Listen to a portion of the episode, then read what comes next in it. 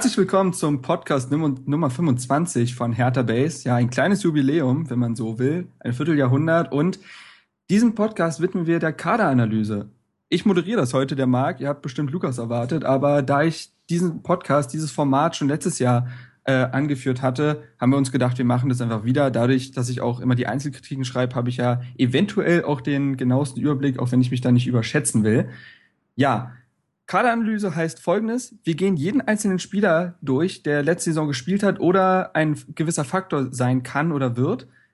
Und dabei gehen wir Stärken und Schwächen jedes einzelnen Spielers durch. Wir besprechen die. Wir äh, ermitteln die Entwicklung innerhalb der Saison. Hat sich jemand zum Stammspieler gemausert? Ist jemand auf das Abstellgleis geraten? Ähnliches. Und am Ende werden wir immer schauen, wenn es Wackelkandidaten gibt, sollte man sie behalten oder verkaufen. Wenn wir dann alle Mannschaftsteile durchgesprochen haben, wer- werden wir schauen, wo muss, muss man sich personell verbessern? Also auf welcher Position sollte man auf jeden Fall noch extern nachlegen können? Ich werde zunächst jeden Spieler einleiten, indem ich die Saisondaten nenne, also ähm, Spiele, Tore, Vorlagen oder ähnliches. Und das mache ich heute zusammen mit Lukas, den habe ich ja gerade schon anmoderiert. Der ist heute auch dabei, bloß nicht in Modera Moderationsfigur. Hallo Lukas. Hallo, ich bin auch total unvorbereitet. Hallo, nee, ähm, ja, wie Marc schon sagte, ich ähm, werde das heute quasi so als Gast mitgestalten. Gesunde Rotation muss er sein, ne? Wissen Korrekt, wir kennen wir alle. alle. Ähm, kennen wir alle. Paul Dardai wird das nächste Saison auch kennenlernen. So, nächster Gast. Heute auch mal wieder endlich dabei, nach längerer Pause würde ich glaube ich sogar sagen, wenn ich mich jetzt nicht komplett verschätze. Alex mit dabei, unser Mann für Nach-, Vorberichte, für Uff-Achse und sonst, sonstiges, was er noch so gerne schreibt oder auch jetzt oder an den Erfolgsfan oder an den äh, Fan. Das fand ich auch sehr interessant. Hallo Alex. Hallo, ich grüße euch. Und wir sind nicht zu dritt, wir sind zu viert sogar. Das ist heute eine etwas größere Runde. Das Thema bietet es an. Auch der Max ist heute mit dabei, der ja auch gerne mal Vor- und Nachberichte schreibt oder auch den Robert Huth-Text verfasst hat. Hallo Max. Hi. Hi, sehr schön. Kurz und knackig. So, wollen wir gleich, wir wollen gleich reinstarten, oder? Ich glaube, Los das geht's. Ist jetzt Let's schon, Mit wem fangen wir denn an? wir fangen an mit den bereits feststehenden Abgängen. Die wollen wir nämlich außen vor mal kurz behandeln und dann ist das, ist der Weg frei für die Leute, die auch nächste Saison noch ein Faktor sein können. Anzufangen ist damit Sascha Burchardt. Ja, 14 Jahre bei uns gespielt, wird sich jetzt der Spielvereinigung aus Fürth anschließen. da kommt der Franke in durch. Ich als Nürnberger, ich kann das nicht gutheißen, dass er da in, dieses, in diese Vorstadt geht. Ach, Fürth ist doch ganz beschaulich. Ähm, nee, aber viermal im Kader die Saison gewesen, keine Minute gespielt, dadurch, dass er ähm, letzte Saison war ja noch durchaus ein Faktor. Also da hat er zum Beispiel gegen Bayern oder ähnliches gespielt, weil er denn die Nummer zwei war, dieses Jahr dann doch arg aufs Abstellgleis geraten. Und der Vertrag lief aus und man hat ihn nicht verlängert. Ähm, da würde ich gerne mal von Alex wissen, ähm, trauerst du Burchard in irgendeiner Weise hinterher, vielleicht auch menschlich gesehen, und glaubst du, es hätte durchaus Sinn gemacht, ihn äh, zu behalten? Ähm, also wenn von Trauer die Rede ist, dann tatsächlich ausschließlich menschlich, weil sportlich er dann leider, so sehr ich ihn mag, doch keinen Mehrwert hatte. Also er hat nie schlecht gespielt, wenn man mal dieses eine unsägliche Spiel ausklammert, worüber wir jetzt nicht reden wollen, weil es den Abschied irgendwie ein bisschen schmälern würde.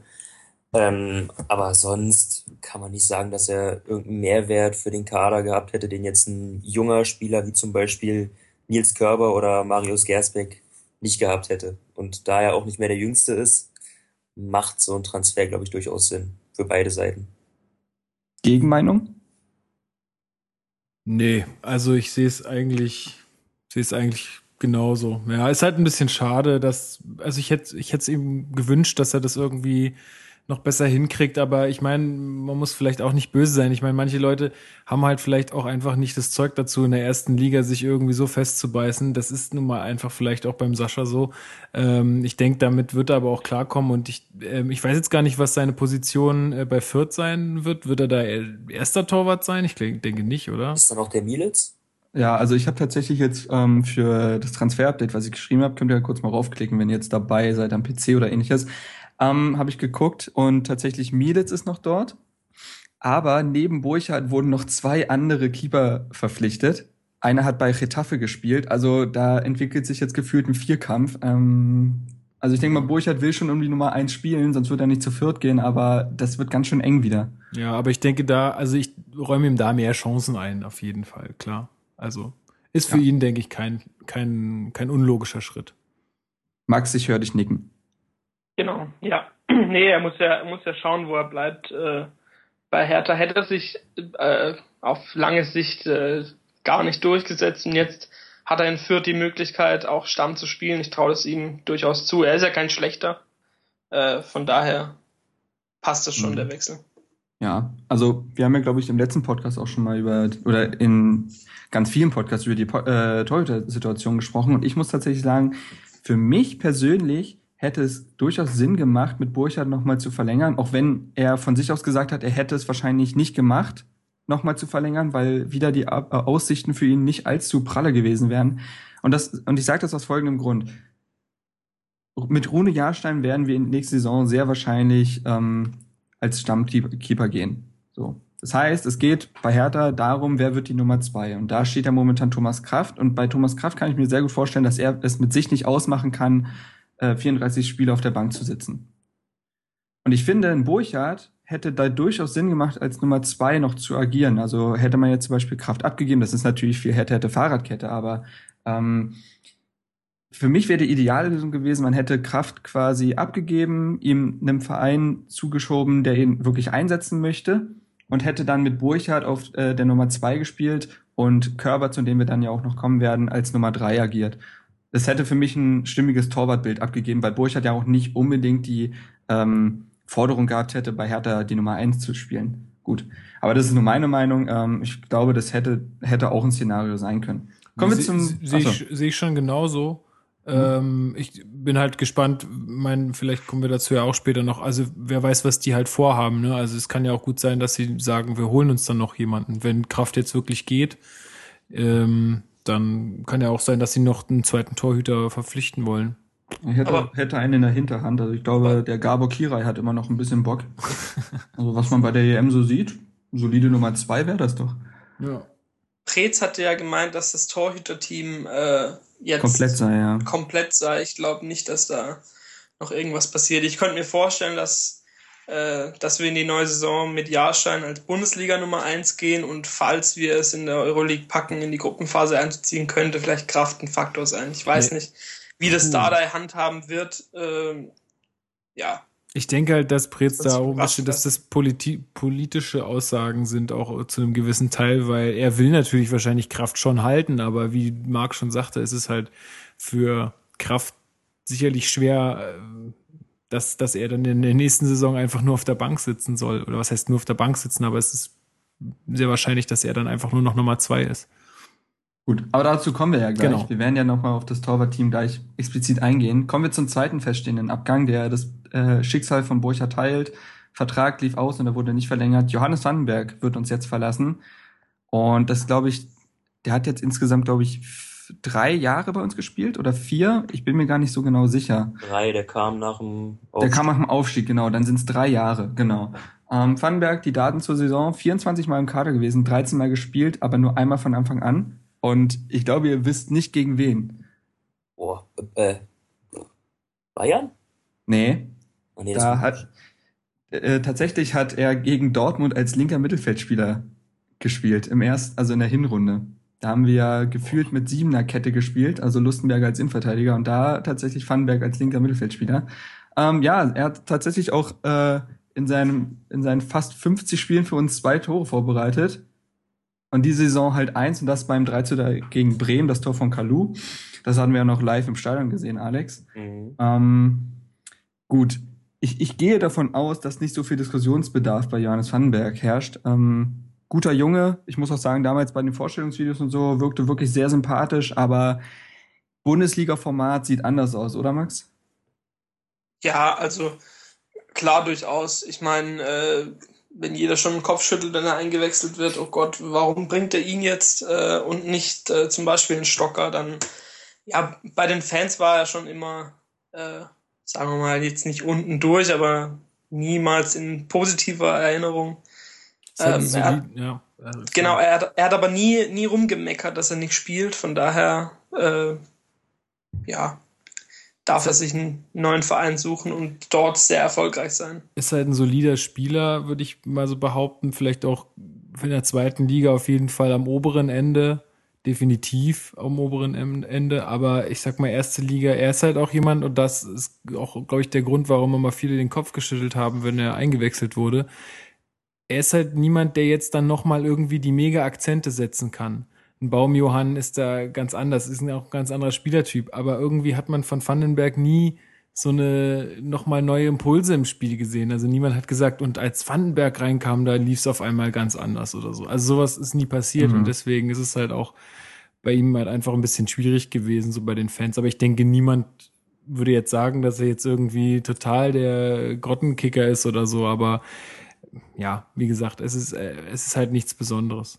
Ja, Genau, und ich meine, mit 29 Jahren, ich finde, das ist eine sehr saubere Trennung, äh, jetzt den Vertrag auslaufen zu lassen. Das war die komplett richtige Entscheidung. Zumal man ja sagen muss, das hat ja lange, schwebte noch in der Luft, dass man vielleicht sogar mit ihm verlängern würde. Ähm, aber ich finde, das war dann schon ein Fingerzeig, wo man dann zum Beispiel äh, Plattenhardt gegen Darmstadt am 33. Spieltag ja ausfiel, gelb gesperrt. Und man hatte die Wahl zwischen Vandenberg und Mittelstädt und Dada hat sich dann für Mittelstädt entschieden. Das war schon, glaube ich, so ein Fingerzeig an Vandenberg, dass es nichts mehr wird. Vielleicht wusste er da aber auch schon Bescheid. Ähm, am Ende eine sehr saubere Trennung und ich finde, das ist auch der komplett richtige Schritt, um die Qualität, die durchschnittliche Qualität im Kader weiter zu steigern. Denn entweder man versucht jetzt noch einen Backup für Plattenhardt zu holen oder man setzt wirklich komplett auf Mittelstädt, was ich auch ähm, vollkommen in Ordnung fände. Aber auch zu Mittelstädt werden wir noch kommen. Ähm, gehen wir weiter zu den Keepern. Ganz kurz, ich würde zu ja. Noch was sagen wollen. Gerne. Ich finde es auch für Mittelstädt ein ganz gutes Zeichen, weil wir gehen ja jetzt mal im positivsten Fall davon aus, dass wir eine Weile in Europa vertreten sein werden. Sprich, dann bis zu einem bestimmten Zeitpunkt drei Wettbewerber haben. Und da sollte man ja möglichst jede Position doppelt besetzt haben. Und von daher hätte es ja durchaus Sinn gemacht, zu sagen, dass man auf einen routinierten Linksverteidiger wie Vandenberg nicht verzichten will für die mhm. europäischen Spiele. Ähm, dass man das aber nicht macht und stattdessen dann dem jungen Mittelstädt die Chance gibt, finde ich ein gutes Zeichen. Ja, das spricht ja auch, ähm, ich finde, man merkt aber auch, dass Dardai, der, er hat ja auch oft, glaube ich, er hat auch schon mal gesagt, wenn Spieler die gleiche Qualität haben, spielt der Jüngere. Ähm, und dementsprechend hast, hast du es ja diese Saison oft gesehen, dass er versucht, junge Spieler einzubinden. Oder wir waren ja auch damals beim Eröffnungstraining und dieser Toruna Riga, dieser Innenverteidiger, mhm. äh, da hat er ja auch gesagt, den möchte ich nächsten Sommer unbedingt dabei haben in der Vorbereitung. Dieses Jahr war es noch zu früh. Ähm, der wirkt ja auch so ein bisschen wie Brooks und Boateng, ne? Also ja. groß, schlaksig, aber man hat durchaus gesehen, der kann vielleicht was. Ähm, aber schauen wir da mal. Gut, dann haben wir jetzt die beiden Spiele abgehandelt. Ich glaube, wir wünschen den beiden menschlich wirklich und sportlich auch alles Gute. Waren immer zwei, die dem Kader auch ja gut zu Gesicht standen in die Außenwirkung. Burchard war ja sogar im Mannschaftsrat, also ja, sportlich komplett verständlich, menschlich, äh, vielleicht ein bisschen schade. Aber so ist der Fußball und äh, so ist der Fußball, wird sich auch Thomas Kraft denken, denn wir wollen chronologisch im Tor beginnen. Thomas Kraft ging als Nummer eins in die Saison und stand auch die ersten fünf Spiele in der Startelf, zeigte da zum Beispiel ein starkes Spiel gegen Augsburg, wo er uns das 1 zu 0 rettete und ich glaube auch gegen Bremen war ja nicht ganz schlecht, bin mir jetzt aber nicht mehr ganz sicher. Ähm, und dann folgte das Spiel gegen den VfL Wolfsburg. Und dort verletzte er sich zur Halbzeit an der Schulter, woraufhin dann Rune Jahrstein übernahm und diesen Platz nicht mehr hergab, denn erst nach fünf Monaten kehrte Thomas Kraft wieder nach seiner Schulterverletzung. Lange Zeit war überhaupt nicht klar, was los ist, keiner konnte klare Aussagen tätigen. Und es war lange unklar, wie es mit Kraft weitergeht, aber nach fünf Monaten stand er dann wieder im Kader, verlor aber seinen Stammplatz, aber nicht den Status der Nummer eins, denn Oft wurde dann betont, dass zwar Jahrstein für diese Saison die Stammlösung ist, Kraft aber die eigentliche Nummer eins. Und am 31. Spieltag durfte er dann nochmal gegen den FC Bayern spielen. Ähm, ja, letztendlich muss man aber sagen, sechs Spiele äh, sind dann doch ein bisschen arg wenig. Natürlich kenn, kennen wir die äh, Faktoren. Ähm, jetzt ist die Frage, wollen wir komplett aufdröseln, wie wir glauben, wie es im Tor weitergeht? Das haben wir jetzt eben eigentlich schon getan. Ich würde lieber von euch wissen, wie seht ihr denn jetzt Thomas Kraft? Findet ihr, es könnte noch mal ein Zweikampf zwischen ihm und Jahrstein entstehen und wollt ihr äh, Kraft noch mal die Chance geben, sich als äh, ja, Startelfspieler zu beweisen? Vielleicht Lukas. Ähm, also ich hatte das ja auch damals schon, ich glaube in unserem Saisonrückblick oder noch eine Folge davor irgendwie mal ein bisschen ausgeführt. Also ich ich würde mir, also ganz ehrlich, ich würde mir schon wünschen, also ich finde, also erstmal Thomas Kraft so per, äh, von seiner Persönlichkeit her und auch ähm, so, das ist ein super Typ, ja. Es ist auch ein guter Torhüter, also auf jeden Fall uh, überdurchschnittlicher Torhüter, würde ich sagen, oder also für die erste Liga vielleicht durchschnittlich. Ähm, aber in, also ich habe mich halt immer mit, mit Jahrstein im Tor, deswegen habe ich ihn ja auch äh, zum Spieler der Saison gemacht bei mir, ähm, einfach wohler gefühlt. Und ich persönlich würde mir wünschen, dass vielleicht Thomas Kraft trotzdem bei uns bleibt, auch, auch angesichts Europa und was weiß ich, ne? Ähm, aber dann auf jeden Fall als Nummer zwei nur agiert. Und da ist halt die Frage, lässt er das mit sich machen? Und da sage ich, glaube ich nicht dran. Und ich denke, er wird sich einen neuen Verein suchen. Und also ich hätte kein Problem damit, wenn er bleibt und als Nummer zwei agiert, aber ich denke, dass er sich einen neuen Verein suchen wird. Sofern er einen findet, wird er das auch wahrnehmen, um einfach äh, jetzt auch, ich meine, so jung ist er ja auch nicht mehr. 27, ja. Naja, doch, es ist ja noch gar nicht, gar nicht mal so alt. Nee, für einen Keeper geht das schon das noch. ist ja mein Jahrgang, siehst du. Ähm, Alter Sack. Also ich, ich würde sagen, dass, dass, dass der eher sich da auf jeden Fall noch mal was Neues sucht, äh, um da einfach auch einen Stammplatz zu haben. Vielleicht auch in die zweite Liga geht, wer weiß. Ähm, aber ja, ich könnte auch damit leben, wenn er da bleibt und als Nummer zwei quasi hinter Jeroni Jahrstein dann uns den Rücken frei hält.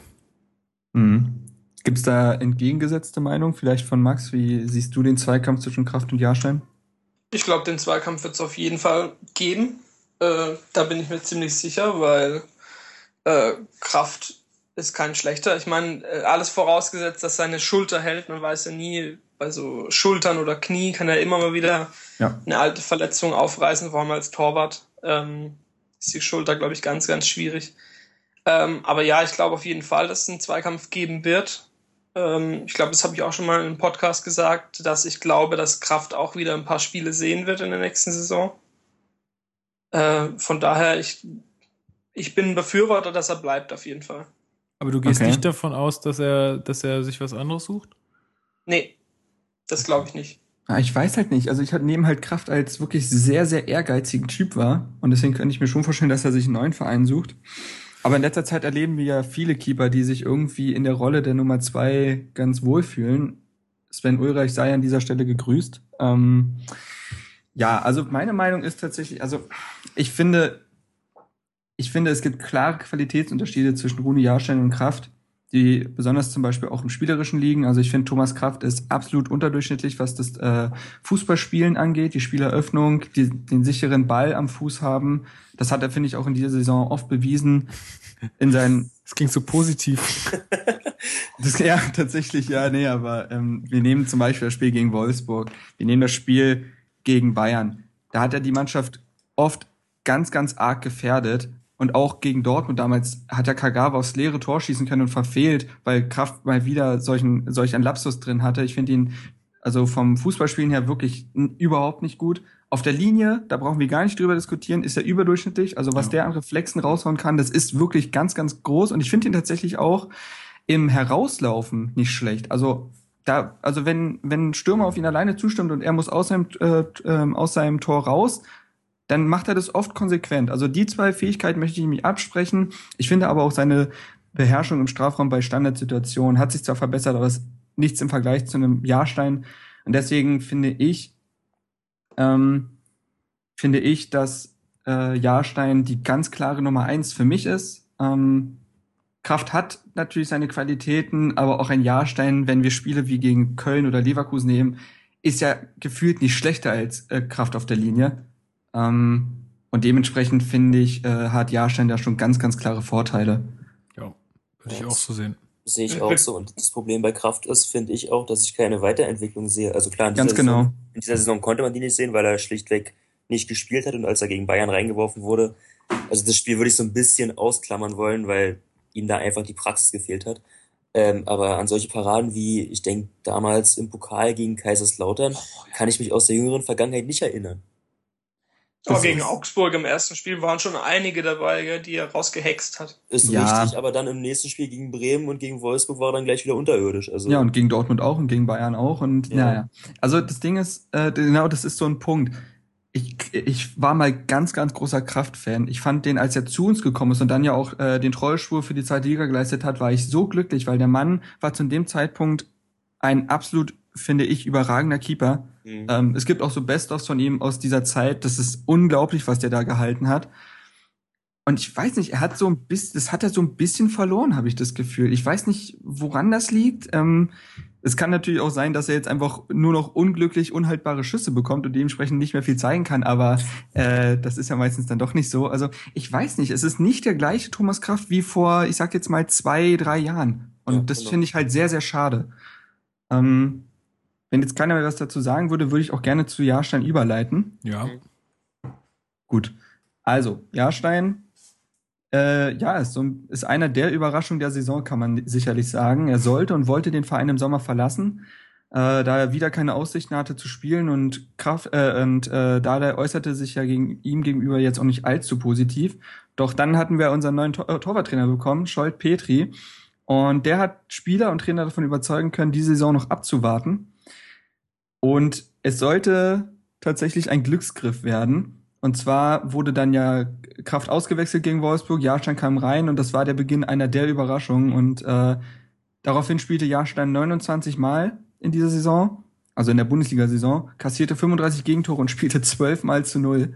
Und verlängerte dann auch äh, seinen Vertrag bis 2019. Ähm, ich erinnere mich an unglaubliche Spiele von ihm, wie gesagt, gegen Köln, besonders das jetzt letzte, ja gar nicht so weit zurückliegende Spiel gegen Leverkusen. Mhm. Ähm, und ich bin unglaublich glücklich darüber, dass wir mit Jahrstein solch eine Nummer eins bekommen haben mittlerweile. Ähm, er hat dem Spiel, finde ich, äh, sehr viel auch, ja, sehr viel mehr, ja, wie soll ich sagen, ja, er ist sehr viel moderner als ein Thomas Kraft. Er kann Bälle verteilen, er ist ruhiger damit am Fuß. Natürlich, das liegt aber auch an unserem Aufbauspiel, ist es manchmal riskant. Also er spielt Bälle doch gerne mal etwas knapp am gegnerischen Spieler vorbei. Aber äh, sowohl auf der Linie als auch äh, in, in der Spieleröffnung und in allen anderen Dingen, finde ich, ist er ein extrem kompletter Keeper. Und mit 31 Jahren natürlich nicht, also schon am, En- am Ende seiner Entwicklung, das muss man wahrscheinlich so sagen, aber noch nicht, äh, noch nicht lange am äh, Ende seiner Karriere und er kann sicherlich noch drei, vier Jahre unser Tor hüten, wenn es richtig gut läuft. Ist die Frage, ob man das will, wegen Langfristigkeit, aber ich bin ungl unglaublich glücklich mit Jahrstein. Ähm, ich denke mal, Alex, du wirst mir dabei pflichten. Äh, ja, hundertprozentig. Und ich mache das auch an so einem ähm, Beispiel fest. Und zwar beim Spiel gegen Bayern, also das Heimspiel jetzt kurz vor Ende der Saison, Mhm. ähm, wo ja Thomas Kraft im Tor stand. Ähm, da hatte ich wieder dieses, dieses alte äh, Herz aussetzen, wenn der Ball zurückgespielt wurde. Mhm. Und das hatte ich bei, also das hatte ich, ich hatte dieses Gefühl vergessen, weil ich hatte das drei Jahre lang, immer wenn Thomas Kraft im Tor stand, dass wenn der Ball vom Verteidiger zu Thomas Kraft zurückgespielt wurde, ich dachte, oh Gott, entweder kriegen wir jetzt ein Gegentor oder der Ball geht ins Aus zum Einwurf. Und bei Jahrstein war dieses Gefühl komplett weg. Das war so eine schöne Ruhe, die ich äh, innerlich hatte. Ähm, und abgesehen davon ist er natürlich auch auf der Linie, wie du es schon angeführt hast, ähm, kein Deutsch schlechter als Kraft. In der Strafraumbeherrschung ebenso. Der einzige Dorn im Auge ist eben sein Alter. Aber 31 ist für einen Torwart eben auch noch lange kein Rentenalter. Und ich bin da auch deutlich entspannter, als ich zwischendurch war, weil ich da doch so ein bisschen kritischer drauf geguckt habe. Aber ähm, wie du sagtest, wenn wir jetzt noch vier, fünf Jahre mit ihm planen können, dann sehe ich da jetzt auch nicht unbedingt Handlungsbedarf. Und ähm, gerade für so Leute wie Gersbeck, der jetzt noch verliehen ist, und äh, Körber ist dann auch eher die Möglichkeit gegeben, sich ähm, vielleicht anzubieten, als bei einem deutlich jüngeren Thomas Kraft das der Fall gewesen wäre. Das ist durchaus richtig, ja. Ähm, Lukas, jetzt wirst du uns wahrscheinlich in vielen Dingen beipflichten. Dementsprechend ist das vielleicht ein bisschen obsolet und deswegen möchte ich dich gerne fragen, ähm, hast du denn Interesse daran, die nächsten Jahre mit Jahrstein zu bestreiten oder würdest du dir lieber wünschen, man würde einen radikalen Cut machen und einen jüngeren Keeper holen, um vielleicht eine Ära zu prägen? Oder findest du mit Jahrstein, das, das ist schon voll okay und bist da auf der Seite von Alex und mir? Also, mein klar, das hatte ich ja vorhin schon gesagt, äh, Jahrstein für mich äh, einer oder der beste Spieler der letzten Saison, ähm, wenn man mal so will. Ähm, es ist halt so, dass er die Qualitäten, die Kraft abgegangen sind, mitbringt. Ja. Was ihm irgendwie auch keiner so richtig zugetraut hatte vorher, äh, also von den Fans, aber was er jetzt einfach gezeigt hat, ne, er ist, also was Alex schon sagte, er ist halt gleichwertig auf der Linie, mehr als gleichwertig wahrscheinlich äh, wie Kraft. Und dann äh, hat er halt einfach noch diese Dinge, die wir auch schon angesprochen haben, das Spielerische, was Thomas Kraft halt einfach abgeht, das bringt er halt einfach alles mit. Dadurch ist er ja für mich auch der komplettere Torhüter. Ähm, wie gesagt, ich hätte kein Problem damit, dass äh, wir die nächsten Saisons mit ihm, die nächsten Spielzeiten mit ihm bestreiten. Es ist halt immer die Frage, und da bin ich vielleicht aber auch einfach zu wenig äh, firm genug, da zu sagen, was, was da die beste, beste Strategie ist, wie man jetzt so, so Tor, Torhüter behandelt ich meine, klar, Thomas Kraft, wenn du den jetzt als Nummer zwei irgendwie die nächsten Jahre noch mitschleifst, dann ist der, wenn, wenn, wenn Jahrstein aufhört, auch 31 oder 30, ja. Dann hast du auch wieder nichts gewonnen. Also irgendwie muss man ja auch versuchen, jemand Junges ähm, jetzt vielleicht hinter Jahrstein ähm, mitzuziehen und dann äh, zu gucken, dass wenn wenn Jahrstein dann mal aufhören sollte, diesen Jungen, der dann vielleicht, weiß ich nicht, 25, 26 ist oder so, da vielleicht im besten Fall noch jünger, ähm, dass man den dann halt einsetzen kann. Ja? Also man muss halt jetzt schauen, was ist die beste Strategie. Aber ich kann mir gut vorstellen, dass Jahrstein, wenn er die nächste Saison genauso hält, wenn er verletzungsfrei bleibt, dass er dann, also ich, ja, habe ich gar keine Bedenken und gar keine Angst. Mhm. Max, du wirst das vielleicht tendenziell anders sehen. Du bist ja auf der Pro-Thomas Kraft-Seite und deswegen hier ein bisschen Außenseiter. Das soll gar nicht ja, äh, also, wirken, also die, aber ja. Die Pro-Thomas Kraft-Seite nicht. Ich finde einfach, dass er auch ein sehr, sehr guter Torwart ist. Äh, 27 ist jetzt auch kein, äh, kein verkehrtes Alter, aber ich finde, dass man so jetzt nach ein, zwei Jahren jetzt noch mit Jahrstein und Kraft sollte man dann einen Cut machen und dann einen Gersbeck oder einen Körper ranlassen äh, so eine Art Wachablösung machen. Mhm. Äh, sonst sehe ich eigentlich für Gersbeck und Körper keine Chance mehr richtig, wenn, wenn ihr sagt, ihr wollt noch drei, vier Jahre mit Jahrstein, äh, mit Jahrstein weitermachen, natürlich je nachdem, wie es bei ihm läuft in der Entwicklung. Ähm, aber dann ist Gersbeck 25 und der möchte dann auch nicht immer bei uns korrekt, bleiben. Ja. Vollkommen korrekt. Der möchte natürlich auch irgendwo spielen. Äh, von daher schwierige Situation, aber ich würde ein bis zwei Jahre noch mit, mit den beiden weitermachen und dann die Jungen ranlassen.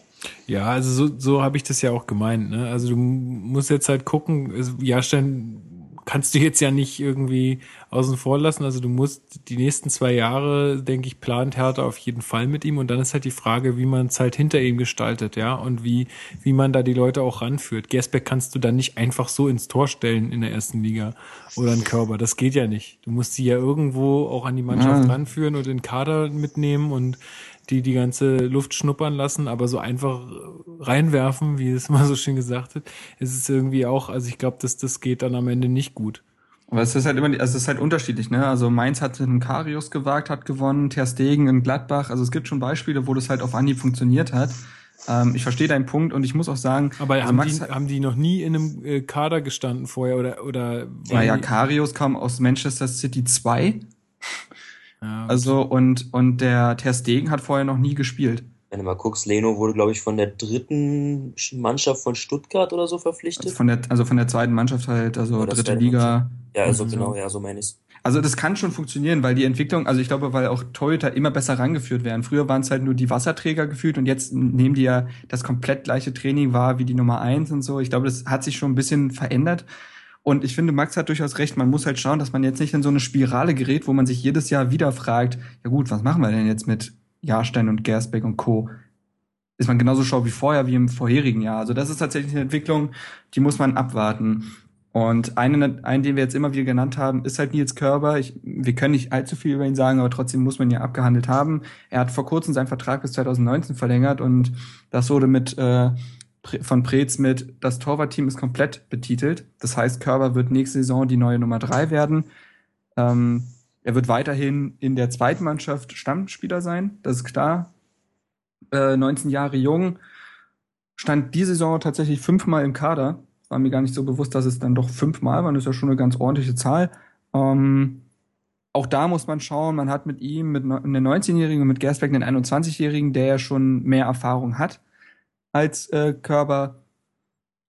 Es ist so schwierig. Es ist so schwierig. Es kann natürlich auch sein, dass Körber in ein bis zwei Jahren von sich aus sagt, ey, mir wurde jetzt ein Angebot von einem unteren Zweitligisten, besseren Drittligisten gegeben und ich möchte das versuchen. Dementsprechend ist diese Entwicklung halt schwierig zu bemessen.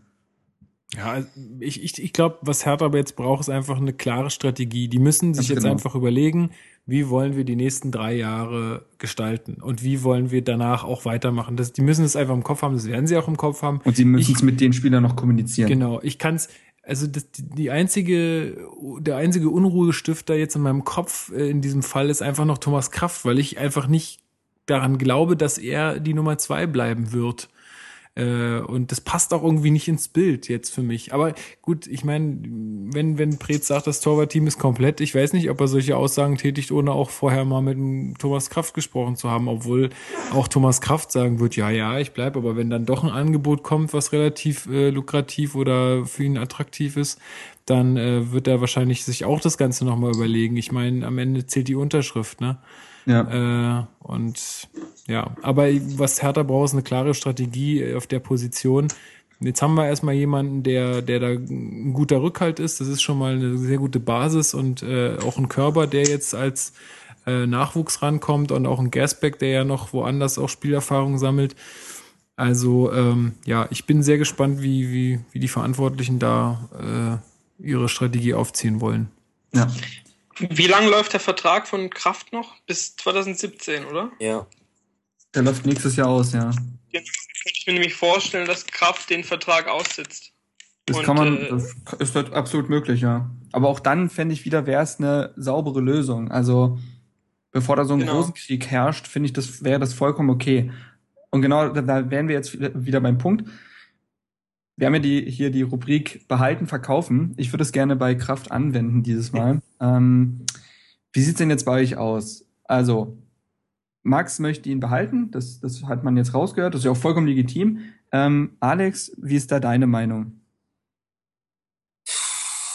Ähm, weil der Vertrag noch ein Jahr geht und ich nicht glaube, dass wir eine große Ablösesumme kassieren werden und mir dann, falls Jahrstein ausfällt, doch wohler ist, wenn wir Kraft haben, als einen ganz jungen Körper ohne große Spielpraxis, ähm, sage ich auch behalten. Mhm. Lukas? Ist das mich beim Trinken gestört? ähm, ich trinke nur Wasser. Ähm, Nee, klar, klar. Äh, ja, also ja, ich meine, klar, wenn, wenn, wenn der Vertrag jetzt nächstes Jahr ausläuft, also ich habe jetzt gerade mal so ein Szenario im Kopf durchgespielt, wie wäre es, wenn man äh, in der nächsten Saison mit Jahrstein als eins, mit Kraft als zwei, mit Körper als drei geht, Kraft im nächsten Jahr im Sommer sich einen neuen Verein sucht, ähm, auch weil der Vertrag natürlich ausläuft und Hertha dann nicht mehr verlängert äh, Gersbeck dann zu Hertha zurückkommt und dann quasi mit Jahrstein, Gersbeck, Körber das neue Torwartteam äh, zusammengestellt ist. Also wie gesagt, meinetwegen kann Thomas Kraft gerne bleiben, aber ich möchte ihn bitte nicht als Nummer eins haben. Also da ist mir dann Jahrstein doch lieber. Ja, ja da würde ich, da würde ich dann mitgehen. Also wie gesagt, wenn sich Thomas Kraft mit der Nummer zwei arrangieren kann, ey, dann ist es doch, dann ist es perfekt. Aber das ist halt eine Typfrage jetzt und da kann man natürlich nicht in Thomas Kraft reingucken, besonders wir nicht, die das dann auch oft von außen beurteilen müssen. Dementsprechend, ja, Marke behalten, anscheinend. Mhm. Gut, rücken wir einen Mannschaftsteil weiter nach vorne und zwar in die Abwehr. Und dort möchte ich natürlich gerne mit der Innenverteidigung beginnen. Die Innenverteidigung bestand dieses Jahr aus eigentlich drei Spielern. Wir haben letzte Saison haben wir einen Johnny Heitinga äh, noch gehabt, der wurde dieses Jahr abgegeben, hat mittlerweile übrigens seine Karriere beendet. Ähm, wir hatten einen äh, Christoph Janker, der dann zu Augsburg gewandert ist. alles jetzt keine wirklich guten Lösungen. Ja, ich wollte gerade sagen. Ey, ja, ich sag ja nur, ich meine, ich meine jetzt einfach nur rein von der Zahl her. Ja, ja, ja, klar. Anständiges äh, Abwehrteam haben. Und diese Saison bestand unser Team aus drei Verteidigern. Stammlösung zunächst sollte natürlich John Anthony Brooks gewesen sein. Mit dem möchte ich gerne beginnen. Er lief 23 Mal auf und äh, traf beim 2 zu 1 gegen Leverkusen. Ähm, warum hat er nur 23 Mal gespielt? Also zunächst muss man sagen, er hatte die Vorbereitung so zur halb, dreiviertel verpasst, da er den Gold Cup gespielt hatte. Ähm, und deswegen, also mit den USA, und deswegen kam er da verspätet zurück. Und er hatte immer wieder zahlreiche kleinere Verletzungen, Muskelfaserriss und ähnliches. Und das hat ihn halt nicht die volle Saison durchspielen lassen. Aber wenn er fit war, dann Stammspiel, äh, war er Stammspieler. Und äh, auch positiver Fakt natürlich, ähm, er hat jetzt nach lang hin und her, hat er dann ja auch noch seinen Vertrag bis 2019 verlängert.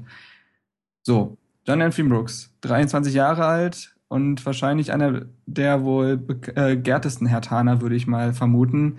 Alex, wie analysierst du denn seine Saison? Hast, findest du, er hat einen Schritt nach vorne gemacht, er ist stagniert oder wie würdest du ihn bewerten? Nee, er hat einen riesigen Schritt nach vorne gemacht. Also diesen Beinamen Bruder Leichtfuß hat er in meinen Augen fast komplett abgelegt, wenn man so diesen einen Lapsus gegen Wolfsburg im Heimspiel mal rauslässt. Und Dortmund, ähm, wo er ausgerutscht ist. Genau, und Dortmund, wo er ausgerutscht ist. Ähm, aber ansonsten eine brutal konstante Saison. Ähm, musste sich ja, wie du gesagt hast, erst reinfinden, weil er ja die Vorbereitung nicht komplett mit absolvieren konnte. Aber war dann ab dem Zeitpunkt, wo er gespielt hat, ähm, ein überragender Faktor. Ähm, sehr zweikampfstark und auch im Aufbauspiel deutlich verbessert, finde ich. Und hat dann gegen Ende der Hinrunde sogar noch seine Torgefahr entdeckt. Ähm, kam uns dann auch zugute, dass wir bei Standards dann einen wie Marvin Plattenhardt hatten, mhm. der die Dinger auch mal gefährlich vors Tor bringen kann. Ähm, und dann in einer sehr wichtigen Phase die Verlängerung, womit ich nicht gerechnet hätte, weil der Abschied ja eigentlich gefühlt schon feststand, ja. weil man ja auch immer wieder vom Interesse aus England gehört hat und er ja auch kein äh, Geheimnis draus macht, dass ihn die Premier League reizen würde. Und Wolfsburg war auch mal ganz heiß im Gespräch zwischenzeitlich und Schalke. Ähm, von daher großartig und ähm, wenn er dann doch irgendwann gehen sollte, dann immerhin für viel Geld, das ist ja auch nicht schlecht. Denn also, man muss sagen, keine Ausstiegsklausel im Vertrag. Genau. Auch das natürlich war eine große Überraschung. Ja. Also von daher ähm, nichts zu beanstanden. Ja, echtes Bekenntnis halt auch zu Hertha, ne? Und auch irgendwie so ein bisschen ja, er guckt halt auch so einfach ein bisschen in die Zukunft mit dem Verein dadurch. Also durch alle Punkte, die wir jetzt gerade genannt haben. Und das ist schon echt cool. Also das hat mich total überrascht. Und äh, auch, ja, es ist einfach, ich finde es super, super gut, dass, ähm, dass er verlängert hat. Und ähm, auch man muss sich einfach nur mal Bilder von noch vor, von, zwei, von vor zwei Jahren angucken, ey, was das für ein Schlacks war, ja. Mhm. Äh, und jetzt und ist es ein richtiges mittler Tier. Mittlerweile, ey, das, das kommt, das kommt so einem Boateng schon verdächtig nahe, ja. Mhm. Also klar, das ist nochmal eine ganz andere Kategorie, aber das geht schon in die Richtung. Sagen ja, wir mal so. Hat auch einen brutalen Goldcup mit Amerika gespielt. Äh, nee, nicht Gold Cup, sondern Copa America jetzt. Ja, ja, da war er wohl einer der absoluten Gewinner oder von Brooke, äh, von Klinsmann in den Himmel gelobt. Irgendwie, was sagte er? Ähm, the sky is his limit. Ja, ähm, ja also ich habe auch Szenen gesehen, da hat er im Copa America einfach eins gegen fünf gewonnen. fünf Spieler laufen auf ihn zu und er holt das Ding. Aber nein, ähm, ich muss auch sagen, ich bin ein riesiger Brooks-Fan. Ich finde, der hat alles, was ein äh, Verteidiger ausmacht, der irgendwann mal den Top 15 der Welt landen könnte. Er hat den Körper dazu, er ist trotzdem angenehm schnell. Auch das ist ja immer, man zieht ja im Kopf immer, besonders als Berliner, den Vergleich zu Jerome Boateng. Und ich finde, er hat sehr klare Anlagen, die ähnlich sind. Zum Beispiel auch die Initialen Jerome Boateng, John Brooks. Ne? Aber nein. Äh, Darauf kommt es ganz sicherlich da, Das ist auch ganz wichtig. An, ja. Er fängt jetzt auch mit seinen Tattoos an. Aber nein, jetzt mal voll, vollkommen im Ernst. Sportlich gesehen. Zweikampfstark, dennoch fair, technisch stark in der Spieleröffnung. Er ist extrem kopfballstark er hat wirklich, er hat wirklich das komplette Paket. Und wie Alex schon gesagt hat, der ähm, Bruder Leichtfuß, der pass, äh, der, der erhält nur noch ganz selten Einzug in seinem Spiel. Und ähm, ich bin mega glücklich, dass er geblieben ist. Und wenn man sich jetzt mal anguckt, Yannick Westergaard wechselt für 15 Millionen zu Gladbach. Ratet mal, wie viel wir aus England für den, für den Brooks bekommen. Ähm, der jetzt immer eine größere Figur spielt, der sich auch immer mehr selbst inszeniert, was ja auch vollkommen okay ist. Also ich glaube, der ist einfach jemand, der kann irgendwann wirklich sehr internationales Format erlangen. Und er wird auch gesehen haben, gut, ich bin jetzt 23 Jahre alt, es ist immer noch ein wirklich junges Alter, besonders für einen Innenverteidiger, der ja so mit 27 bis 30 Jahren sein Hoch hat. Ähm, und wenn ich jetzt mit Hertha international spiele, ist es der logische nächste Schritt. Und deswegen war es, denke ich mal, auch sehr, sehr wichtig, dass wir solch eine Saison gespielt haben. Ansonsten hätte er sehr wahrscheinlich nicht verlängert. So, ähm, Max, würdest du, hättest du noch irgendwas, was du gerne zufügen würdest zu Brooks? Ja, ähm, also ich habe viele Kopperspiele von ihm gesehen äh, und das war schlichtweg überragend, was er da gespielt hat im Zweikampf und auch im Stellungsspiel etc. Da hat er einen Riesensprung nach vorne gemacht und wo man es auch so ein bisschen sieht, dass er einfach nochmal eine Stufe besser geworden ist. Sein Genie und Wahnsinn gleichzeitig, das er früher hatte, ähm, wo es dann oftmals schief gegangen ist, mhm. das geht jetzt oftmals gut. Also er kann dann die Situation trotzdem klären, obwohl er äh, vogelwilde Sachen hinten macht. Ja, Manchmal ja. zumindest. Die Hackentricks sind durchaus vorhanden bei ihm, ja. Genau, aber es, kla es klappt jetzt, dass er die Situation klären kann. Und mhm. äh, wenn er das jetzt noch rauskriegt, dann hat er eine große Zukunft vor sich. Und ich glaube, dass er die Zukunft jetzt noch ein bis anderthalb Jahre bei uns hat und dann sich für einen großen Verein entscheiden wird. Ja, ich muss auch sagen, äh, was mir auch immer gefällt, naja, es ist auch wieder dieses äh, Spiel mit dem Risiko, klar, aber Brooks hat auch diese Angewohnheit, was ja auch gerne mal äh, sehr technisch selbstbewusste Verteidiger machen. Er geht gerne mal aus der Viererkette raus und läuft mit dem Ball bis in die gegnerische Hälfte und zieht dadurch Spieler auf sich, ähm, zieht Ketten auseinander. Und ich finde, das kann sehr wichtig sein, weil oft war es in der Saison so bei Hertha, dass wir halt den Ball lange gehalten haben, dadurch das Spiel durchaus statisch wurde. Und so ein Brooks konnte das immer mal wieder aufbrechen, weil er halt sich mal gewagt hat, äh, nicht nur den 70-Meter-Pass zu spielen, sondern auch wirklich mal davon zu ziehen. Und auch das war ein taktisches Mittel, was Brooks, glaube ich, ähm, für uns sehr wichtig gemacht hat. Also ich bin sehr gespannt, wie seine nächste Saison läuft. Äh, wenn er jetzt noch den nächsten Schritt tut, also wirklich der absolut souveräne Verteidiger wird, dann äh, liegt Max schon richtig, dann hat Brooks, glaube ich, wirklich eine große Zukunft vor sich und kann zu den besten 20 bis 15 Vereinen der Welt wechseln, also ohne Probleme. Ähm, ja, die nächste Lösung, äh, also die nächste Stammlösung bei uns in der Verteidigung ist Sebastian Langkamp, 28 Jahre alt, lief tatsächlich einmal weniger sogar als Brooks auf. Auch da, auch da kann man es an den Verletzungen festmachen, fehlte oftmals längere Zeiten und äh, tatsächlich Fun Fact, den ich hier nennen möchte, bevor wir dann über ihn sprechen.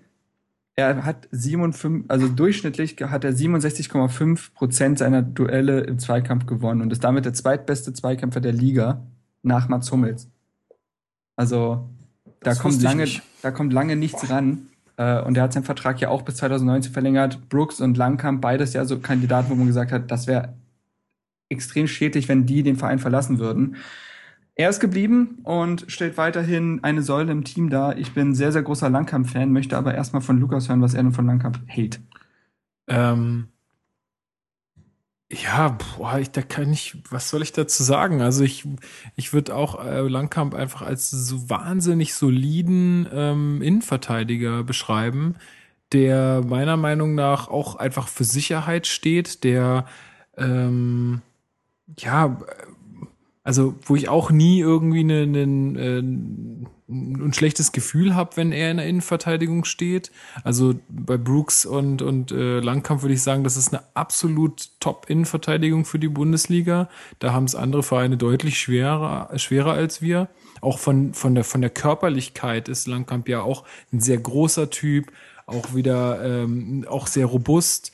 Ähm, ich denke, dass bei Langkamp ich weiß nicht, wie ihr das seht, da bin ich jetzt auch nicht so, so firm, ähm, wie das so mit, mit der spielerischen Art oder was, wenn wenn es darum geht, ein Spiel zu eröffnen oder so ist. Wie, wie, wie seht ihr das da?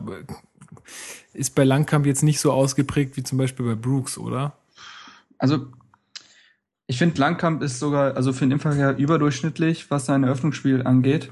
Das macht er schon wirklich extrem solide. Hat auch eigentlich fast immer, also bei Brooks hast du wieder Genie und Wahnsinn. Brooks hat manchmal äh, gefühlt eine 95% äh, Passquote, mhm. aber Langkamp befindet sich immer über 80%. Immer. Immer zwischen 90 und 85% und kann auch mal einen Langpass spielen. Das kann der durchaus, aber er macht es halt seltener als ein Brooks. Ähm, ich finde ihn im Aufbauspiel eigentlich also vollkommen ausreichend. Das macht er keinesfalls schlecht. Ähm, Nee, aber ja. ich, also ich freue mich über die Verlängerung natürlich. Ich äh, bin super, ich finde den äh, Typen auch so ähm, als Menschenklasse, der passt gut in so eine Mannschaft rein, völlig unaufgeregt. Gar keiner, der sich so in, also das hattest du ja auch vorhin gesagt, keiner, der sich so inszeniert irgendwie, der ist einfach so ein total bodenständiger Kerl, äh, aber liefert dann, wenn er spielt, liefert er ab. Also ich kann mich jetzt an kein extrem schlechtes Spiel von ihm erinnern. Manchmal so ein bisschen Stellungsfehler. Ich meine, aber das, das passiert auch einfach in der Innenverteidigung, ja, dass du mal schlecht stehst, ist äh, passiert. Ja, also da kann ja. man, das darf man jetzt auch nicht ankreiden, wenn, wenn es mal zweimal, dreimal ein paar in der ganzen Saison passiert, dann ist das jetzt auch, denke ich, nichts, nichts Verwerfliches. Also für mich absoluter, absolute Säule bei uns im Team, äh, ja, und hoffe, dass er noch seine Leistung so weiterbringen kann und bin damit absolut zufrieden. Ja, ich habe ja auch im Vorbes äh, Vorgespräch gesagt, hätte Langkamp einen Undercut und ähm, voll tätowierte Arme, wäre schon mal fünf bis acht Millionen mehr wert. Weil genau. der Transfermarkt hat der einen Marktwert von drei Millionen. Das ist schlichtweg lächerlich. Auch wenn man natürlich immer, man sollte nicht mit Transfermarktwerten äh, argumentieren, natürlich, aber es ist schon eine Art der Wertschätzung. Ähm, und da finde ich, das Langkamp läuft oft unter dem Radar, was vielleicht auch gar nicht schlecht für uns unbedingt ist, denn wir wissen ja, was wir an ihm haben. Ähm, Alex, Max, ähm, gut, ich sollte einen ansprechen, sonst fangen die beide an zu reden. Das wäre moderationstechnisch nicht clever. Äh, ja, komm, wir mit A an. Alex, äh, Langkamp, hast du noch irgendwelche äh, interessanten Fakten oder Meinungen bezüglich ihm oder stimmst du uns zu? Nee, ist eigentlich alles gesagt. Also über Langkamp fällt es sowieso immer schwer, irgendwas Neues zu sagen, weil wir seit, ja, also eigentlich seit drei oder vier Jahren äh, ja immer das Gleiche über ihn sagen können, weil er seit dieser Zeit, äh, die er bei uns ist, immer konstant spielt. Ja. Ähm, nie irgendwie totale Aussätze hat.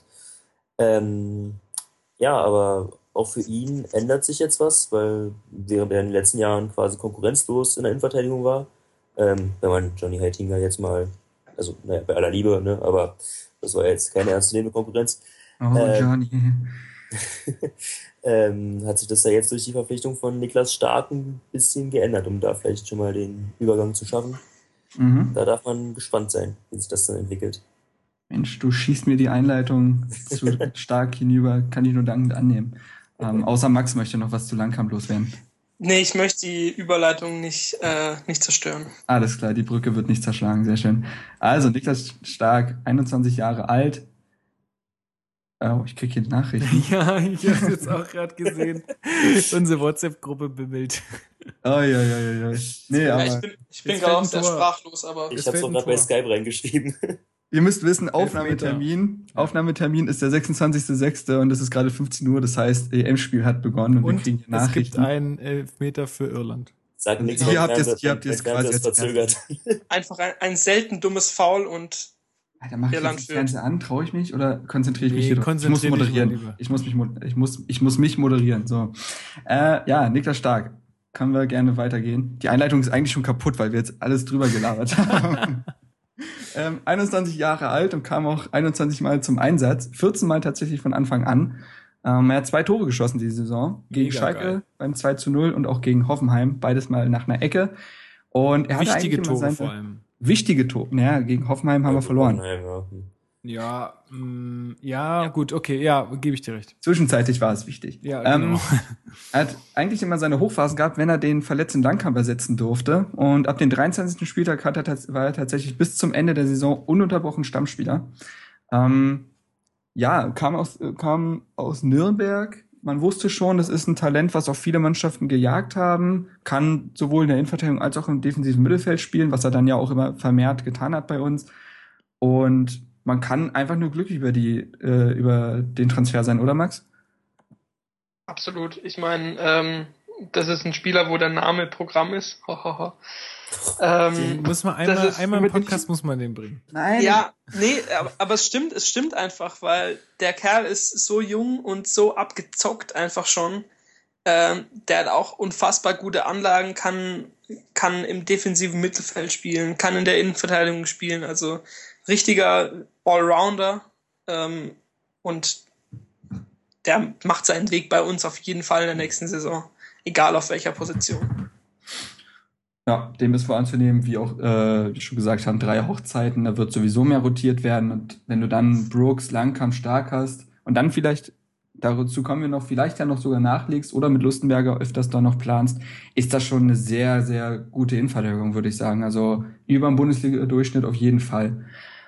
Gut, ähm, stark muss ich sagen, gefällt mir auch menschlich extrem gut. Der wirkt trotz seiner 20, 21 Jahre extrem reif, selbstbewusst, ähm, wirkt auch so, als ob der wirklich was im Kopf hätte. Und ähm, ich, ich weiß nicht, ich schaue mir den gerne Interviews an. Das ist ein, glaube ich, also ich würde den auch am liebsten mal für uns interviewen. Der wirkt sehr, sehr angenehm als Gesprächspartner. Und es kommt halt oben noch drauf. Ähm, ich muss sagen, Stark war auch, der kam ja aus dem Nichts, der kam ja kurz vor Schluss der Transferperiode und kein äh, Gerücht kam dazu auf. Ja, das und lag auch so ein bisschen daran, äh, dass der Club, ähm, also ich kann es ja, weil ich habe ja hier so ein paar Einblicke, die mhm. ihr jetzt vielleicht nicht so habt. Ähm, äh, der Club hatte, er hat ja extreme finanzielle Sorgen so momentan und ich glaube, das war einfach nochmal, die mussten, glaube ich, nochmal verkaufen oder nochmal richtig viel Geld äh, zusammenkriegen, damit sie überhaupt eine Lizenz bekommen. Ähm, und das ähm, ja war einfach, glaube ich, äh, auch aus der finanziellen Not äh, vom Club her einfach dem geschuldet, dass das da stark nochmal verkauft werden musste und anscheinend hat da Berlin dann den Zuschlag bekommen. Ja, das stimmt. Also ich glaube, Bremen war sehr an ihm interessiert unter anderem. Und nee, also Glücksfall. Und das zeigt auch mal wieder, dass Hertha halt für junge Talente immer interessanter wird. Kommen ja auch noch dann zu Weiser. Ähm, ich finde, das ist schon ein klares Zeichen irgendwo. Vielleicht war das ja auch so ein bisschen der ausschlaggebende Punkt für ihn. Ne? Also er hätte gesehen, dass Weiser jetzt da spielt der Plattenhardt, den kennt er auch noch aus ja. Nürnberger Zeiten. Ähm, also vielleicht hat das auch irgendwo einen Ausschlag gegeben dafür für die Entscheidung. Schieber müsste er auch kennen, ne? Ja, genau, der ja, war auch. Wobei hat er stark, hat er stark schon gespielt. Ich glaube, da war er ähm, zu jung. Der, der war recht früh auch schon bei den Profis dabei. Also, ja, die werden sich wahrscheinlich mal über den Weg gelaufen sein. Ja, naja. sicherlich, sicherlich. Ja, also stark muss man sagen ähm, einer der wenigen Transfers, die wir tatsächlich getätigt haben, aber voll und ganz gesessen. Ähm, gut, da ich glaube, dann können wir stark auch so ähm, festmachen, ne? Da ja, müsste also, jetzt keiner mehr was dazu sagen. also ich finde, man muss es auch nochmal betonen, es ist halt einfach auch noch verdammt junger Spieler, der einfach für seine jungen Jahre eine krasse, krasse Erfahrung schon hat. Er ist ja auch, glaube ich, ist ja nicht Kapitän gewesen in der U21 oder ja. so. Also das, das ist schon, der, der hat schon wirklich was auf dem Kasten und ich bin da echt froh, dass man so einen jungen Typen vor allem da auch hinten in der Innenverteidigung hat und wie gesagt schon, der ist so abgezockt. Mit den dreien ist, ist mir überhaupt nicht unwohl und wenn man jetzt echt noch vielleicht noch mal jemanden holt, das wäre schon echt genial. Also dann hätte ich für die Innenverteidigung würde ich mir dann gar keine Sorgen machen für nächste Saison. Das ist echt, das ist schon sehr, sehr gutes Bundesliga-Niveau. Ja, absolut. Und zum und, Thema, ja. ähm, was, was du, Marc, sagtest, dass er so ein ja sehr eloquenter äh, Typ für sein, auch für sein junges Alter ist, äh, mhm. habe ich eine Empfehlung, eine, eine Cook-Empfehlung an unsere Zuschauer. Es gibt ein sehr interessantes Interview oder ein sehr angenehmes Interview von äh, Niklas Stark mit unserer Bundeskanzlerin. Das ist großartig, ja. Das ist sehr cool. Also, ähm, ja, wie ist er eigentlich dazu gekommen? Ich habe keine, keine Ahnung. Ich habe das irgendwann einfach zufällig bei Twitter gesehen, dachte mir so, okay, und habe mir das so angeguckt. Botschafter oder so wahrscheinlich für ja. irgendwas, keine Ahnung. Naja, ah war, war ganz lustig, also auch den Stark in so einer ungewohnten Rolle zu sehen. Man merkte auch, er war jetzt nicht völlig, äh, äh, ja, losgelöst, nicht völlig, nicht völlig tiefenentspannt, aber er hatte schon ganz souverän gelöst. Ja. Ganz lustige Geschichte auf jeden Fall. Ja, gut, dann haben wir die Innenverteidigung abgehandelt. Da müssen wir auch nicht über Verkaufen oder Behalten reden, bin ich mir ziemlich sicher. Und nee. dann Können dann gleich weiter. Raushauen. Alles weg. Also Laden, für die drei würden wir auch schon ordentliche Summe kriegen. ja, das, das stimmt. Also im 30 Millionen Bereich sind wir da auf jeden Fall. Gut, aber das wollen wir ja gar nicht. Wir gehen weiter zur Linksverteidigung. Und zwar haben wir da, ja, anderthalb Spieler, würde ich mal sagen, die wir besprechen können. Angefangen natürlich mit einer der Säulen der letzten Saison, Marvin Plattenhardt. Hatte den eigentlich jemand auf dem Zettel für den Spieler der Saison? Oh. Ich habe zumindest, als ich, ich, als ich, äh, als wir ja drüber gesprochen haben im Saisonrückblick-Podcast, bin ich ja die Namen durchgegangen und tatsächlich war Plattenhardt bei mir in der engeren Auswahl, aber ja. das, das ist so schwierig bei ihm. Eigentlich hätte das verdient. Ja, voll. Also ich, ich dachte mir jetzt, jetzt, wo du es gerade sagst, äh, habe ich auch irgendwie so das Gefühl, dass wir ihn da zu wenig äh, gewertschätzt haben. Ja, ich ja nie. Ja, ja mit Schellbrett mein Lieblingsspieler. Naja. Das, äh, naja, der, der Thron so weit oben, den muss ich ja gar nicht mehr nennen. Das, ist ja, ich werd, es wird ja sogar schon in, in Kommentaren, ohne dass ich was sage, wird ja schon drauf eingegangen, wo, ich, wo geschrieben wurde, äh, Alagui verlängert, stand in den Kommentaren einfach, da wird sich einer von euch aber ganz besonders freuen. Nur so, weißt du, ich muss da, das ist ein Selbstläufer geworden. Aber gut, gehen wir auf Marvin Plattenhardt ein. Ähm, hat sich ja in der Fast-Abstiegssaison unter Dada dann zum Stammspieler gemausert, nachdem er unter Luca ja nicht gespielt hat. Und die Saison hat er sich dann endgültig zur Säule entwickelt, hat 33 Bundesliga-Partien gespielt, alle über die volle Distanz, fehlte nur einmal wegen einer Gelbsperre. Da erzielte er zwei Tore und das sind zweimal direkte Freischüsse gewesen. Einmal der wunderschöne gegen Darmstadt und einmal der, wo man auch über die Torwart reden kann, gegen Bremen. Und auch ganze fünf Torvorlagen. Also sieben Torbeteiligungen als Außenverteidiger. Das ist mehr als ordentlich. Ähm, hat ja auch seinen Vertrag jetzt auch vorzeitig und zwar langfristig verlängert bis 2020. Auch das wieder ein klares Zeichen an den Verein, was mich sehr gefreut hat. Und auch Plattenhardt, habe ich das Gefühl, genießt teilweise in der Bundesliga noch nicht die Wertschätzung, obwohl er Undercut und Tattoos trägt. Also vielleicht stimmt da meine Argumentationskette doch nicht. Nee, aber er ist auf jeden Fall einer der besseren äh, Linksverteidiger, die die Liga so zu bieten hat. Jetzt nehmen ja. wir mal die ganzen Top-Teams raus, ja, aber dann ist also ich, dann ist Ebbe. sag mir mal jemand, der dann noch über ihm steht. Also da sind wenige. Ja. Keiner wüsste jetzt wir, auch nicht. Wir, wir können es ja in, in, in deutsche Linksverteidiger einfach umändern. Na ja, gut, wen hast du da? Du hast den Erik Dom, der nichts mehr reißt, so wirklich bei Dortmund. Du hast Schmelzer. Schmelzer, Hector und Hector. dann wird's schon eng. Ja. Dennis Aogo. Ey, der war ja, der glaube ich, 20 Länderspiele oder so auf dem Buckel. ähm, ja, aber das sagt schon alles aus, glaube ich.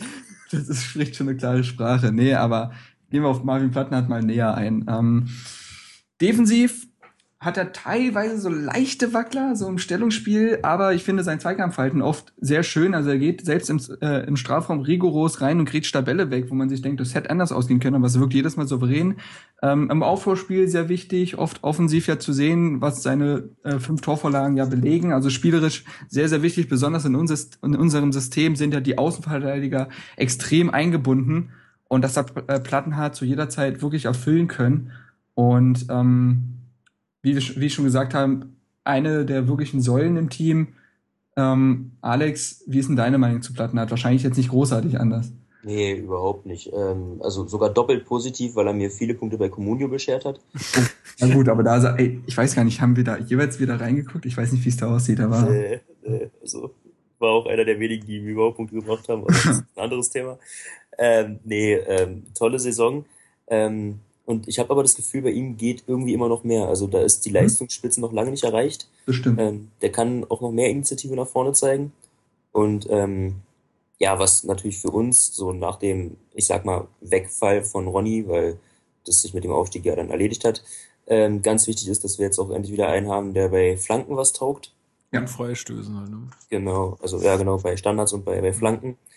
Ähm, und was mir bei ihm auffällt, ist, dass er, also es ist gar nicht negativ gemeint, aber er hat ein extrem linkslastiges Spiel. Also ja, mit dem rechten Fuß macht er alles viel. auf den linken Fuß aufgelegt. Das sieht manchmal ein bisschen na, unorthodox aus, aber bisher klappt's ja. Also solange der linke Fuß dann so gut funktioniert, ist das ja kein Negativwert. Ja, klar. Nee, ich finde, er ist auch ein super, äh, also er, er ergänzt sich mit, mit, mit Ibisevic, ähm, das hat man ja auch mal ein paar, mal ein paar Mal gesehen, sehr gut. Also seine Flanken finden bei Ibisevic auch gern mal einen Abnehmer. Mhm. Ähm, das finde ich echt eine Kombi, die sollte man vielleicht für nächstes Jahr auch noch mal mehr fokussieren, äh, weil das hat eigentlich immer ganz gut geklappt. Äh, und ich finde auch, dass das Plattenhardt so jemand ist. Ich, der, da gab es so ein paar Momente in der Saison, weiß ich nicht, ihr erinnert euch sicherlich, wo man, wo er einfach irgendwie einen Ball nicht bekommen hat und dann nochmal so auf den Rasen schlägt. Der ist halt auch bissig so. Der hat auch richtig Bock und der, mhm. der wirkt nie so, als ob er schleifen lässt. Ja, sondern wenn er spielt, dann gibt er 100 Prozent und nicht weniger. So. Und das, das mag ich auch an ihm. Also, ähm, ja, und wie gesagt, einer, für, für mich einer der besten Außenverteidiger der Liga. Also.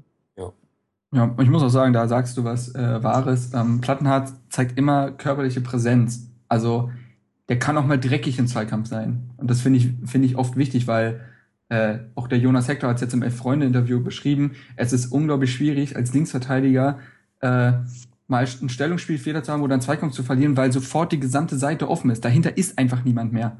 Und deswegen finde ich es wichtig bei einem Plattenhardt, dass er oftmals rigoros auch noch reingeht und das Foul nötiger, äh, nötigerweise zieht, ähm, anstatt wir da jemanden haben, der irgendwie schön spielt und dann nicht mehr hinterherkommt. Auch das, glaube ich, ein Punkt, der Plattenhardt sehr wichtig macht. Ähm, Max, möchtest du noch was hinzufügen? Nee, ist alles gesagt und äh, Frag ja. mal Max nächstes Mal als erster. Sonst ja, das hatte ich auch, das hatte ich auch äh, im Sinn als nächstes, ja. Das hatte ich auch im Sinn. Gut, also Plattenhardt, äh, können wir auch nicht viel drüber diskutieren. Auch er wird nächste Saison sehr wahrscheinlich die Lösung Nummer eins sein. Sollte sich nicht jemand hervorspielen, den wir schon ein paar Mal jetzt angesprochen haben, Maximilian Mittelstädt habe ich jetzt mal in die Linksverteidigung geschoben, würde ich sagen, macht am meisten Sinn. Hat die Saison den Sprung zu den Profis geschafft, hat seinen Profivertrag unterschrieben, gilt so als das äh, vielversprechendste Talent äh, der, des letzten Jahres, denn Brooks und ähnliches kann man nicht mehr unbedingt hinzuzählen. Ähm, 19 Jahre jung, stand 13 Mal diese Saison im Kader, dreimal in der Bundesliga gespielt und tatsächlich auch zweimal von Anfang an. Einmal gegen Bayern im rechten Flügel, das hat er sehr stark gemacht. Und dann im vorletzten Spiel als Linksverteidiger äh, gegen Darmstadt. Da hat er ja auch seine Torvorlage für Kalu ähm, tatsächlich erzielen können.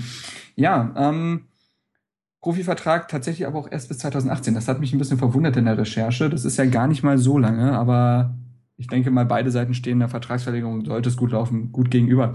Max, jetzt frage ich dich natürlich als erstes, das weißt du ja jetzt. Ähm, ja. Wie würdest du denn die Saison von Mittelstädt beschreiben? Findest du, er hat sich gut gemacht oder man kann noch nicht so genau sagen, wo die Reise hingeht? Wie schätzt du seinen Weg ein?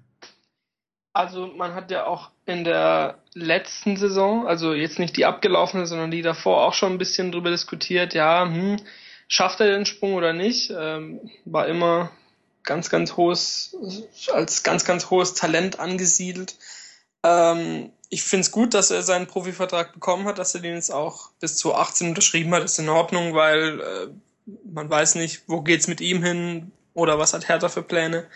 Es passt schon von der Länge her. Ich habe leider die Spiele gegen Bayern und Darmstadt nicht gesehen, deswegen kann ich und jetzt die frage ich dich als erstes, du. Ja, ich kann, ich kann die leider nicht einschätzen, aber ähm, das, was ich gehört und gelesen habe, ähm, besagt, dass er einen schönen Offensivdrang hat. Mhm. Auch, deshalb äh, kann man ihn als Linksverteidiger auf jeden Fall auch mal hinstellen und äh, wird wahrscheinlich genauso wie Plattenhardt sich vorne beteiligen und Flanken reinschlagen.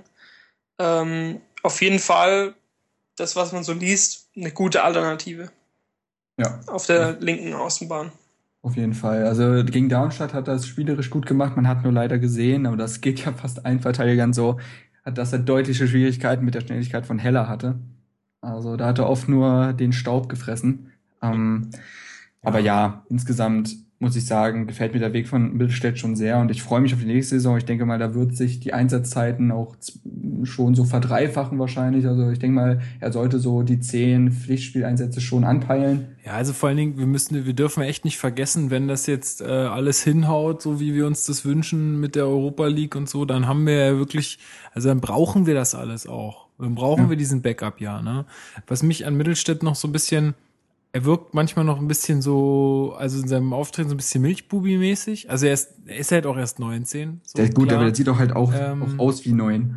Ja, eben. Das ist, also da, da muss er, also da muss er auf jeden Fall, da muss auf jeden Fall. Da muss der Bartwuchs mal zulegen. Ja, ist so. Entschuldigung. Zu wenig Einsatz sehe ich da von dem Bart an. Ja, aber nee, äh, mal jetzt im Ernst. Ähm, ich glaube, also ich glaube, äh, jetzt ihn irgendwie noch äh, irgendwo reinzustecken oder schon jetzt irgendwie Aussagen über seine Leistung zu treffen, ist echt schwierig, weil ich sag mal, gegen, gegen Darmstadt, das war okay, gegen Bayern, das war gut, aber es waren halt auch erst zwei Spiele irgendwie ähm, und das in einer Saison, wo es eh sehr gut lief.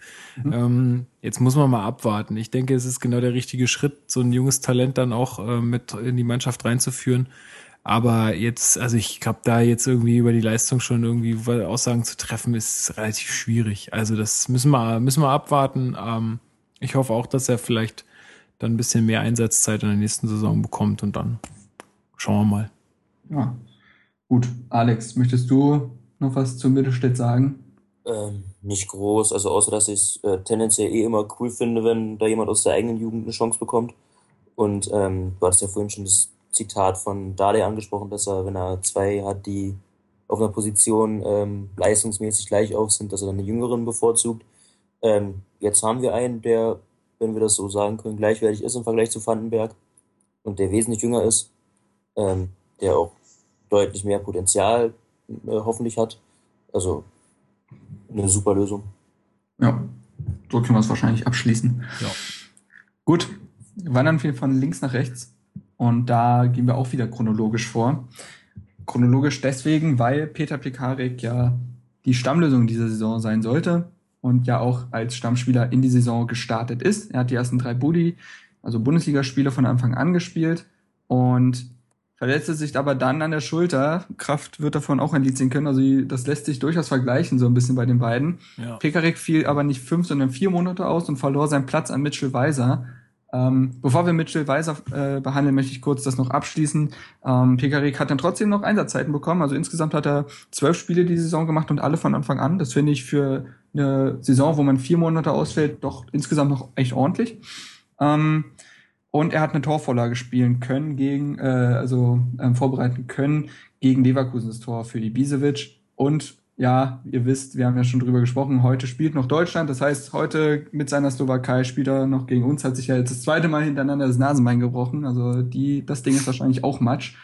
Ähm, ja, ich kann mir nicht vorstellen, wie das ja, dann die äh, Struktur haben soll. Ähm, gut, aber Pekarik diese Saison oftmals dann ja auch mit Weiser zusammen auf dem Feld gewesen, also dann Weiser weiter vorne und Pekarik rechts hinten.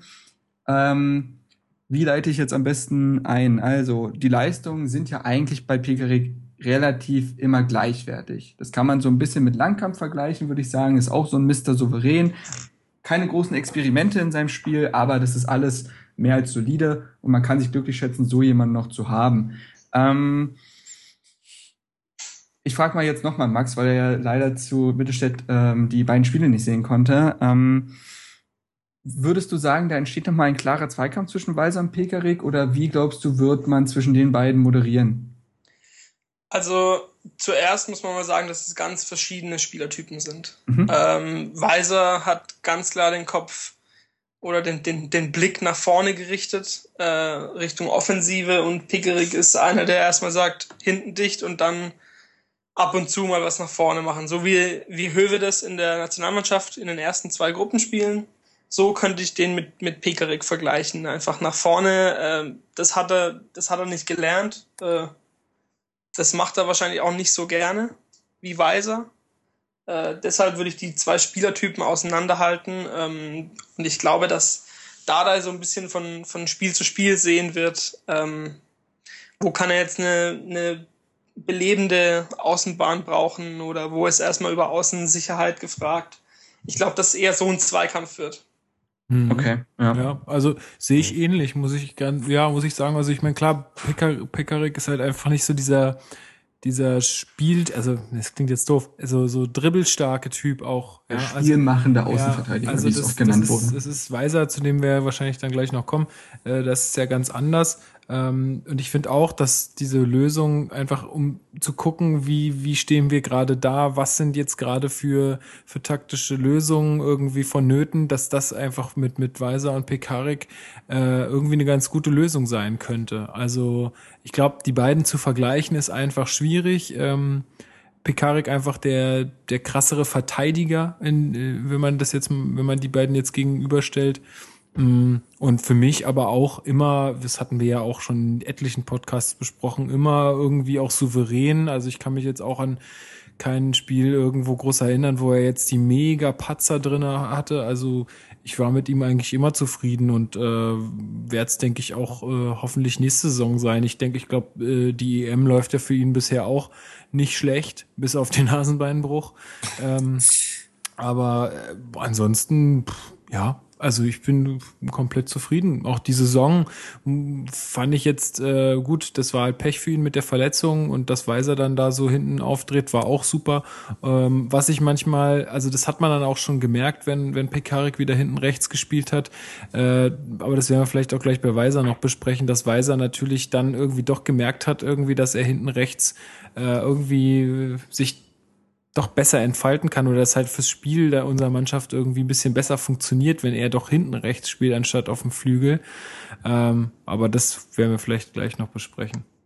Auf jeden Fall werden wir es tun. Ähm, ja, also tatsächlich, also ich gehe da durchaus d'accord. Ich muss aber sagen, mir kommt Pekarik offensiv manchmal zu schlecht weg in den Bewertungen. Also Ja, das ist schon halt, mal so es ist, also halt, ja. es ist, was man kritisieren könnte, ist, dass es sehr geradlinig ist. Also er spielt immer noch das, was man auch in den 90ern als äh, Außenverteidiger so ein bisschen gespielt hat, dieses äh, ich laufe die Linie einfach nur äh, straight entlang und versuche einen Doppelpass mit einem Doppelpass durchzukommen, Flanke rein. Das ist ja das üblichste Mittel, was es überhaupt gibt als Außenverteidiger. Und das spielt er ja eigentlich nur. Aber er bemüht sich offensiv auch echt. Also ich finde, oft wird es halt so gesagt, es würde er nur in der eigenen Hälfte kleben und das finde ich ist eigentlich nicht unbedingt der Fall. Ähm, also da muss ich sagen, äh, das ist nicht der Weiser, weil er auch äh, nicht so unaus unausrechenbar ist wie Weiser, aber offensiv finde ich ihn jetzt nicht schlecht. Also die Pickericks, Pickericks Offensivaktionen sehen meistens so aus, dass er halt an der Grundlinie, also an der, an der, an der Seite Seiten- lang geht und dann die Flanke reinschlägt. Genau. Weiser ist eher noch mal der Typ, der dann Der mal den Ball am Fuß, äh, am Fuß lässt und dann noch mal irgendwie spielerisch auch Ja, noch ein bisschen genau. versucht, nach innen zu gehen.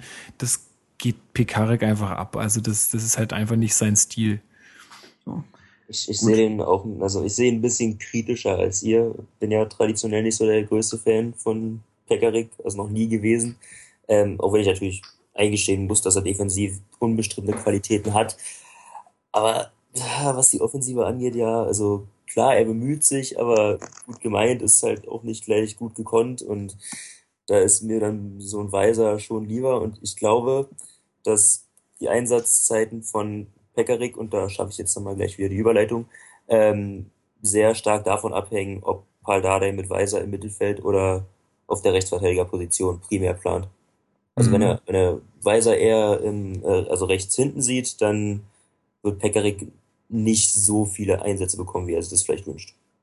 Ja, also das, davon könnte es abhängen und wie da der halt auch rotieren will. Ne? Also da werden wir mal schauen. Also ja, gut. Ich denke auch bei Pekarik stellt sich jetzt aber auch nicht, keinesfalls die Frage, ob wir jetzt, äh, ob wir ihn jetzt abgeben, weil Pekarik Weiser als Rechtsverteidigerlösung ist schon wirklich sehr, sehr gut.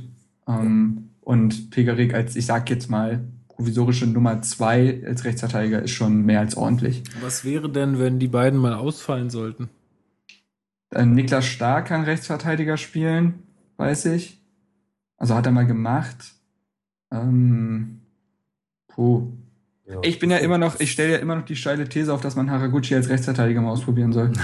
Ja. Das, das, kein Witz. Das könnte klappen. Ja, gut, von der Statur her ist es jetzt auch nicht Jetzt, viel mehr ja, oder gut, weniger als Weiser Weiser. ist ja. ungefähr genauso Also breit wie er, dementsprechend. Ich glaube, das könnte funktionieren, aber nein, das war im Ernst. Also, ich weiß nicht, dann setzt du halt da einen Stark hin. So. Aber da muss schon extrem viel Pech zusammenkommen, dass die beiden zeitgleich ausfallen. Also. Gut, Ja. Ist ja auch jetzt nicht, äh, war jetzt der Interesse halber irgendwie. Mittel, Ja. Mittelstädt könnte bestimmt auch rechts spielen. Bestimmt, ja, das ist, das stimmt. Ja, gut. Wir haben ihn gerade angesprochen, wir haben ihn schon öfter angesprochen mittlerweile. Mitchell Weiser. Neben anderen Spielern wie zum Beispiel dem bereits besprochenen Jahrstein wohl eine der Überraschungen dieser Saison. Oder wenn nicht sogar die Überraschung. Ja, oder Gewinner halt. Also ich Auf glaube, jeden Fall der Gewinner, das kann man auf jeden Ja. Fall so betiteln. Ähm, er kam ja als Spieler für die Außenbahn, sollte behutsam aufgebaut werden. Niemand wusste so genau, wo die Reise hingeht. Man wusste, ja, der hat sich bei, äh, bei äh, Pep Guardiola in Bayern halt nicht durchsetzen können, aber hatte durchaus gute Spiele, besonders wo er als Rechtsverteidiger ausnutz, äh, aushelfen musste. Da hat er sogar uns mal nass gemacht, das weiß ich noch, mit dieser unsagbaren Leistung von Hegeler als Einwechselspieler. Das brennt mir immer noch im Hirn. Ähm, aber nein, äh, man hatte von Weiser jetzt nicht allzu viel gesehen und äh, wollte halt schauen, wo die Reise hingeht. Die Reise ging, ja, äh, bis jetzt nach Rio, wenn man so will. Er rutschte für Pigarik ins Team und machte seitdem einen atemberaubenden Job. Also 29 Bundesligaspiele, davon 17 als Rechtsverteidiger. Und er hat genau dieselben Werte wie äh, äh, Plattenhardt, also zwei Tore gegen Ingolstadt und das Ding gegen Frankfurt und fünf Vorlagen. Wobei man da auch wieder erwähnen muss, ich, wir nennen heute die Pokalpartie nicht, außer man ist explizit gut in diesen gewesen und die stellen irgendwie noch einen Referenzwert dar. In vier Spielen hat Weiser im Pokal drei Vor äh, Tore vorbereitet. So. Also sehr, sehr ordentliche Werte für jemanden, der ähm, vorher noch nie eine Bundesliga-Saison äh, ansatzweise durchgespielt hatte. Ähm, vielleicht nenne ich mich jetzt mal einfach als Ersten und äh, bevor ich jemand von euch frage, so egoistisch wie ich bin. Ähm, ich finde, Weiser hat eine, ja, brauchen wir gar nicht drüber diskutieren, hat eine extrem gute Saison gespielt. Ähm, defensiv anzufangen ist, dass ich, äh, dass er da, das hat er grundsolide gemacht. Also selten hat man das Szenen gehabt, wo er jetzt auch irgendwie als Bruder Leichtfuß hätte agieren können, was ja durchaus vermutlich äh, ver durchaus zu vermuten wäre, wenn man sich guckt, anguckt, wie offensiv äh, eingebunden er ist. Also das hat er immer sehr solide gemacht, war sich nie zu schade für eine Grätsche, hat tatsächlich auch ein paar Mal Szenen gehabt, wo er den Ball von der Linie gekratzt hat. Das fällt mir auch noch wieder ein. Und offensiv er war dieser spielmachende äh, Außenverteidiger, ist immer wieder nach vorne gezogen, hat die Freiräume genutzt, Doppelpässe gespielt, ist nach innen gezogen, hat das Dribbling gesucht, Spieler auf sich gezogen und all das macht ihn zu einem extrem modernen Außenverteidiger und äh, auch wohl zu jemandem, der ähm, ja, der sehr begehrt sein wird. Äh, sein wird. Er hat ja auch nur einen Vertrag bis 2018, glaube ich. Mhm. Das dauert also auch nicht mehr ewig bei ihm. Da müssen wir auch mal schauen, wie es da weitergeht. Also Weiser kannst du nicht drüber diskutieren, ist wohl einer der ganz großen Überraschungen innerhalb der Bundesliga in, in den letzten Jahren. Ähm, Lukas, äh, wie hast du Weiser denn wahrgenommen? Findest du, er äh, hat vielleicht sogar jetzt noch äh, relativ schnell Luft nach oben oder ähm, findest du, er hat sich auf einem Niveau eingependelt, wo man, ähm, wo man sagen kann, das, das reicht doch erstmal? Also ich glaube, dass so, sowas sollte man ja nie unbedingt sagen, das reicht jetzt erstmal. Nein, sondern, klar. Ich meine, geht ähm, jetzt nur davon, ist der nächste Sprung äh, schon in, in weiter Ferne oder in Sichtweite. Ähm, ja, also ich, ich, ich habe ihn äh, zu Beginn der Saison auf jeden Fall noch positiver wahrgenommen als jetzt zum Ende hin. Mhm. Also ich fand irgendwie in der ersten Zeit, das war ja auch, man wusste ja auch nicht so richtig, woran man ist. Ne? Also das ist ja, da, da, da trügt einem das Gefühl vielleicht auch manchmal, dass man irgendwie am Anfang ja auch nicht so richtig weiß, was man von dem Spieler erwarten kann. Und wenn er dann so überrascht wie Weiser, dann äh, ist es natürlich ein ganz anderes äh, Ding, als wenn man irgendwie in der Rückrunde schon mit einem gewissen Vorwissen auf die Leistung schaut. Ja. Ähm, aber mich hat er brutal überrascht, äh, auch er kam ja auch so ein bisschen von Bayern, so, naja, so ein bisschen als Etepetete-Typ irgendwie, keine Ahnung, gerne ist er, hängt auf der Fashion Week ab oder äh, was weiß ich, ist irgendwie DJ und darf in der Mannschafts-, im Mannschaftsraum irgendwie auflegen und solche Scherze halt, keine mhm. Ahnung. Ja, also so ein bisschen so Sinan Kurt-mäßig, was man da so gehört hat in die Richtung und ähm, habe ich, aber ich habe ihn überhaupt nicht so wahrgenommen. Ähm, also ich finde, ähm, der hat seine Sache auch immer gut gemacht, ähnlich wie ähnlich wie Plattenhardt, vielleicht nicht ganz so stark, hatte ich das Gefühl, dass er auch immer irgendwie äh, Einsatz zeigt, äh, was nicht, ähm, also was auch daran liegt, zum Beispiel hatte sich ja irgendwie die Zehen gebrochen. Ja. Ähm, und oder den kleinen C oder was war das? Naja, auf jeden Fall nicht nichts so arg Schlimmes, dass äh, gut, wir würden jetzt damit nicht mehr Fußball spielen, aber ähm, er hat er hat da einfach die Zähne zusammengebissen und hat da auch auf, wir hatten, ich glaube, Pickerick war zu dem Zeitpunkt ja auch noch verletzt, ähm, so dass er dann gesagt hat, dann spiel dich halt, ne? Ja. Ähm, und das äh, zeigt auch irgendwie eine Bereitschaft. Ähm, ja, also ich, ich finde sein, ich finde ihn auf der rechten Außenverteidigerposition äh, viel besser als ähm, im Mittelfeld. Äh, hat mir, also hat mir zumindest in den Spielen, die ich gesehen habe, die Saison, hat, hat mir das viel besser gefallen als dass er da im Mittelfeld ist. Aber ja, auch wie bei Plattenhardt, da wird sich und muss sich auch noch, noch mehr entwickeln. Auch in der nächsten Saison, denke ich. Ich meine, das, das wird auch für die, für viele Spieler da mit Europa wird das auch nochmal eine total neue Erfahrung und auch eine gute Erfahrung werden. Mhm. Und ähm, ja, ich hoffe einfach, dass er vielleicht sogar äh, sagt, wenn das also in der nächsten Saison nochmal halbwegs gut läuft, wenn wir, wenn wir uns in der oberen Tabellenhälfte oder im oberen Tabellendrittel irgendwo befinden sollten, wer weiß, ja, ähm, dass er dann vielleicht doch sogar den Vertrag nochmal verlängert. Das wäre das, was du angesprochen hast, wäre meine nächste Frage an Max dann gewesen. Ähm, Weiser, Rechtsverteidiger oder rechtes Mittelfeld? Was äh, ziehst du vor? Rechtsverteidiger. Mhm. Ganz klar. Also ich, ich finde allgemein, aber da kommen wir später auch noch dazu, dass uns auf den offensiven Außenbahnen so ein bisschen immer die Durchschlagskraft äh, fehlt oder gefehlt hat in der letzten Saison. Und äh, das hat Weiser als rechtsoffensiver Spieler auch nicht geschafft. Da ist er immer so ein bisschen untergegangen, aber rechts hinten, da über seine Seite kam nie was nach hinten durch und er hat immer offensiv das Spiel antreiben können und deshalb äh, finde ich ihn als Rechtsverteidiger besser als, als Rechtsaußen. Ich denke, Alex und ich, wir gehen da d'accord, nicht wahr? Ja. Ich, ich muss an der Stelle einfach nochmal die, die Anekdote äh, von meinem Kumpel erzählen. Da waren wir im Stadion gegen Bremen. Ja, genau, das war das erste Heimspiel der Saison. Und äh, Weiser wurde dann, glaube, zur zweiten Hälfte irgendwann eingewechselt, hat den Ball auf rechts bekommen und dann irgendwie mit einer äh, Ballberührung zwei Spieler, äh, zwei Bremer stehen lassen. Und äh, mein Kumpel meinte nur, der ist nächste Saison weg.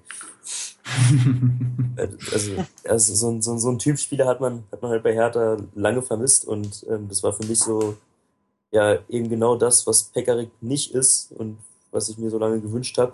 So ein offensiver ähm, Außenverteidiger. Und ja, wir können wirklich für jede Saison, die er noch bei uns bleibt, dankbar sein. Ja, das ist wohl so. Ja, diese Akzente oder dieses, dieses Spiel hat er ja bei Bayern in der letzten Saison am Ende auch noch äh, zeigen dürfen, auch gegen uns zeigen dürfen teilweise. Ja. Ähm, und deswegen, ja, also ich, das ist auf jeden Fall auch einer der Faktoren gewesen, warum die Saison so gut gelaufen ist, würde ich behaupten. Ja, keine Frage, keine Frage. Ja, gut, dann schließen wir das Thema weise ab, ne? Also behalten. Die Lobeshymnen, die, die Lobeshymnen müssen auch irgendwann aufhören. Ähm, behalten, sage ich dann nur, behalten. Ah ja, ja, Stichwort behalten, ja, durchaus. Also verkaufen möchte ich die jetzt nicht unbedingt. Äh, ja, die Innenverteidigung, Außenverteidigung auch abgehandelt. Das heißt, wir können jetzt ins große, große Feld des Mittelfelds eintauchen. Ja, da sind einige Spieler, die wir jetzt besprechen dürfen, aber auch das habe ich wieder unterteilt. Also fangen wir an mit dem defensiven Mittelfeld. Anzufangen wäre da wohl der insgesamt defensiv eingestellteste Spieler. Und das ist Fabian Lustenberger, unser Kapitän. 30 Mal diese Saison gespielt, alle Spiele von Anfang an. Und äh, interessant ist, dass er 14 Spiele davon als Innenverteidiger bestritten hat und 16 davon als äh, defensiver Mittelfeldspieler. Also es hat sich ganz schön die Waage gehalten. Und nicht zu vergessen ist natürlich, dass er das Tor gegen Stuttgart gemacht hat. Dieses Weltklasse-Tor. Letzter Fakt, hat bis 2019 auch verlängert. Also diese, diese Saison haben echt viele verlängert, muss man sagen. Da ist ein ganz schönes Gerüst quasi entstanden. Und Lustenberger ist ja auch so der defensivste Teil des schiefen Dreiecks dann gewesen, was dann oft äh, tituliert wurde. Ähm, Alex, wie würdest du die Saison von Lustenberger beschreiben? Ist es eine Saison gewesen, wo er in seiner Entwicklung vielleicht sogar noch einen Schritt nach vorne gemacht hat, wo er vielleicht sicherer gewirkt hat oder ähm, hast du alte Muster gesehen? Oh, mir fällt es echt ganz, ganz schwer, Lustenberger irgendwie zusammenfassend äh, einzuschätzen. Also erstmal ähm, als, als Typ ein super Kerl und ähm, als Identif Identifikationsfigur, schweres Wort, ähm, für den Verein auch ein ähm, wichtiger Bestandteil. Wenn man ähm, jemanden menschlich schon einleitet, dann heißt das für den sportlichen Teil nichts Gutes. Ja, mal gucken, ob ich noch die Kurve kriege.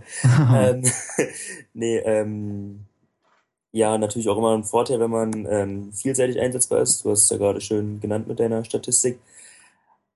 Ja, jetzt ist die Frage, wo man, wo man hin will. Also, wenn wir höheres Niveau anstreben und irgendwie probieren wollen, uns in Platz fünf bis sieben zu etablieren, dann weiß ich nicht, ob Fabian Lustenberger dafür ausreicht.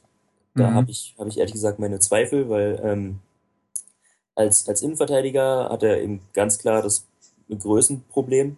Das kann man nicht wegreden. Das ist nun mal ein Nachteil.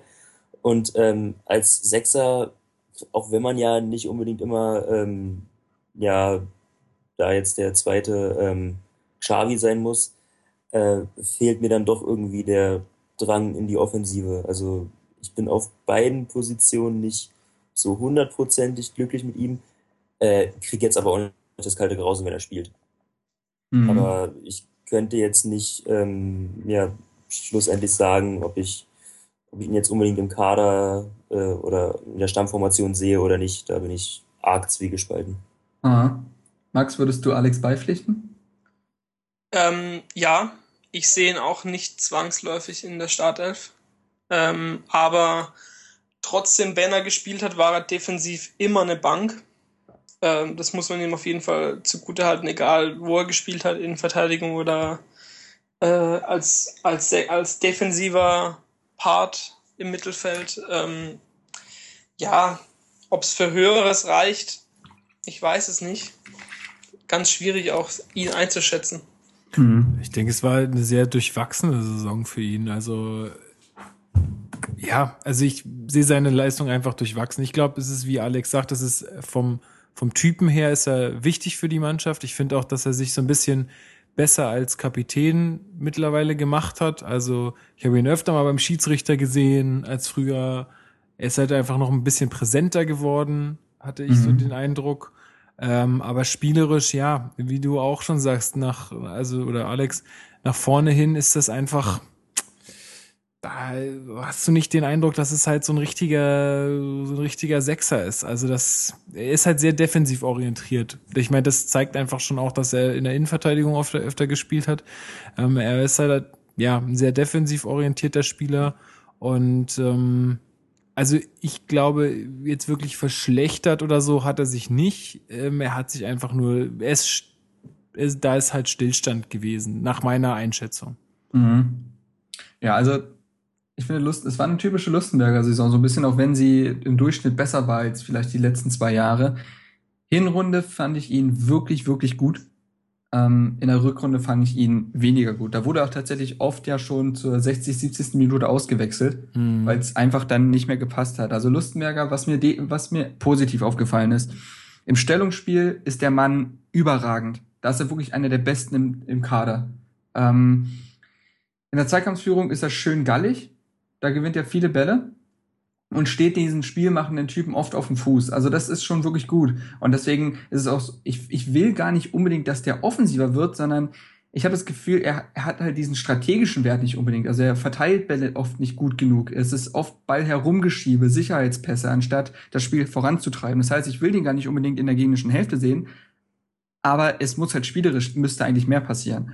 Und was mir negativ aufgefallen ist an Lustenberger, der ist, der Junge ist arg langsam geworden. Also, das ist besonders im Spiel gegen Gladbach aufgefallen, wo wir das 5-0 aufs Gesicht bekommen haben. Da sah keiner gut aus, aber Lustenberger, der hat, der ist immens langsam geworden und äh, das ist auch für das moderne Spiel natürlich schwierig. Aber als als quasi defensivsten Part im zentralen Mittelfeld finde ich ihn nicht schlecht. Spielerisch gesehen hat Alex aber vollkommen recht, möchte man in höhere Regionen gehen und sich dort etablieren, wird Lustenberger zwangsläufig nicht mehr reichen. Das muss man leider eingestehen. Da muss man Sympathie und auch das Kapitänsamt mal zur Seite räumen. Ähm, und ja, also Lustenberger, ich denke mal, der spaltet wahrscheinlich auch so ein bisschen die Fans, würde ich sagen.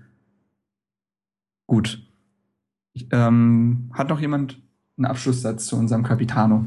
Ähm, nee. Nee. Nein. Schön. Das ist doch schön. Nee, aber wie gesagt, also Lustenberger, besonders jetzt auch durch Stark, der ja dann auch oft, oftmals auf der 6 gespielt hat, ähm, das wird, es wird für ihn nicht mehr leichter. Also auch, auch noch vielleicht auch nochmal ein Punkt. Ich meine, das, er hat ja dieses geile Tor geschossen gegen Stuttgart, ne? Ähm, aber da muss man auch mal überlegen, das war, was war das? Das war sein erster Treffer nach sieben Jahren, oder? Echt, ja. Yep. Also das ist ja für, für jemanden, der als Sechser spielt, guckt euch mal andere Sechser an, ja. Moment, das ist das erste Bundesligator, oder? Ja, ja. Weil Aachen ist ja nicht so lange. Gegen Aachen und das war auch ein geiles Ding. Da ja, okay, okay, gut, sagen wir mal Bundesligator. Aber ja, selbst Karlsruhe das, hat er damals getroffen, ja. Selbst das, äh, das ja. ist doch, also das ist, da sieht man doch einfach, dass das offensiv einfach zu wenig ist. Ja, gut. Das, das ist mir eigentlich tatsächlich wirklich egal. Wenn die anderen Qualitäten, wofür er auf dem Feld steht, funktionieren, ist es mir wirklich egal, ob er torgefährlich ist oder nicht. Das, Gut, das ist nicht das, seine Aufgabe. Ja. Und äh, ein Pal Dardai, damals, okay, das waren noch andere Zeiten, aber Pal Dardai war auch nie äh, gefährlich vom Tor. Wirklich gar nicht. Und hatte trotzdem einen immensen Wert fürs Team. Also das ist für mich kein Kriterium. Ähm, mir, aber dann müsste halt, dann müsste halt, finde ich, alles andere wahnsinnig überragend sein. Oder dann müsste alles andere echt top sein. Ja, ist ja stabil in der Defensive. Und fürs ja. Tore schießen sind einfach andere da im Kader. Gut, aber da werden wir ja auch noch drauf kommen. So viele andere. Ja klar, aber ich finde, ja. das ist nicht, das ist nicht das, woran du einen Lustmerger festmachen kannst. Also wie gesagt, woran du ihn festmachen kannst, ist, dass er spielerisch gesehen zu wenig zeigt. Also er spielt zu wenig kluge Pässe. Das ist oft, wenn Shelbert und Arida wirklich geile Pässe spielen, um das Spiel anzutreiben, um das Spiel schnell zu machen, um Lücken zu finden, spielt Lustenberger lieber den Pass zu den Innenverteidigern. Und das ist, glaube ich, das Hauptproblem bei ihm. Ja, das, das meine ich nämlich auch. Also mir geht es nicht darum, dass er zu wenig äh, Tore auf seiner ähm, Autogrammkarte stehen hat, sondern äh, dass einfach er dem Offensivspiel viel zu wenig ja, Produktives und Konstruktives beiträgt. Ja. Also, ich meine, Per Schellbrett schießt auch nie ein Tor, aber den würde ich da komplett anders bewerten als Lustenberger. Genau. Was ich, was ich sehe, ja, ja wie, wie lange ist er jetzt bei uns? Das ist auch schon seit 2007, 2008? Ja. 2007. Ja, das hat halt genau. auch einen Wert, ja. So, erstens das und zweitens, wir haben jetzt jahrelang keinen guten Offensivfußball gespielt. Und äh, ich, ich weiß nicht, ob das Vertrauen dann in sich selbst nicht da ist, um solche Pässe dann zu spielen, oder dann spielt man vielleicht lieber hinten rum. So. Du meinst, der hat die alten Saisons noch so ein bisschen im Knochen? Ich, ich weiß nicht, ob, ob er sich dann einfach, ob er jemals äh, offensiver war oder nicht. Ähm, aber vielleicht traut er sich einfach diese, diese etwas riskanteren Bälle nicht zu. Mhm. Aber das kann, ja gut, ähm, ist eine Erklärung aber könnte ist aber natürlich, auch wenn es so sein sollte, dann auch ein arges Problem, wenn es einfach auch Absolut. mental nicht dazu reicht, solch ein ja. Spiel durchzuspielen. Ich würde sagen, man muss die nächste Saison abwarten. Ich glaube, er war diese Saison echt wichtig, auch für die Balance des Teams. Ähm, und nächste Saison, wenn man halt wirklich auch sein Spielstil vorantreiben will, wenn man variabler sein will, da wird sich entscheiden, ob ein Lustenberger reicht oder nicht. Also, ich finde, das war eine Saison, da kann, da da kann man echt mit zufrieden sein. Die Rückrunde war nicht mehr so wirklich doll, aber das betrifft ja auch das ganze Team. Ähm, aber ich glaube, die nächste Saison, da wird man dann festmachen, wie es mit ihm weitergeht. Mhm. Gut. Kommen wir weiter. Das schiefe Dreieck besteht bekanntlicherweise aus drei Ecken. Das heißt, den nächsten nehmen wir gleich dazu. Und das ist per Shellbrett ich tatsächlich möchte mich da so ein bisschen rausnehmen, weil ich ja schon eine Lobeshymne, eine riesige im letzten Podcast abgegeben habe. Ich werde nur äh, vielleicht noch was hinzufügen. Zentra ähm, war eine zentrale Figur des, äh, da Systems, 31 Einsätze, zwei Tore und er war in vier Spielen Kapitän. Ich finde, das war auch ein schöner, weiß nicht, das ist eine schöne Wertschätzung irgendwo.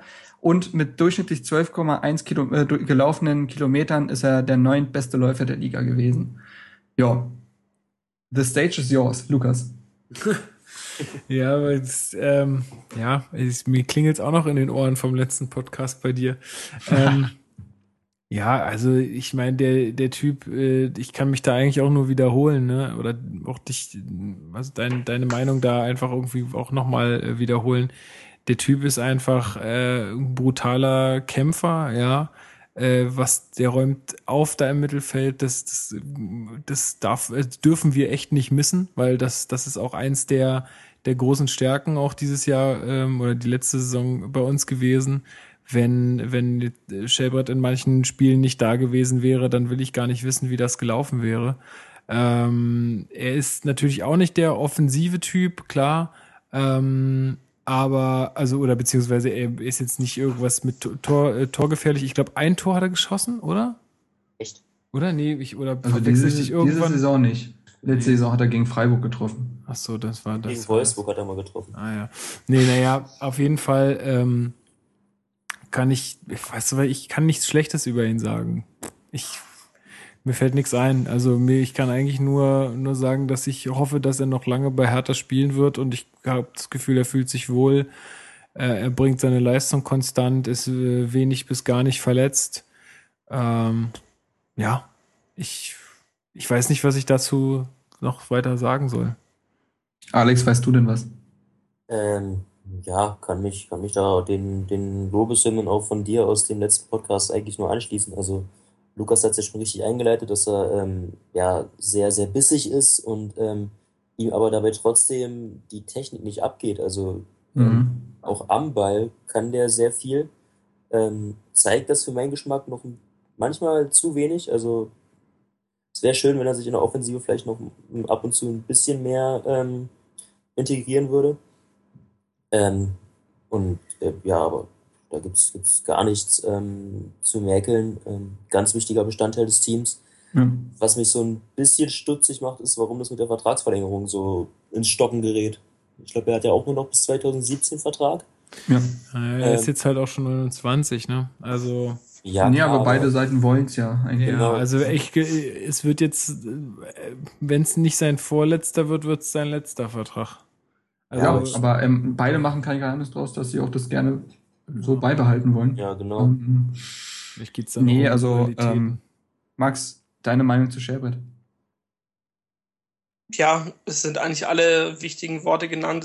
Ein, der beißt sich rein, äh, hat auch eine sehr gute Übersicht, finde ich, in seinem Spiel. Also mhm. es passt äh, mit mit Darida, auf den wir gleich noch kommen, äh, auf jeden Fall zusammen. Das, die, die harmonieren miteinander. Der eine setzt sich ab, der andere geht nach vorne und andersrum ist es genauso. Also die zwei haben sich da wirklich, wirklich gefunden und ich habe in seinen Saisons vorher äh, ist er mir nie so aufgefallen, egal wo, wo er gespielt hat. Aber er hat doch, glaube ich, nicht so viel gespielt in den anderen Vereinen, oder? Bei Hamburg ja, hat er, glaube ich, nicht so viele Einsatzzeiten bekommen. Das stimmt, ja. Trotzdem, aber wenn er gespielt hat, war es gut, gut, es war natürlich auch in der Hamburger Zeit, wo sie auch viel, viel ja. Scheiße eingekauft haben. Äh, war es mir, war es mir nie so richtig bewusst, äh, was er eigentlich kann und das hat er in der Saison absolut gezeigt. Ja. ja. also gerade diese Gerätschen teilweise, wo du denkst, das ist doch nicht sein Ernst, ey, wie kann man denn da mit so viel Risiko reingehen? Aber es geht halt bei ihm auch immer gut. Der holt die Bälle also, einfach auch ja, fair. Ja, und das ist echt stark. Also das muss man ihm wirklich lassen. Ich gucke jetzt mal gerade, gelbe Karten, naja, sind schon ein paar, aber ich sag mal, für einen, Defi oder für einen zentralen Mittelfeldspieler eine Gelbsperre in der Saison. Das ist schon echt okay. Ja, das geht das ist super. Zumal man manchmal ja auch das nötige Foul ziehen muss, das taktische. Ja. Und dann kann man das ja ihm auch wieder positiv anrechnen. Ja, ja, klar, da hat er manchmal ja gar keine ja. Chance. Also ich muss sagen, Shelford ist halt, ich glaube, einer der besten Sechser momentan in der Bundesliga, was Ballgewinn und dann Ballverarbeitung angeht. Mhm. Also was der an Bällen holt durch Stellungsspiel und Zweikampfverhalten und dann taktisch klug weiterleitet, das ist schon krass. Und der kann ja auch unter Druck behält er den Ball. Also der wird ja von Leuten angerannt und der Ball klebt da einfach. Mhm. Um, und ich finde halt auch wieder, das darf man nie vergessen, die menschliche Komponente finde ich bei Shelby ganz groß. Also das ist, so ein, das ist so ein Menschenfänger. Ich weiß nicht, der, der guckt in die Kamera und man denkt sich so, ach Per. Ja, der witzelt auch immer so cool rum. Ja, der ist einfach ein geiler Typ. So. Der, ist, ja. der ist total gelassen, der ist bodenständig, der ist witzig. Also ja, ja. also ich glaube, ich schreibe dem irgendwann mal einen Liebesbrief oder so. Machst du mal. Nee, aber es ist halt auch wieder so ein wieder so ein Ding, so zentrale Mittelfeldspieler, was da gibt's halt, die haben halt so so diese offensichtlichen Aktionen kann man halt irgendwie gar nicht so herausheben bei denen, mhm. ja. Also ich meine, bei Darida war das jetzt was anderes, aber das ist halt einfach auch seiner extrem guten Leistung geschuldet. Ja. Äh, obwohl ich jetzt gar nicht sagen will, dass das von ähm, Shelbert nicht extrem gut gewesen wäre, aber ähm, da ist vielleicht dann auch das irgendwie mal, was man so sagt, die Auszeichnung, dass wenn ein zentraler Mittelfeldspieler nicht auffällt, dann ist es auch meistens äh, sehr gut. Ja, genau. Ja. Ich versuche jetzt eine Überleitung mit dem zu bilden, was Max eben gesagt hat. Mit äh, man hatte Schellbrett, bevor er bei Hertha gespielt hat, gar nicht so wirklich auf dem Zettel. Dann wurde er ja geholt, ähm, und zwar mit Tolga Cigerci zusammen. Beide ja ausgeliehen und bei beiden wusste man nicht so genau, wo es hingeht. Und beide hatten sich dann ja zwischenzeitlich, also auch vor dieser Saison, mal zu wirklichen Stützen gearbeitet. Und bei Tolga Cigerci hatte man aber das Problem, dass er sich dann ja arg äh, schwer verletzt hatte an seiner Zehe. Und das war, und diese Saison steht, ist, ist ein Fragezeichen gewesen. Ist es jetzt die Saison der Auferstehung oder der Trennung? Das ist halt schwierig zu beurteilen. Aber kommen wir kurz erstmal zu den Fakten. Ähm, 18 Einsätze und da in denen hat er zwei Torvorlagen spielen können, einmal gegen den HSV und einmal gegen Frankfurt. Wurde nicht nur als defensiver Mittelfeldspieler eingesetzt, sondern auch mal als Außenspieler. Zum Beispiel auch gegen Hamburg und war immer oft dieser Spieler Nummer 12, 13, 14. Also er war immer im erweiterten Kreis der Startelf, wenn er dann fit war. Und er hat den best, zweitbesten Bundesliga-Wert, äh, was das Laufpensum angeht. Durchschnittlich ist er zwei, äh, ist er 12,7 Kilometer gelaufen. Auch das, denke ich mal, ganz interessant. Max, ähm, Kovadis, Tolga Cigaci, wo glaubst du, geht die Reise hin? Wie muss man diese Saison äh, be, ähm, ja, bewerten? Also ich glaube, seine Saison wird weg von Hertha gehen. Jetzt in der nächsten äh, Saison. Ich, ich weiß nicht. Ähm, ich habe ihn vor seiner Verletzung immer gern gesehen, weil er auch äh, immer klare Sachen gespielt hat, immer gute, kluge Pässe gespielt hat. Aber in der Saison hat er, ich glaube, ein Spiel gegen Schalke, was überragend war. Ja. Und ansonsten ist mir von ihm nichts hängen geblieben. Und das Finde ich ein bisschen schade. Ja, wenn du mal so guckst bei Transfermarkt, auch wenn du bei seine Saison irgendwie durchguckst, das ist schon, also auch allein von den Farben her sehr turbulent, ja. Also da wird ja immer so eingefärbt, je nach Spiel, ob man irgendwie im Kader stand und ohne Einsatz war oder ob man verletzt war. Ja, das ist ein Auf und Ab, da ist halt null Konstanz drin, ne? Mhm. Also da mal hier am Anfang eine, eine Zeit vom fünften bis zum elften Spieltag, wo er regelmäßig naja, gut, was heißt regelmäßig gespielt hat, da war dann auch am sechsten Spieltag eine Minute, am zehnten drei Minuten, also sonst nie richtig durchgespielt. Der hat zwei Spiele hintereinander durchgespielt, das war Schalke und Ingolstadt. Genau, Schalke und Ingolstadt, aber das, also so ein Auf und Ab, ständig, die ganze Saison, ja. Mhm. Ähm, einen kleinen Muskelfaserriss und ach, naja, weiß ich nicht, irgendwie war das, also das war jetzt nicht die Saison des Tolga Cigerci, muss man sagen, obwohl obwohl ich bei ihm auch immer das Gefühl hatte, dass er echt Bock hat. Also der will echt immer was zeigen, äh, nur haben ihn halt irgendwelche Sachen immer wieder irgendwie ein bisschen zurückgeworfen. Also ich fand es halt auch immer geil, dass er einfach mal irgendwie draufgehalten hat aufs Tor, auch aus ein paar Metern Entfernung und das nicht mal ungefährlich teilweise, ja. Also das, das, das, das, sowas mag ich eh, wenn mal Leute einfach mal aus der zweiten Reihe auch mal abziehen und mal gucken, was passiert das, das war so äh, bei ihm, also es war ja in unserer Saison eigentlich nicht gang und gäbe. Wir haben ja immer eher gesagt, wir spielen uns die Torchancen raus und, äh, und schließen ab, wenn es wirklich aussichtsreich ist, aber das hat er irgendwie, ähm, da hat er so ein bisschen noch eine andere äh, Sache mit reingebracht. Ja, also ist schwierig, ähm, über ihn zu urteilen und, und jetzt zu sagen, wie es weitergeht, weil also für mich war das eine sehr turbulente Saison mit ihm ähm, ja, muss man, muss man sehen. Also ich finde es jetzt, weil Max es war, weil Max es sagt, von wegen, dass er weggehen könnte, das hatte ich jetzt nicht so im Kopf. Also ich würde eher sagen, dass er vielleicht echt bleibt, aber mein möglich ist es auch, ja, dass, dass er geht. Mhm. Schwierig. Also ich, ich muss sagen, es ist echt schwierig. Auch, auch äh, wenn man sich anguckt, wo er eingesetzt wurde, ja, dann war das mal zentrales Mittelfeld, dann mal defensives, dann mal auf der linken Seite, dann mal auf der rechten Seite. Also irgendwie war das, ach ja, also hm. ja. Ja, durchwachsene Saison auf jeden Fall. Also ich, ich war mal ein ganz, ganz großer äh, Chigachi-Fan. Also als vor, bevor seiner Verletzung fand ich den überragend zusammen mit äh, Hosegar und Schellbrett damals das Dreier Mittelfeld. Also wir hatten ja schon mal dieses schiefe Dreieck, wenn man so will. Ja. Und damals mit ihm auch zentral. Ähm, ich weiß, er hat so ein bisschen, er ist so ein bisschen das schlampige Genie, habe ich das Gefühl. Also der mhm. kann unglaublich viel, der hat ein ganz, ganz großes Potenzial, aber spielt dann mal so Pässe und hat so Körperbewegungen drin und Zweikampfverhalten, wo man sich manchmal fragt, Tolga, bist, bist du wach oder wie sieht's aus? Ähm, ich weiß nicht, der macht sich oft zehn so ein bisschen selber kaputt. Und ähm, ja, also Marcel, unser anderer Chefredakteur, hat mal gesagt, ähm, Chigachi verkommt immer mehr zu so einem Ennis Penatierer des defensiven Mittelfelds. Also er hat großes Potenzial, aber schafft es einfach nicht mehr, es äh, abzurufen. Ähm, jetzt ist er mit 24 Jahren noch recht jung, aber auch aus dem Talentalter raus. Es ist jetzt eigentlich die Phase, wo er sich halt stabilisieren muss. Und das müsste er nächste Saison schaffen wenn er es nicht schafft, dann wird's mega eng. Also ich glaube, Preetz hat ja jetzt auch gesagt, man wird nicht aktiv versuchen, einen Shigachi zu verkaufen, aber man ist gesprächsbereit, sollte ein Angebot reinkommen. Ähm, das spricht ja auch schon eine gewisse Sprache. Ja, ich tue mich, äh, wie du, Lukas, ich tue mich echt schwer, da jetzt ein abschließendes Urteil abzuschließen. Tolga kann ganz, ganz viel. Ähm, spielerisch ist der, ist ein, also das ist wirklich so das Gehirn des Spiels, wenn er wirklich will.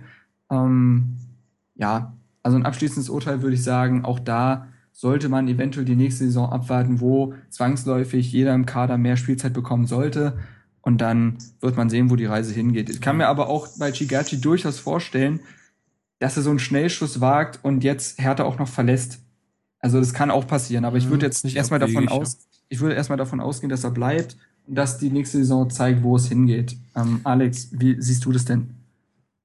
Ähm, ja, ich bin da eigentlich, ja, eigentlich bin ich da voll und ganz bei dir. Also ich war auch mal sehr großer Fan von ihm, ähm, aber ja, er verkommt tatsächlich immer mehr zu so einem zweiten Patrick Ebert oder Ernest Benatira, wie auch immer man das jetzt ähm, ich so viele Beispiele. Oh ja, ja, es scheint so dieses Berliner Mittelfeld-Phänomen zu sein. Ähm, ja, aber wir haben es ja auch schon gesagt, das einzige Spiel, was jetzt aus dieser Saison ähm, prägend in Erinnerung bleibt, ist das gegen Schalke. Und sonst war das ja irgendwie weder Fisch noch Fleisch. Also nachhaltig Werbung in eigener Sache hat er diese Saison nicht betrieben. Ja. Was für Hertha so ein bisschen unkomfortabel ist, ist, dass, dass der Vertrag nächstes Jahr ausläuft. Mhm. Deswegen muss man gucken. Also wenn man noch eine Ablöse kassieren will, dann muss es jetzt sein. Oder man vertraut darauf, dass er seine Qualität, die er ja unbestritten hat, wieder zutage fördern kann. braucht halt mal, er braucht halt mal ein bisschen Konstanz. Also auch einfach so, auch wenn er halt irgendwie erstmal die ganze Zeit im Kader steht oder so und, und irgendwie immer in der 60. eingewechselt wird oder irgendwas, irgendwas muss da mal konstant sein. Er muss mal eine Position bedienen, er muss mal verletzungsfrei bleiben. Ähm, dann könnte das schon was werden, aber das ist ja, wie ihr schon sagt, das ist so ein bisschen ein Phänomen, was uns schon bei anderen Spielern äh, begegnet ist. Gut, Behalten, hier lohnt sich, hier lohnt, genau, hier lohnt sich dann wieder der Stempel behalten oder abgeben. Ich würde Alex erstmal beginnen, Max und dann Lukas. Behalten, ganz klar. Ab, abgeben. Ah, schwierig. Ich muss es ja auch noch abgeben. Du bist nicht unbedingt das Zünglein an der Waage. Ähm ich sag mal behalten. Ich mag seinen Instagram-Account. nee, äh, nein, das, das ist jetzt nicht das äh, Ding, würde es ja auch weiterhin noch geben. Aber ähm, ich würde es ich würd's nochmal probieren. Du würdest es nochmal mit euch beiden probieren, ja? Ja, einfach auch äh, aufgrund dessen, dass, dass man jetzt, ich glaube, der ist auch einfach so für die Mannschaften ganz, ganz wichtiger Typ. So, also ich glaube, der ist so ein ziemlicher, auch so ein bisschen so ein Spaßvogel und so ein gechillter Kerl irgendwie und ähm, äh, einfach aufgrund dessen, dass man jetzt in der nächsten Saison halt ein paar mehr Spieler hat und da einfach auch eine, eine, gewisse Breite braucht. Und wenn er jetzt einfach mal verletzungsfrei bleibt, dann könnte das schon noch mal was werden. Mhm. Gut, also behalten und ich schließe mich dem an. Also 3 zu 1 geht das dann am Ende aus. Ja, gut. Kommen wir zum nächsten. Und der ist noch mehr Backup als Shigerchi. Das ist, die Rede ist von Jens Hegeler. Äh, Schöner Satz auf jeden Fall von Alex. Ja. es wird eingeleitet mit, oh Gott. 16 Mal diese Saison gespielt, dreimal von Anfang an, oftmals halt in den letzten Minuten gekommen. Ich gebe erstmal meine Meinung ab. Also, Hegeler ist so ein Typ auch wieder, der nicht meckert, wenn er nicht spielt. Das ist schon mal positiv zu erwähnen. Der macht keinen Stunk.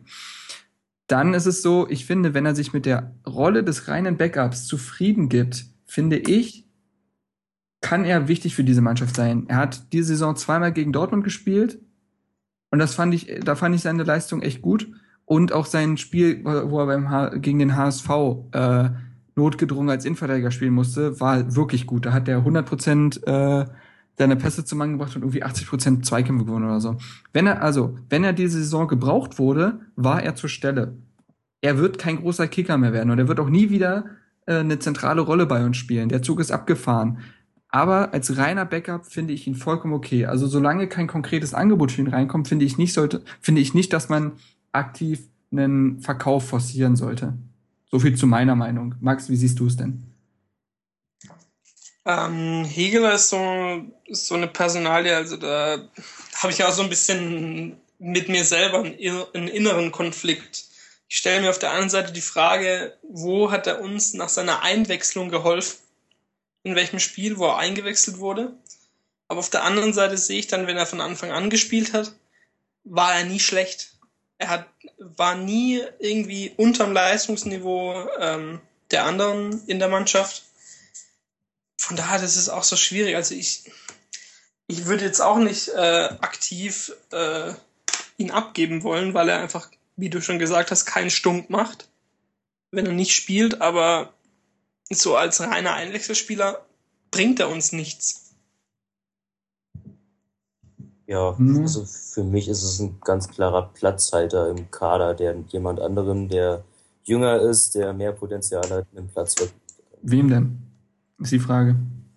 Ja, keine Ahnung, aber wenn man, also äh, ich, ich, klar kann man sich wissen, weil wir in der Jugendarbeit da nicht so die, die Einsicht haben, aber ähm, also mir wäre es dann immer noch lieber, wenn, wie Dada jetzt sagt, ein Jüngerer mit gleicher Qualität kommt, als einer wie Hegler, der komischerweise, weil bei Leverkusen war er ja nicht schlecht, es bei uns aber einfach nicht bringen kann.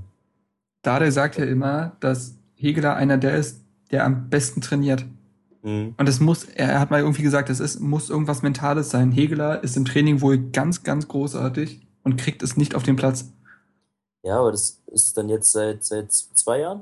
Zwei Jahren ist er bei uns. Ja, seit zwei Jahren der Fall. Also da kann man auch dann nicht mehr darauf warten, dass der Durchbruch dann irgendwann kommt. Also, nee, klar, klar. Also er wird jetzt kein zweiter Vegetarier, der dann irgendwie äh, nach zwei Jahren dann doch plötzlich das Fußballspielen für sich entdeckt. Darum Und sagst niemals nie? Ja. nee, aber klar, klar. Ähm, ähm, Lukas, wie siehst du das denn? Also wenn man jetzt mal mit dem Behalten oder Abgeben äh, anfangen möchte, ich also ich gehe auch immer gerne auf, auf die menschliche Komponente ein. Menschlich halte ich von Hegeler eigentlich recht viel. Also das ist, wie ihr schon sagtet, keiner, der Stunk macht, der auch, glaube ich, ein bisschen was im Kopf hat, der irgendwie ein ganz bodenständiger Typ ist. Allerdings kann ich mit ihm fußballerisch echt wenig anfangen, muss ich sagen. Also ich, ich äh, würde mir wünschen, dass man ihn abgibt und sich bemüht, jemand anderes zu holen, der einfach ein bisschen mehr Profil auch hat, der irgendwie mehr, ja, der halt auch, wenn er frei vorm Tor steht, so ein Ball mal versenkt. Äh, oder also ich sag mal, die Qualitäten, die ein Hegler hat, die wirst du auch noch bei vielen anderen Spielern finden. Ähm, und vielleicht dann sogar noch was darüber hinaus. Also ich, Platzhalter ist jetzt, weiß ich nicht, fand ich jetzt gar nicht so schlecht, was, was, was Alex gesagt hat. Also es ist halt irgendwie so ein Spieler, ich glaube, Hertha, wenn sie jemand anderes kriegen können, der genauso ist, dann würden sie ihn sofort austauschen, glaube ich. Ja. Also es ist so ein bisschen, also weiß ich nicht, mir gibt da einfach nichts, äh, also fußballerisch gesehen äh, kann ich dann, also weiß ich nicht, ist, ich würde mich nicht beschweren, wenn Hertha sagt, wir geben ihn irgendwie weg. Das mhm. tut mir leid für ihn jetzt so persönlich, aber das ist einfach, also fußballerisch gesehen, ähm, hat er jetzt keine großen, keinen großen Einfluss gehabt. Na gut, dann machen wir mal doch das Behalten-Abgeben-Spiel. Ich fange mal an. Das ist halt bei mir wirklich dieses 50-50-Ding. Abgeben, wenn ein konkretes Angebot reinkommt, aber nicht aktiv versuchen, ihn abzugeben. Also das ist irgendwie schwierig, da jetzt halt das abschließende Urteil abzugeben. Abzugeben. Ja. Äh, ja, die Frage, die man sich stellen muss, ist doch. Äh, Ein, also ich sage jetzt mal, 51 Prozent bei mir sprechen dafür, dass man ihn abgibt. So. Okay.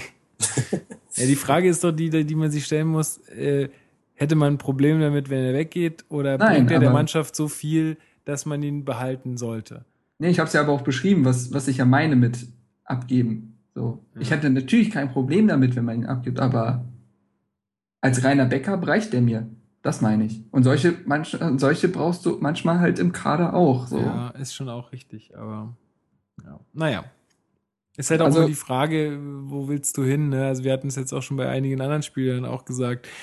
Äh, auch selbst als Backup, stell dir mal vor, auf seiner Position oder da, wo er als Backup fungiert, äh, fällt jemand etwas langfristiger aus und äh, du willst halt wirklich oben mitspielen, dann ist einfach ein Hegler deutlich zu wenig. Ist einfach ja, klar, so. Klar. Also also müsste man aber halt auch äh, müsste man aber auch Qualität dem Kader zuführen. Aber gut, das geht jetzt schon wieder zu weit. Also bei mir sprechen 51 Prozent dafür, dass man ihn abgibt. Lukas. Ja, abgeben. Abgeben. Gut. Alex. Ja, bei mir sprechen 100 Prozent für abgeben. 100 Prozent sogar. Ja. Gut, und bei Max sind es dann 110? Nee, dann bin ich, dann bin ich wieder auf der anderen Seite. Ich würde ihn gerne behalten, aus dem einfachen Grund. Ich glaube einfach nur, dass ihm, dass ihm ein Erfolgserlebnis fehlt. Mal einfach eine Bude oder sowas. Und dann könnte. Ist ja nicht so, dass er die Chance nicht bekommen hätte. Richtig, genau.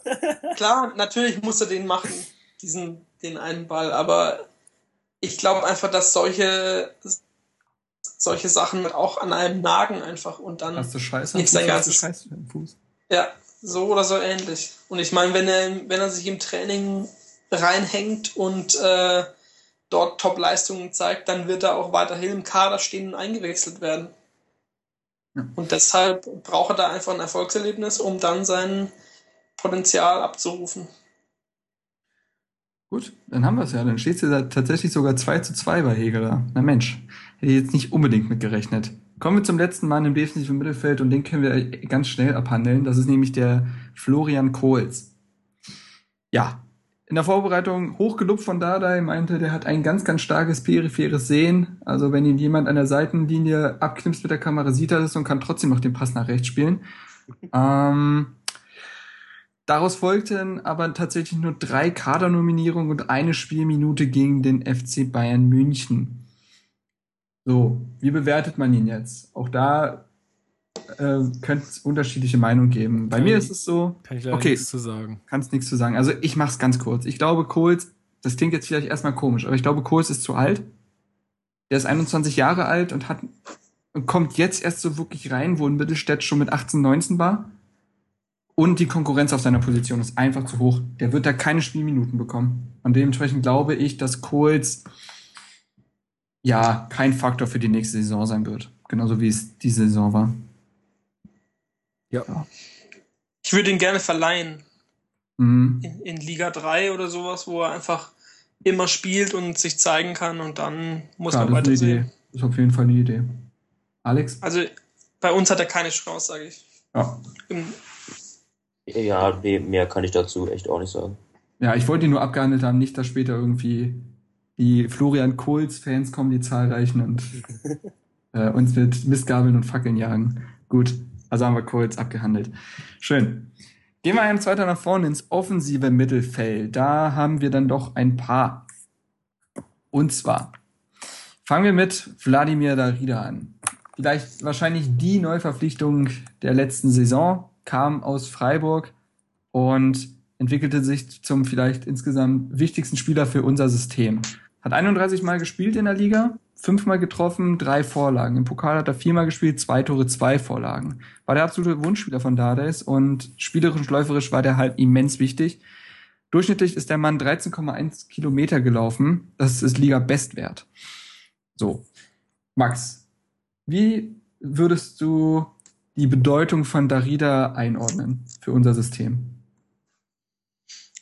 Ähm, ich würde es einfach formulieren, mit ihm steht und fällt das ganze, äh, das ganze Konstrukt, finde ich.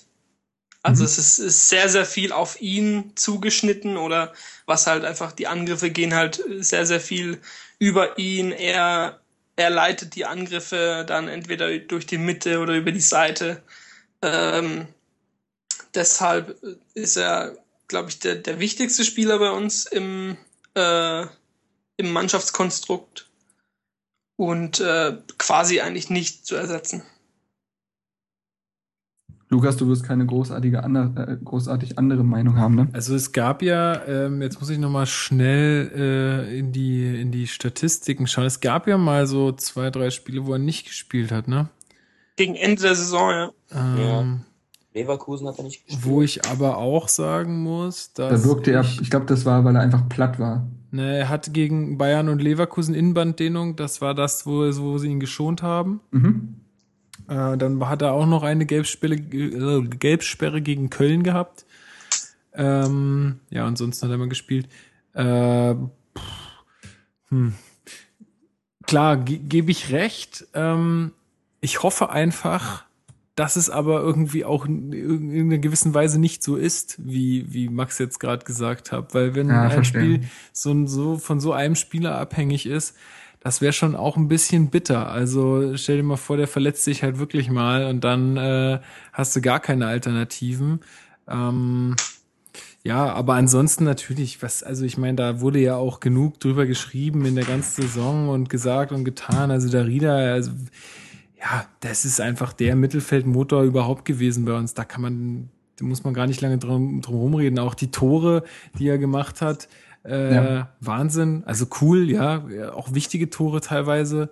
Ähm, gegen Frankfurt, glaube ich, den Ausgleich oder nee, was war das? Mhm. Mhm. Ja. Genau. Ähm, ja, also Wahnsinn. Auch dass der aus Freiburg so, ich hatte den davor nie so richtig auf dem Schirm. Also den, den, hat, den Namen hatte man immer mal wieder gehört und man wusste auch, das ist kein schlechter. Aber dass der so abgeht, die Saison in der ersten Liga und sich so krass äh, etabliert und so, so, so eine starke Saison zeigt, auch was seine Laufleistung angeht und so, das ist einfach brutal. Also ich äh, bin auch ganz überrascht und äh, ja, freue mich und hoffe auf, darauf, dass er auch bei uns bleibt. Ja. Ich denke mal schon noch, dass eine Saison bei uns ranhängt. Ich glaube, das ist durchaus gesichert. Ja, ja, Ähm, das sicherlich, aber ich sag ja, Ja. auch ein bisschen darüber hinaus. Ähm, ja. Wäre schon was schön. was sind denn die größten Stärken und vielleicht sogar äh, die größten Schwächen von Darida, Alex? Was meinst du? Ähm, die größte Stärke ist, glaube ich, seine brutale Ballsicherheit, die er ins, mit ins Spiel bringt. Ähm, er hat ein, ein sehr gutes, mh, hm, ja, wie soll ich sagen, ein sehr gutes Auge, glaube ich, für, für wichtige Situationen, also für kluge Pässe. Ähm, hatten, also für einen, für einen zentralen Mittelfeldspieler, was wir jetzt nach Ronny ja so in der Form ähm, als torgefährliche Variante lange nicht hatten oder dann gar nicht mehr hatten, ähm, einen, einen sehr guten Zug zum Tor, einen starken Schuss. Ähm, ist sich auch durch seine brutale äh, Laufstärke nicht zu schade für Defensivarbeiten. Also ist ja unglaublich vielseitig einsetzbar. Von 6, 8 bis 10 äh, ist da ja alles drin. Mhm. Ähm, kann aber, glaube ich, in der Offensive sogar noch mehr leisten. Also ähnlich wie bei Plattenhardt und bei, bei Weiser, glaube ich, dass da das Ende der Fahnenstange noch nicht erreicht ist. Ja, in 25 Jahren gibt es ja durchaus auch noch Entwicklungspotenzial, nehme ich an. Ja. Aber nee, das stimmt. Also ich muss auch sagen, wenn man Schwächen überhaupt nennen darf, das ist ja immer dieses sehr hohe Niveau, auf dem man dann meckert, ähm, manchmal ist er mir doch ein bisschen in diese Bedeutungslosigkeit, also Wirkungslosigkeit in dem Spiel verschwunden. Also es gab so Phasen, da siehst du 20, 30 Minuten von Darida nichts. Natürlich kann mir jetzt ein äh, absoluter Taktikexperte vielleicht trotzdem den taktischen Wert von Darida dann erzählen und sagen, das ist alles super gewesen. Aber ich glaube, wir verstehen alle genug vom Fußball, wenn wir dann doch mal merken, dass Darida vielleicht einfach ein bisschen raus ist aus dem Spiel. Ja. Und nicht mehr diese Szene hat, wenn er sich zwischen Räumen bewegt und einfach die Bälle nicht bekommt und ähnliches. Ähm, ja, also das ist das Einzige. Er könnte manchmal noch etwas präsenter sein, aber wie gesagt, äh, das ist schon nicht mal mehr meckern, sondern das wäre nur so eine kleine Anregung für die nächste Saison, denn der Mann hat eine fantastische Spielzeit hinter sich. Ja gut, dann würde ich sagen, Darida äh, behalten. Ja, Lukas immer zwischendurch behalten. Danke, Lukas, für diese Einschätzung. Ja, dann, wissen wir, dann wissen wir an der Front jetzt auch Bescheid. Genau, brauchen wir uns nicht streiten. Ne? Ja, aber beim nächsten können wir uns tatsächlich vielleicht sogar streiten. Und zwar Alexander Baumjohann. Ich weiß ja zum Beispiel um die Meinung von Max, das, da werde ich ihn gleich als erstes fragen, aber vorher kurz die Daten. Es war seine erste wirkliche Saison nach seiner Seuchenzeit, nach zwei Kreuzbandrissen. Er wurde 24 Mal eingesetzt, aber hat nur ein einziges Mal von Anfang an gespielt und diese 24 Einsätze haben sich über 431 Minuten Spielzeit erstreckt. Jeder darf sich mal ausrechnen, wie viel das durchschnittlich ist. Nicht viel. Dabei gelangen ihm ein Tor und drei Vorlagen. Max, deine Meinung zu Baum Johann. Wie fandest du ihn in dieser Saison und wie sollte die Reise mit ihm weitergehen? Ja, ich durfte ja sein einziges Tor live im Stadion erleben.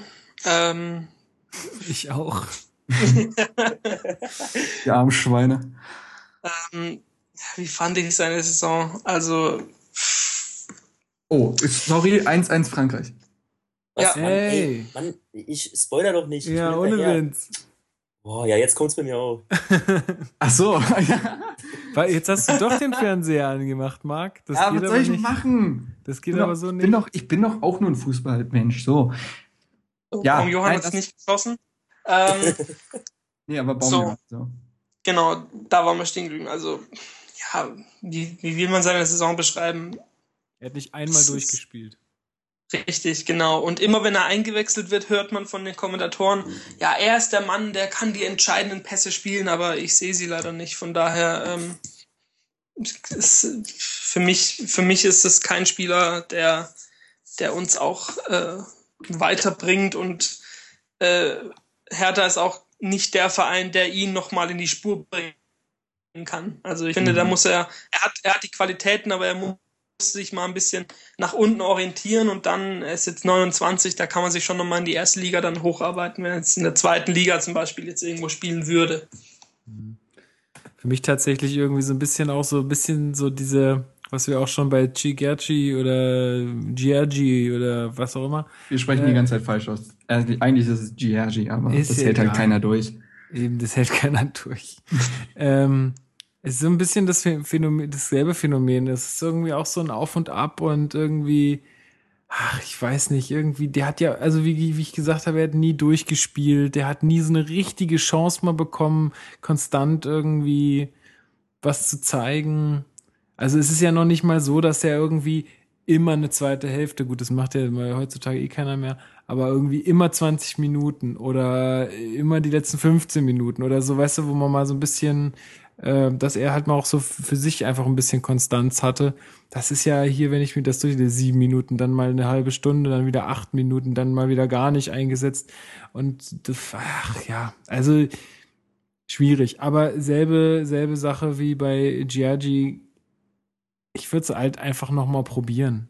Also, wenn man sich mal nur erinnert, äh, in, gegen Hannover, die Vorlage, war das gegen Hannover? Weiß ich gar gegen nicht mehr. Oder nee, gegen Hamburg, glaube ich. Genau, diese, diese Vorlage ganz am Ende noch. Für Ibisevic, wo er den durchsteckt. Genau, ja. wo er die noch raushaut.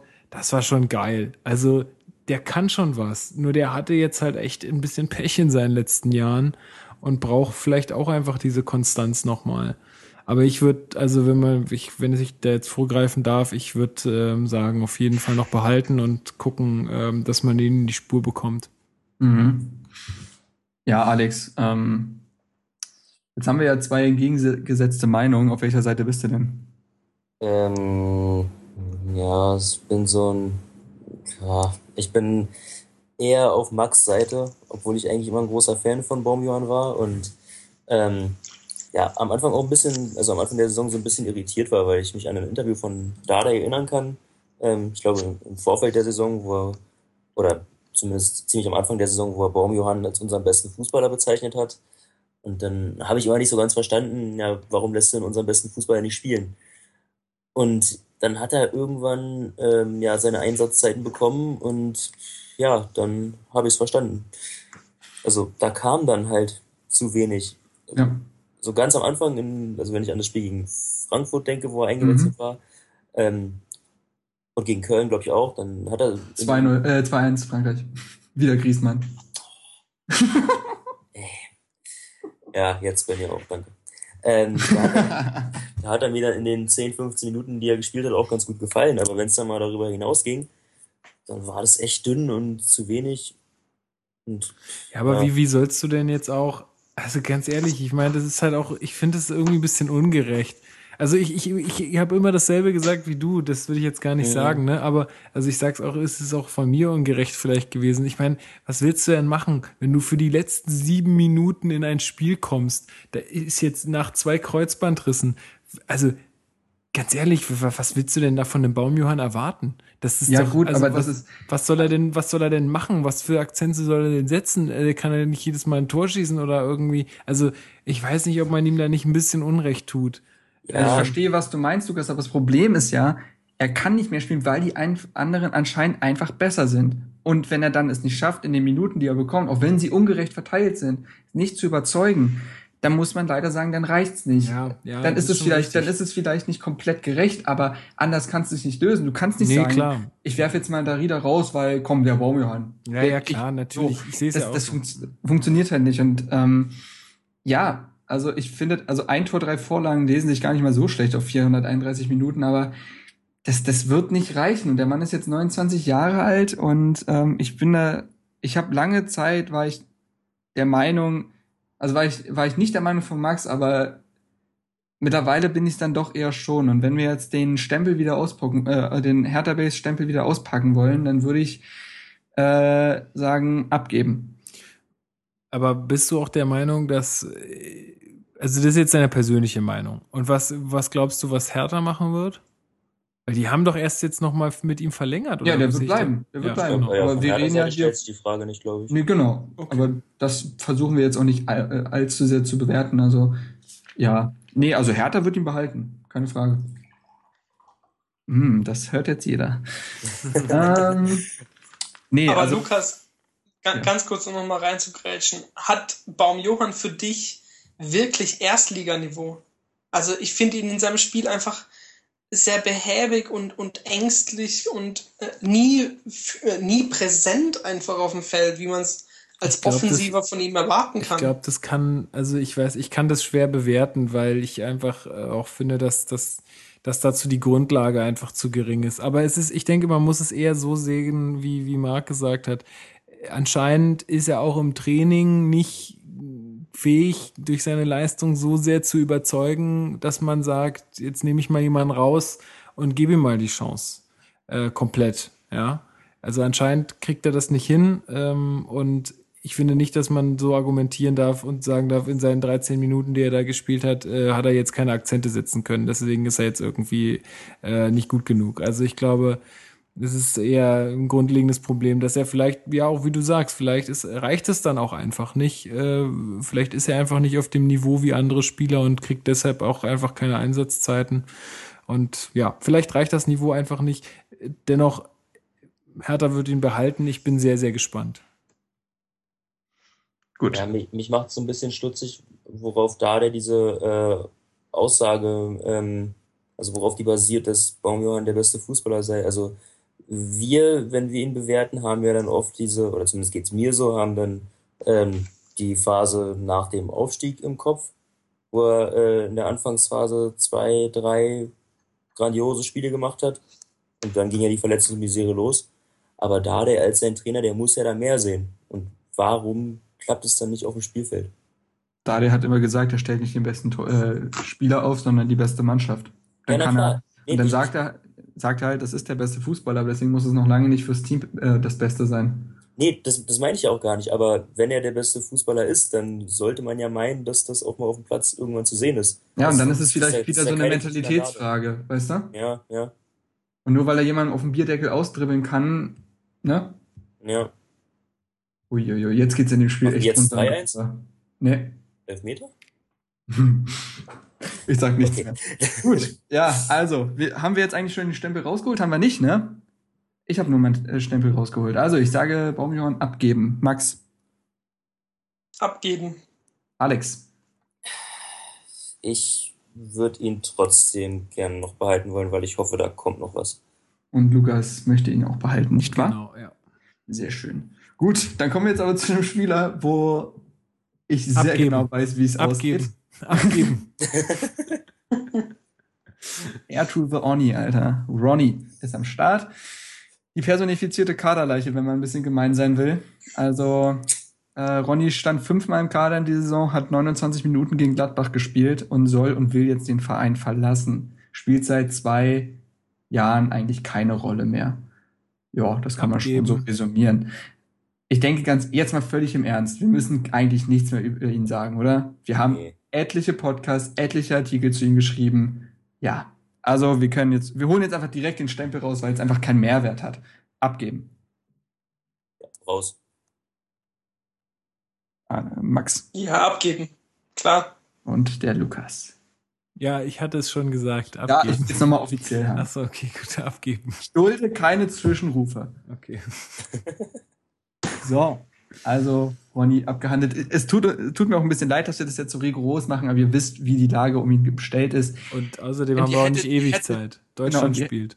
genau, und wir hätten jetzt nicht ewig, wir hätten jetzt auch, ihr hättet nichts davon, wenn wir jetzt nochmal seine nächsten, letzten zwei Saisons äh, rekapitulieren würden. Gut, kommen wir zu den Linksaußenspielern. Und da würde ich als erstes Valentin Stocker nennen wenn wir die ganze Zeit von Überraschung und Gewinnern der Saison gesprochen haben, ist Valentin Stocker sicherlich eine der oder die größte Enttäuschung der Saison. Hat seinen Stammplatz verloren, sowohl im offensiven Mittelfeld an Darida als auch links außen an Kalu. Ähm, anfangs war er noch Stammspieler und hat insgesamt 22 Einsätze gehabt, davon zehnmal in der Startelf und konnte ein Tor erzielen. Alex, wenn du die Saison noch mal so ein bisschen, ja, noch mal anschneiden müsstest. Ähm, wie hat sich Stocker innerhalb der Saison entwickelt in der Mannschaft? Von Stammspieler bis zu ich spiele fünf Minuten. Woran würdest du es festmachen? Ja, genau da ist das Problem, ähm, weil die Leistung von Stocker mich offen gesagt irgendwie sprachlos macht. Also ähm, von, von den Anlagen her und von dem, was er kann, das habe ich schon des Öfteren gepredigt, müsste er den Haraguchi dreimal auf die Bank verdrängen. Das ist eigentlich ein Skandal, dass er bei seinem, ähm, ja, bei seinem Können nicht in der Lage ist, äh, vor Haraguchi in der Hierarchie zu stehen, aber man, man kann ja auch nicht mal sagen, dass es ein Trainerproblem ist. Also wir hatten es ja bei Plattenhardt und Lukai, dass es anscheinend irgendwie nicht ging. Und Stock hatte das Problem ja auch, aber in der Rückrunde unter Dardai war er ja, ja der Einzige, äh, der irgendwie Leistung gebracht hat, zumindest ja. was die Offensivabteilung angeht. So, und gerade deswegen hätte man ja eigentlich gedacht, äh, jetzt wo dann noch mehr Leute dazu gekauft werden, die äh, auch in der Offensive äh, gegen den Ball treten können, sollte das ja einem Valentin Stocker eigentlich äh, entgegenkommen. Aber ja, scheinbar ist genau das Gegenteil der Fall. Und ja, er hat ein Tor gemacht gegen Bremen und das war dann so ziemlich das Einzige, was von der Saison in Erinnerung bleibt. Also ich habe so ein bisschen die Hoffnung, dass er, weil er ja gegen Mainz nochmal von Anfang an ran durfte und mir da auch gut gefallen hat, ja. ähm, dass es vielleicht die ja, späte Wende sein könnte, dass man es doch nochmal probiert diese Saison. Ähm, aber wenn man sich die ganze Saison betrachtet, dann gibt es leider wenig bis gar keine Argumente, die für den Verbleib von Stocker sprechen. Auch weil man ja aus der Vergangenheit weiß, dass er ein großartiger Fußballer ist und der mit Sicherheit ähm, ja, keine Lust hat, nochmal ein Jahr auf der Bank zu verweilen. Mhm. Ja, also ich habe es ja mal versucht zu beschreiben. Wir wurden mal gefragt, ähm, was, äh, wieso funktioniert das bei Stocker nicht mehr? Und ich habe das versucht halt an Darida so ein bisschen festzumachen oder an dem, was Dardai halt spielen will. Also Dardai möchte ja viel Ballkontrolle haben. Er möchte sichere Passspiele haben. Er möchte äh, Spieler haben, die mannschaftsdienlich spielen. Und damit hat Stocker leider Probleme. Ähm, hat ein sehr schlampiges Passspiel. Er verliert viele Bälle. Er kann geniale Aktionen haben, aber er verliert viele Bälle. Ähm, und ich glaube tatsächlich, dass ihm das Chaos, was wir letzte Saison in der Rückrunde hatten, also in der, in der fast Abstiegssaison, hat ihm gut getan. Er konnte machen, was er wollte, weil nichts in der Offensive lief. Er durfte machen, was er wollte. Und jetzt in einem kompletten taktischen Korsett zu agieren, in dem das, in dem, was da der spielt, es hat, es funktioniert anscheinend irgendwie nicht. Ähm, beziehungsweise nur sehr selten hat es in der Saison funktioniert. Und ja, also es tut mir auch mega weh irgendwo, weil Stocker wirklich, glaube ich, einer der besten Kicker von uns sein kann. Aber ja, ich, ich kann Alex nur beipflichten. Ich glaube tatsächlich auch, dass die nächste Saison, die uns jetzt bevorsteht, dass die auch nochmal genutzt wird für beide Seiten, um zu gucken, wo die Reise hingeht. Max, wie würdest du es denn analysieren? Ja, schwierig. Also hat am Anfang gespielt und dann auf einmal nicht mehr. Dann hatte sich keine Einsatzminuten quasi erarbeitet im, im Training oder mit mit seinen wenigen Minuten, die er dann bekommen hat. Ich weiß nicht, er kann, er kann für uns sehr, sehr wichtig sein, weil er auch mal so ein, so ein Überraschungsmoment kreieren kann.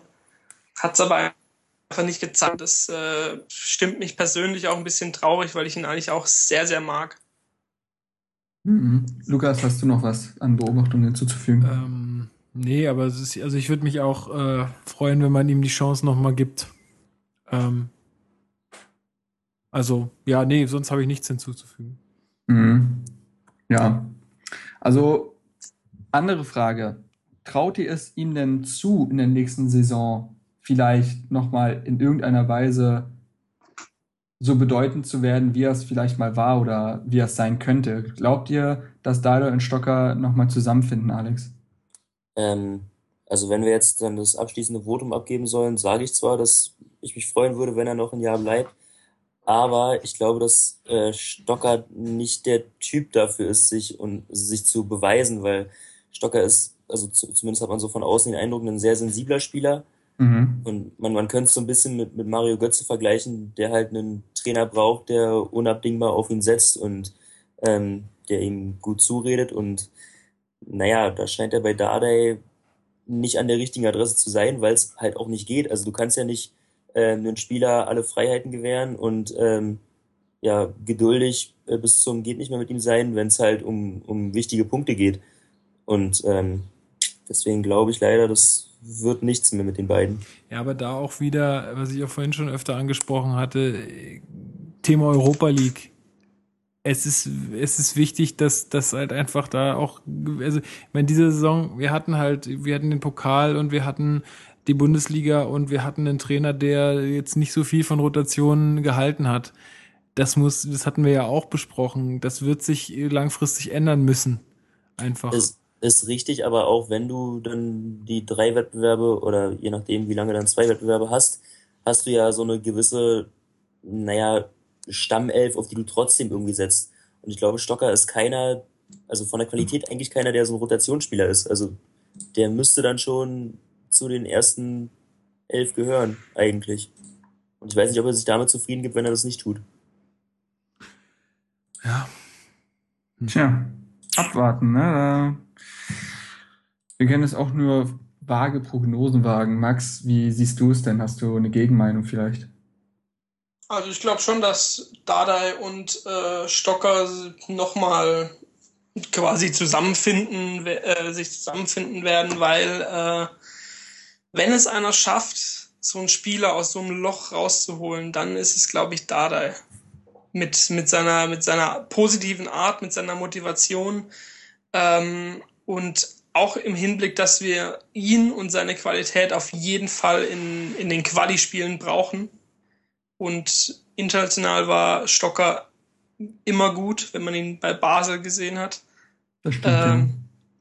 Von daher, ich glaube, dass zwei, drei gute Quali-Spiele könnten ihm nochmal einen schönen Aufwind geben, glaube ich. Ja, ich glaube, er braucht echt so einen Aufwind. Ich glaube, er braucht einfach mal wieder ein Erfolgserlebnis. Und Hertha hat mit einem Vertrag bis 2018 ja auch äh, irgendwo klar gemacht, dass sie auch längerfristig mit ihm planen. Also ich glaube, Hertha ist da, ich weiß nicht, ob Hertha da bestrebt sein wird, irgendwo äh, äh, irgendwo ihn, ihn abzugeben oder ihn, ihn ziehen zu lassen. Ich glaube, die würden ihn schon gern halten. Mhm.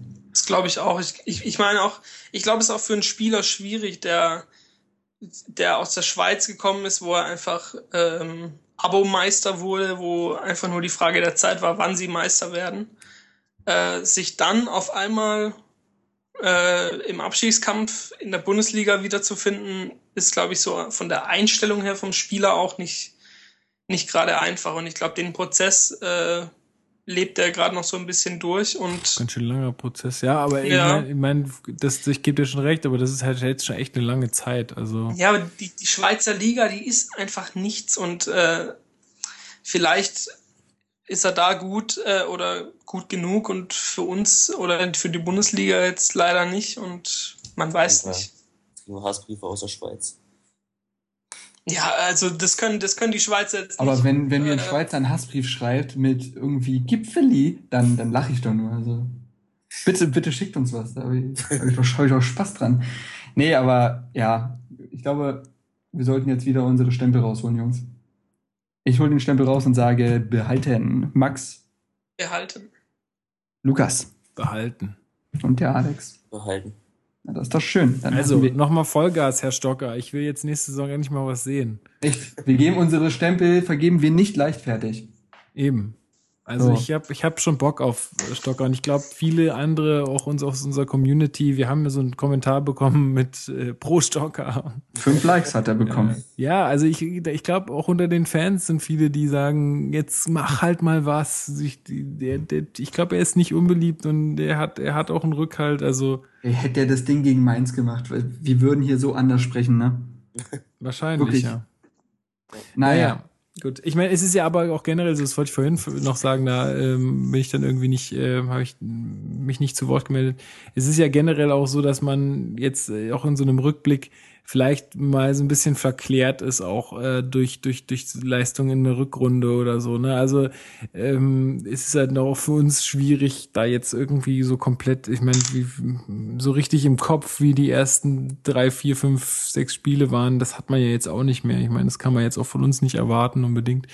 Ähm, aber ja, wie du schon sagst, wenn der jetzt halt noch das Tor gemacht hätte gegen Mainz, dann würde man schon wieder ganz anders sprechen. Aber wie gesagt, behalten und weiter zum nächsten Spieler. Weiter zum nächsten Spieler. Da müssen wir nicht drüber diskutieren, ob man ihn behalten möchte, wahrscheinlich. Die Rede ist von Salomon Kalou. Ja, der Mann, der Stocker dann vom linken Flügel verdrängt hat, der ja letzte Saison auch noch, ja, das war auch eine solche Saison, muss man sagen. Also da ist nicht, nicht, nicht, ist nicht viel zusammengelaufen und jetzt hat er aber endlich seine Rolle im Verein gefunden. 32 Mal gespielt in der Liga, 14 Tore, drei Vorlagen und im Pokal hat er in fünf Spielen drei Tore gemacht. Also reden wir hier von 37 Pflichtspielen und 17 Toren. Das ist schon eine ordentliche Quote, würde ich sagen. Ja, ähm, Max, hättest du nach der letzten Saison gedacht, das ist jetzt vielleicht eine gemeine Frage, aber hättest du noch vermutet, dass man sowas aus Kalu rausholen kann? Ähm, vermutet nicht, weil ich dachte eigentlich schon, dass das, dass die Akte Lu und Berlin irgendwie einfach zu, zugemacht wurde oder sowas. Äh, ja, war einfach, äh, war einfach schön, ihn nochmal in so einer Topform zu sehen, äh, die er hatte jetzt mit Dardai und hat getroffen und bei jedem Interview nach dem Spiel gelächelt und ihm hat es einfach Spaß gemacht und äh, mir persönlich hat es auch sehr viel, sehr viel Spaß gemacht mit ihm. Ähm, aber zugetraut hätte ich es ihm nicht. Nee. Ja, großer Punkt war, denke ich, hier auch die Vorbereitung, die er dieses Mal mitgemacht hat. Ne? Ja. Also äh, das ist ja immer auch das, was auch immer von den Verantwortlichen gesagt wurde, dass er letztes Jahr so auch ein sehr später Transfer, glaube ich, gewesen ist. Äh, also jetzt, also wo er kam quasi, meine ich. Und dann auch keine Vorbereitung mitmachen konnte und ähm, ja, also das war dieses Jahr wie ausgewechselt. Also das, der hat wirklich, da würde ich sogar wirklich davon sprechen, dass es einfach eine Akklimatisierung gewesen bei ihm, so für auf die Bundesliga und äh, wie es alles so läuft und mal eine Vorbereitung mitmachen und sich auch richtig ins Team integrieren und das hast du alles gemerkt, dass das passiert ist. Also das mhm. hat man richtig gespürt.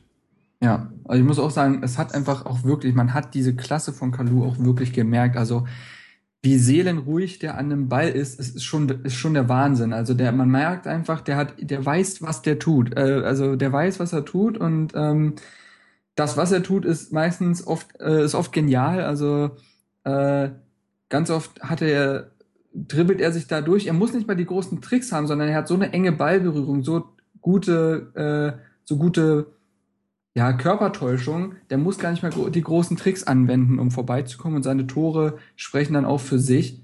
Ähm, ich mag den Spielstil auch total. Also ja, das ist was, das ist was Erfrischendes. Der hat einfach Bock am Ball zu sein. Ja. Und das, das hast du oft nicht mehr. Oft geht's nur noch um einen Ballkontaktspieler, äh, um schnelles Umschaltspiel. Und wenn jemand mal noch so, weiß ich nicht, so mal fünf bis zehn Sekunden am Ball ist und da ein bisschen durch die gegnerische Hälfte spaziert, das hat einfach was. Und äh, das kann Kalu. Und das macht er sehr effektiv und ähm, dementsprechend ist er ein Leistungsträger sondergleichen. Ähm, Alex, ja. der Mann wird nicht jünger. Mhm. Und jetzt soll, es soll dieses Angebot gegeben haben aus China von, ich weiß nicht mehr die Summe, hoher Millionenbereich, zwischen 8 und 10 Millionen oder so. Hättest du es angenommen oder bist du, wir reden jetzt auch mal von einem hypothetischen Angebot, weil wir wissen nicht, ob es passiert wäre, aber hättest du Kalu abgegeben oder möchtest du die nächste Saison unbedingt mit ihm bestreiten und glaubst, er kann dieses Niveau nochmal abrufen, was er jetzt hatte? Ich hätte gut, wir wissen nicht genau, wie hoch die Summe war, aber ähm, sofern wir da jetzt nicht von einem mittleren, also ich sag mal so von, von 15 Millionen sprechen, hätte ich das Angebot, glaube ich, auch nicht angenommen, ähm, weil das eine Qualität ist, die wir so leicht auch nicht ersetzt kriegen. Also, ja, vor allen Dingen ist auch die Frage, ob er überhaupt dahin will. Genau, das kommt auch noch dazu. Ähm, klar, äh, gut, der Vertrag läuft jetzt dann, glaube ich, am Ende der Saison aus. Das ist natürlich, das macht es nochmal ein bisschen schwieriger. Ähm, aber trotzdem, gerade für dieses Jahr, wo wir dann in Europa vertreten sein werden, hoffentlich, ähm, ist so ein Kalu unabdingbar mit seiner Erfahrung. Und ähm, ja, also einen von der Güteklasse kriegen wir auch nicht für die Summe, die wir dann mutmaßlich kassiert hätten. Deswegen mhm. finde ich das schon richtig, dass er das gemacht hat. Ähm, um nochmal zu Kalu was zu sagen. Ähm, ich finde, das zeigt halt, wie, wie unheimlich schnelllebig dieses Geschäft ist, weil, wenn ich mich erinnere, als er damals kam, wurde er bei einem Heimspiel eingewechselt. Ich glaube, gegen Freiburg war es.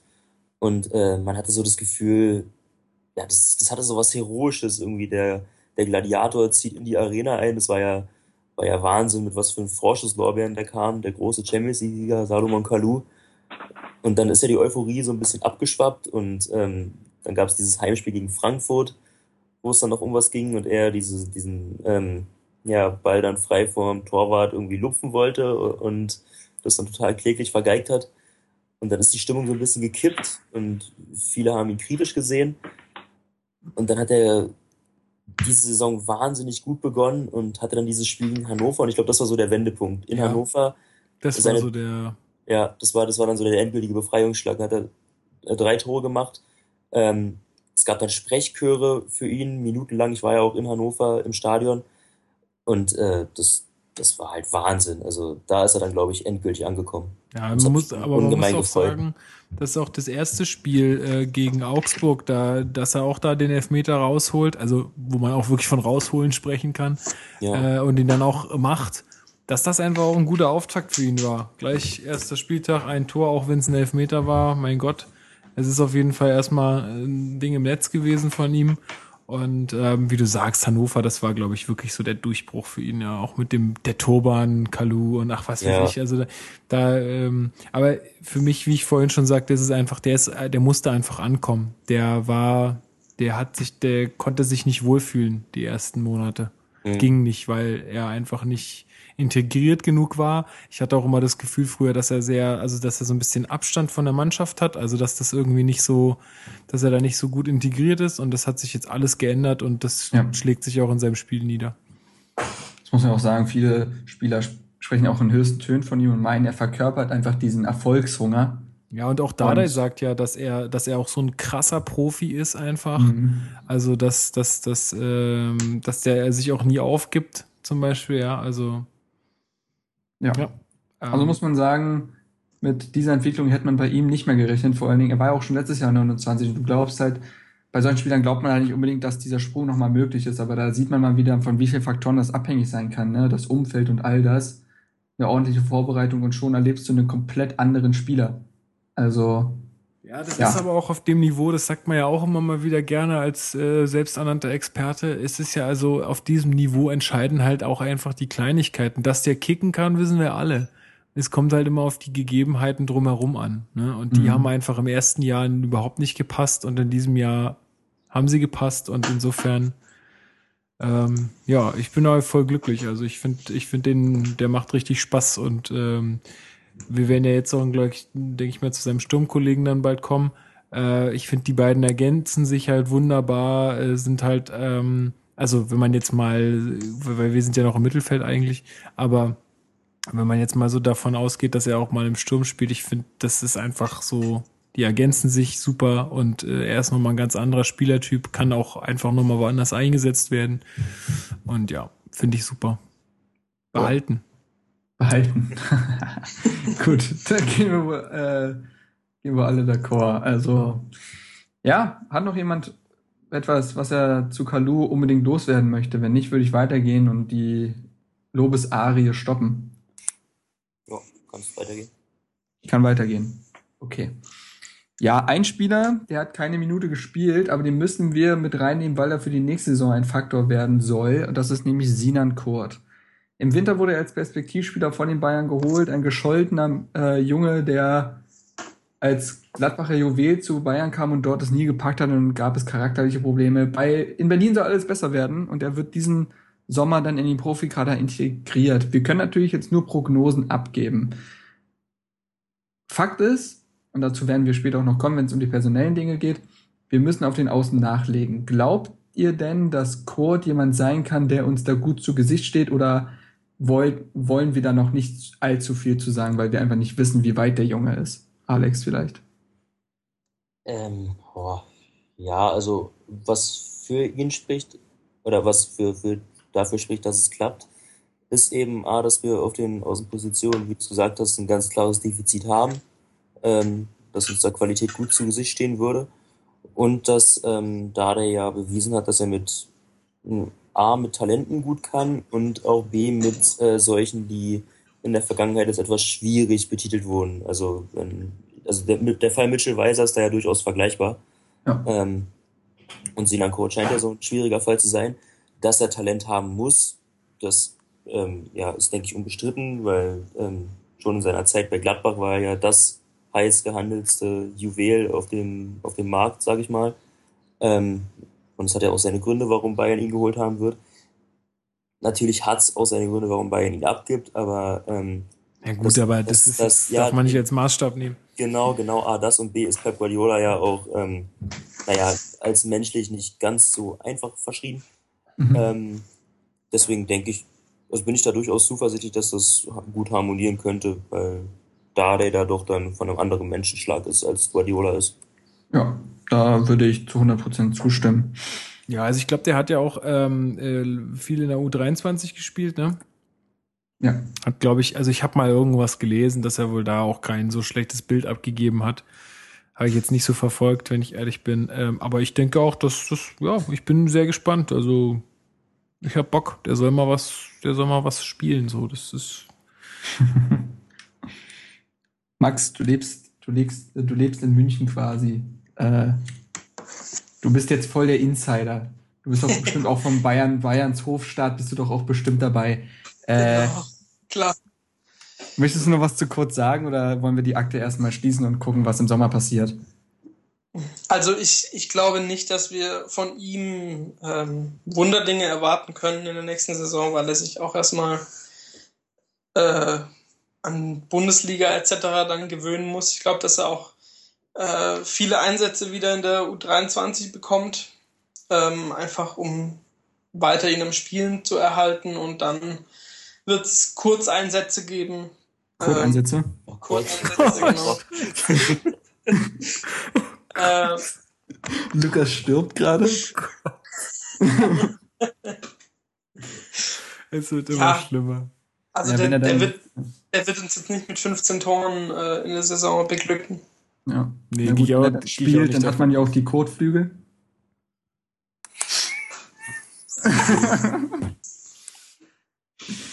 uh, okay, mein Arsenal ist verballert. Gut. Alles klar. Äh, nee, also ich bin gespannt. Äh, Wir sind alle sehr gespannt. Also wirklich, da freue ich mich extrem drauf. Mal gucken, was bei dem pa passiert. Gut. Wir gehen von links nach rechts wieder und diesmal in den, Außenposi äh, in den offensiven Außenpositionen. Wir kommen zu den Rechtsaußenspielern und dort kommen wir zu einer, ja doch, ist ja auch schon eine mittelschwere Überraschung gewesen, dass der so gut in der Saison angekommen ist. Genki Haraguchi oder Haraguchi. 32 Mal gespielt, zwei Tore, drei Vorlagen ist seine Saisonbilanz er spaltet oftmals die Massen. Es gibt die, die ihn wirklich richtig gut finden. Es gibt die, die sehr viel an ihm bemängeln. Lukas und ähm, das würde ich so nicht stehen lassen. Aber ja, das, rede erst mal weiter. Das, das, deswegen sage ich es auch so und gebe dir gleich die Chance zu reden. Ähm, würde aber gerne erstmal von Max hören.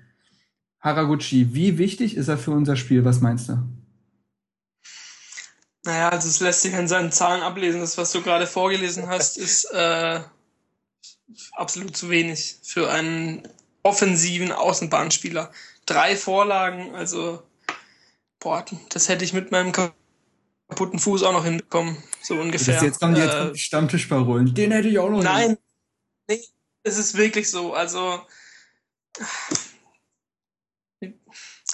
wir haben halt keinen anderen da außen. so, so, dumm gesagt einfach. Äh. Ich würde auch einen Kasten Bier hinstellen. Haben aber niemanden. So ist alles. Gut.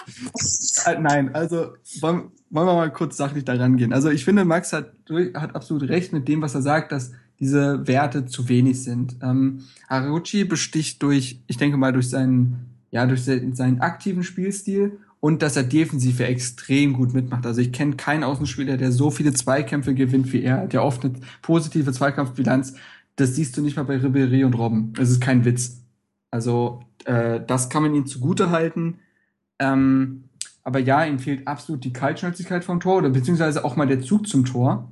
Und äh, er, er beißt sich oft irgendwie an der Seitenlinie fest und anstatt den Ball abzuspielen, rennt er in drei Gegner rein und wundert sich, dass der Ball weg ist. Da fehlt teilweise so ein bisschen, ja, eine taktische Schulung. Der wirkt das manchmal genau der Punkt. taktisch am Ende seiner genau Entwicklung genau das ist der Punkt, was mich immer so aufregt. Und das ist auch eigentlich so mit das Einzige, was mich bei ihm so aufregt. Das kam mir viel zu oft vor, dass er da irgendwie so völlig kopflos teilweise auf dem Platz rumgerannt ist. Also das war schon nervig äh, irgendwie, ja.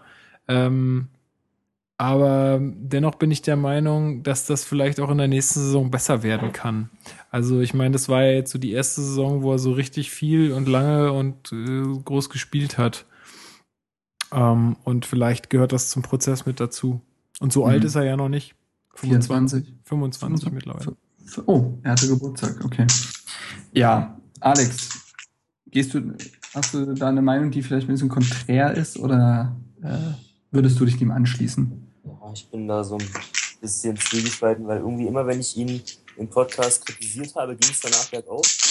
Alter, wer, wer bringt gerade jemand mit Feuerwerkskörpern um. Nee, das war so eine Knisterfolie. Ja, ja. Nee, das, das, war, das war Papier bei mir. Tut mir leid. Ach so. Kein Ding. Ähm, Macht einfach weiter. Tut mir leid. Okay, Alex, versuch's nochmal. ja, aber ähm, Max hat es ja schon richtig angesprochen. Also zwei Tore und drei Assists für einen offensiven Mittelfeldspieler, das geht nicht. Und ähm, ich sehe es auch so, dass er nur deswegen spielt, weil Stocker in der Saison keine, keine Option war. Und sobald da irgendjemand ähm, ja, kommt, der, der irgendwie mehr zu leisten imstande ist, dann sehe ich Haraguchi auch nicht in der Startformation. Mhm. Ja, ich muss sagen, also ich glaube, also Haraguchi passt von der Qualität her schon ins Team, er darf aber halt kein Stammspieler sein. Ich glaube, so mit seinen wendigen Bewegungen und seiner Schnelligkeit kann er ja als Einwechselspieler echt viel bringen, glaube ich. Aber Stammspieler darf er eigentlich nicht sein. Und äh, da werden wir noch zu kommen, das wird halt eine der Positionen sein, wo man halt nachlegen muss. Ähm, aber ja, was man, aber man muss positiv festhalten, dass niemand diese Entwicklung von ihm erwartet hat nach der letzten Saison. Das kann man festhalten, Das oder? sage ich ja auch. Vielleicht ist das Mhm. ja auch einfach jetzt nochmal so eine Zwischenstation. Ich meine, er hat ja jetzt auch keine miese Saison gespielt oder so, aber da muss jetzt in der nächsten Saison definitiv eine Schippe draufgelegt werden bei ihm, weil sonst wird's, wenn Hertha da tätig wird, auch echt nochmal, ähm, ja, das ist sonst zu wenig.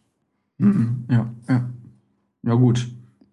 Stempel müssen wir hier aber eindeutig nicht rausholen, nehme ich an. Nee. Nee. Besonders weil das Experiment als mit Genki Haraguchi als rechten Außenspieler, also defensiv, ich, ich jetzt mal voll im Ernst. Der ist schnell, der ist im Zweikampf richtig gut, der kann Akzente dementsprechend nach vorne setzen. Ich weiß, also vielleicht ist er taktisch vom Stellungsspiel, das könnte sein, dass es da nicht hinhaut, aber so, so, so rein körperlich gesehen und was er so für Attributen hat, könnte das passen. Na gut. Also li lieber als rechten Verteidiger, aber bitte nie wieder im Sturm. Eieieiei. Ey, da, da, darüber reden wir nicht. Da, nein, die Spiele gab es nicht. Gut, kommen wir zum zweiten Rechtsaußen. Und äh, da auch da wird relativ schnell klar sein, was für Stempel wir rausholen. Die Rede ist von Roy Behrens, der innerhalb der Saison extrem aufs Abstellgleis geraten ist. Er stand zwölfmal im Kader, wo ich, wie ich jetzt weiß. Aber äh, zehnmal in der Bundesliga stand er im Kader und äh, zweimal hat er in der Bundesliga gespielt. Ähm, man hat ja schon gemerkt, ähm, unter Lukai war Behrens jemand, den fand ich atemberaubend. Also wirklich jetzt. Der, der hat Spieler so nass gemacht mit seinen Dribblings, das hat man lange nicht mehr gesehen. Und er hat sogar Tore gemacht und vorbereitet. Der war wirklich gut unter Lukai. Und unter Dardai hat es halt nie gepasst. Also sie haben es immer versucht wieder, dass man Behrens spielt, aber man hat jedes Mal gesehen, das funktioniert einfach nicht. Und das hat in dieser Saison seinen Abschluss gefunden. Und äh, Behrens will und wird den Verein verlassen. Äh, es gibt da Spekulationen, da können wir vielleicht gleich drüber reden. Vorher würde ich gerne aber von äh, Lukas wissen, wie er Roy Behrens bewertet und ob du ihm eine Träne hinterher, hinterher weinst. Also ich fand ihn damals super, aber ich sag abgeben und ähm, ja, war schön mit ihm damals, aber es hat einfach funktioniert einfach nicht mehr und mehr braucht man dazu finde ich auch nicht sagen. Ja, das stimmt. Gut. Max, du warst nie der Behrens-Freund. Nein, deswegen möchte ich auch nur den Stempel rausholen und sagen abgeben. Alles klar. Alex, was los? Ähm, ja, klar, abgeben, ähm, auch wenn ich es genau wie du sehe. Also ähm, in der Vorsaison, wenn man dann mal geguckt hat, dass wir dann auf den Außenpositionen ähm, im Idealfall mit Stocker und Behrens spielen äh, könnten, dann dachte ich, boah, na, jetzt geht hier die Post ab. Ähm, zumindest was Behrens anging, war das ja in der Hinrunde noch der Fall. Warum es dann ab Paul Dardays ähm, Übernahme nicht mehr so war, keine Ahnung, aber ähm, also wer anderthalb Jahre überhaupt keine Leistung zeigt, der darf keine Rolle mehr spielen. Ja. Gut, das ist ja eine relativ schnelle Runde gewesen, also holen wir mal unsere Stempel raus. Ich nehme mal an, äh, ihr seht so wie ich, also abgeben. Max hat auch schon abgeben gesagt und Lukas auch, Ja. Alex. Und das Gerücht ist ja äh, Stuttgart, ne? Genau, also er hat, er hat sich sogar, er hat sogar ja öffentlich gesagt, dass es Verhandlungen gibt.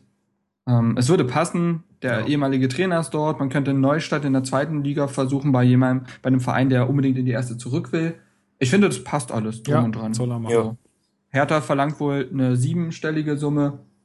Man wird ihm keine Steine im Weg legen. Alles supi. Soll auch kurz davor sein, äh, perfekt zu werden, wie Mhm. ich das erfahren habe. Und ähm, ja, eine bis anderthalb Millionen sollen da Nee, was? Echt, ja? im Gespräch sein. Ja. Anderthalb sogar schon.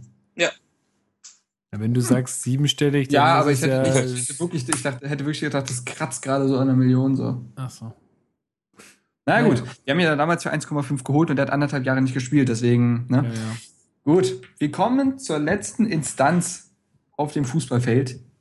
Wir sind im Mittelsturm angekommen. Und da haben wir drei Spieler, wovon aber nur zwei in dieser Saison gespielt haben. Fangen wir an mit Vedat Ibisevic.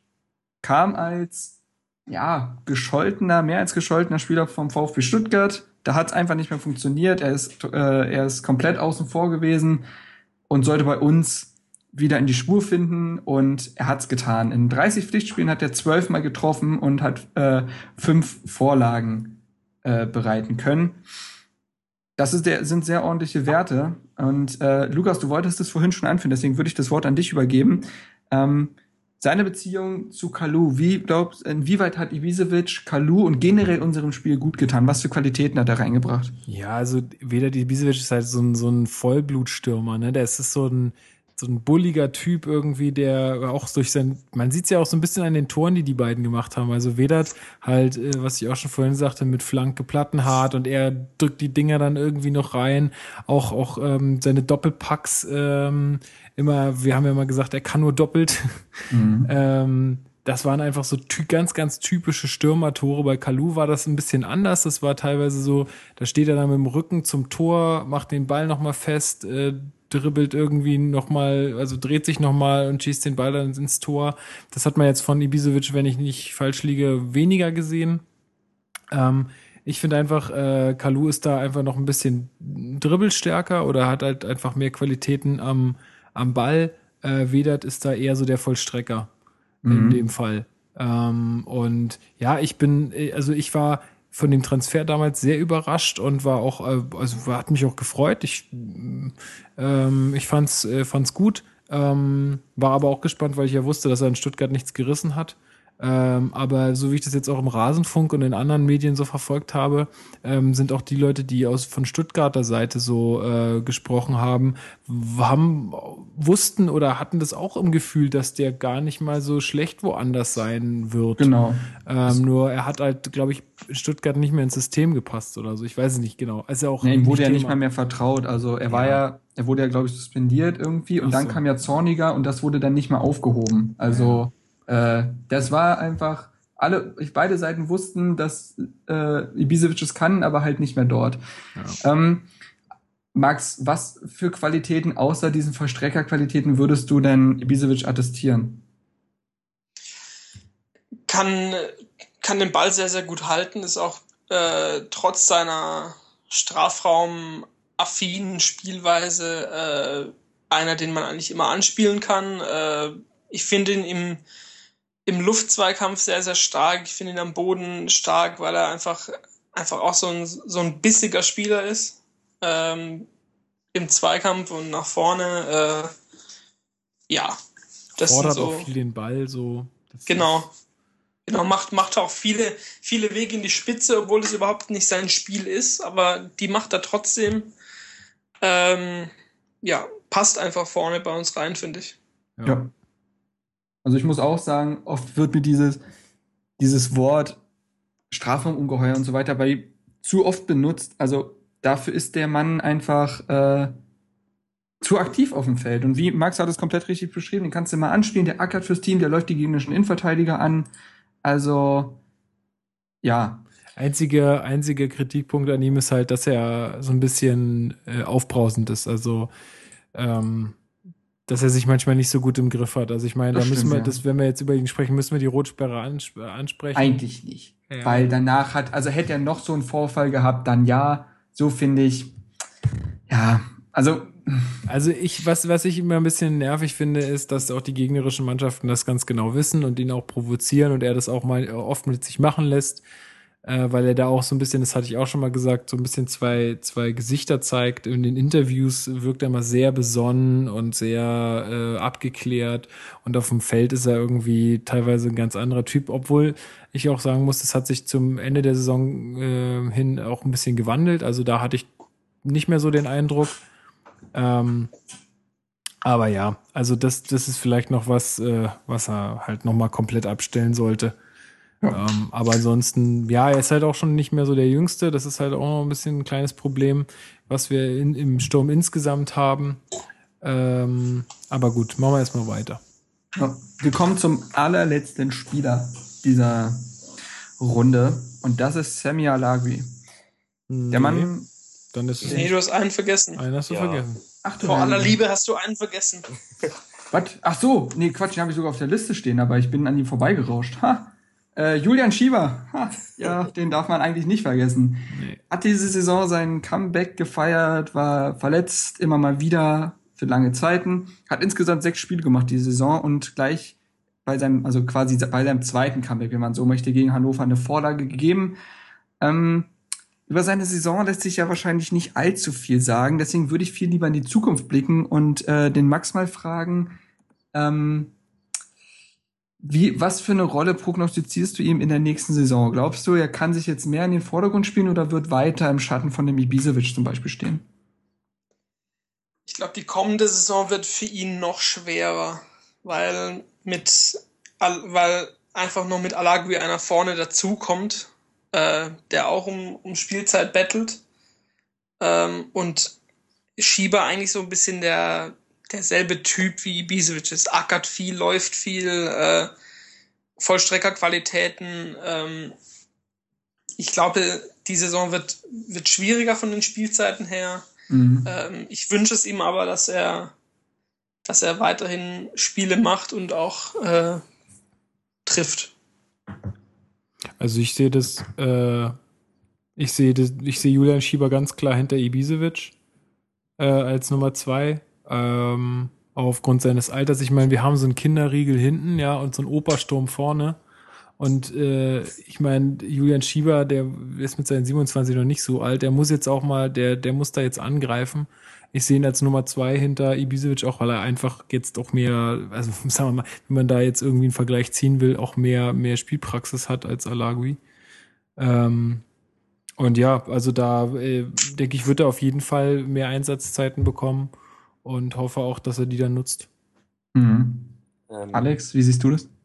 Ja, ich bin so ein bisschen in der Mitte zwischen beiden. Also ich glaube, durch die Dreifachbelastung, hoffentliche Dreifachbelastung, ähm, wird er definitiv auf seine Einsätze kommen. Ähm, was aber sein Problem ist, also er ist ganz klar in der Hierarchie, muss er sein hinter Ibisevic ähm, wegen der Saison und wegen der wenigen Spielpraxis, die er hat. Ähm, aber für ihn wird es auch im Vergleich zu Alagui nicht einfach, weil ähm, ja, den Nachteil, den er hat, ist, dass er halt nur, gut, er hat auch schon mal auf Außen gespielt, aber ich glaube nicht, dass hm, das ja, so ein, so ein Ding. ist kein Zukunftsmodell. Ist. Genau, genau, das meine ich. Und ähm, da ist eben der Unterschied zu Alagui. Alagui kann sowohl in der äh, vordersten Spitze als auch auf die Außen ausweichen. Shiba wird mutmaßlich, wenn er zum Einsatz kommt, dann nur in vorderster Front spielen. Gut, ja, das stimmt. Du hast da hast du natürlich was angesprochen. Ich meine, da ist halt äh, Alagui variabel. Ja, ich habe jetzt wirklich ja. nur vom Sturm gesprochen. Ne? Ja, ja, ja, und, und da ist dann wieder auch das Problem, dass man mit Alagui eine andere Sturmspitze hätte, als man sie dann mit Schieber hat. Also ob man dann jetzt im Fall von einem 1-1 oder Rückstand dann in der 80. Minute einen ähm, Schieber bringt, der eigentlich keine Ergänzung zu Ibisevic ist, sondern nur Ibisevic nochmal, wenn man es mal so einfach ausdrücken will, oder einen Alagui, der dem Spiel nochmal irgendwie eine andere Komponente äh, beifügen kann ja, muss man sehen. Da sehe ich die Chancen für Alagui auf Einsätze rosiger als für Schieber auch. Und da, wenn ich, äh, da bin ich bei, bei ähm, euch beiden, ihm das natürlich absolut wünschen würde. Ja. Da haben wir ja Alagui quasi schon behandelt, weil mehr als prognostizieren können wir bei ihm ja sowieso nicht. Das ist so geil. bei, bei Transfermarkt.de wollte ich gerade nachgucken, sind einfach keine Daten vorhanden für letztes Jahr. Das spricht halt Bände, oder? Also. Ja, gut. Ja gut, Schieber, wenn man so will, hat auch nur sechs Spiele mehr gemacht als Alagui. Ja gut, also er länger fit. Ja, Also klar. Ich, ist Sammy Alago jetzt mittlerweile fit? Ich habe keine Ahnung. Ich habe ja, ja, Plan. also der kann schon wieder gegen Ball treten. Ja. So ist, das hey, immerhin, das kann ich auch. Kann ich jetzt auch mit. Aber du hast Nein, nicht die sorry. Eleganz ja, eines Alagis.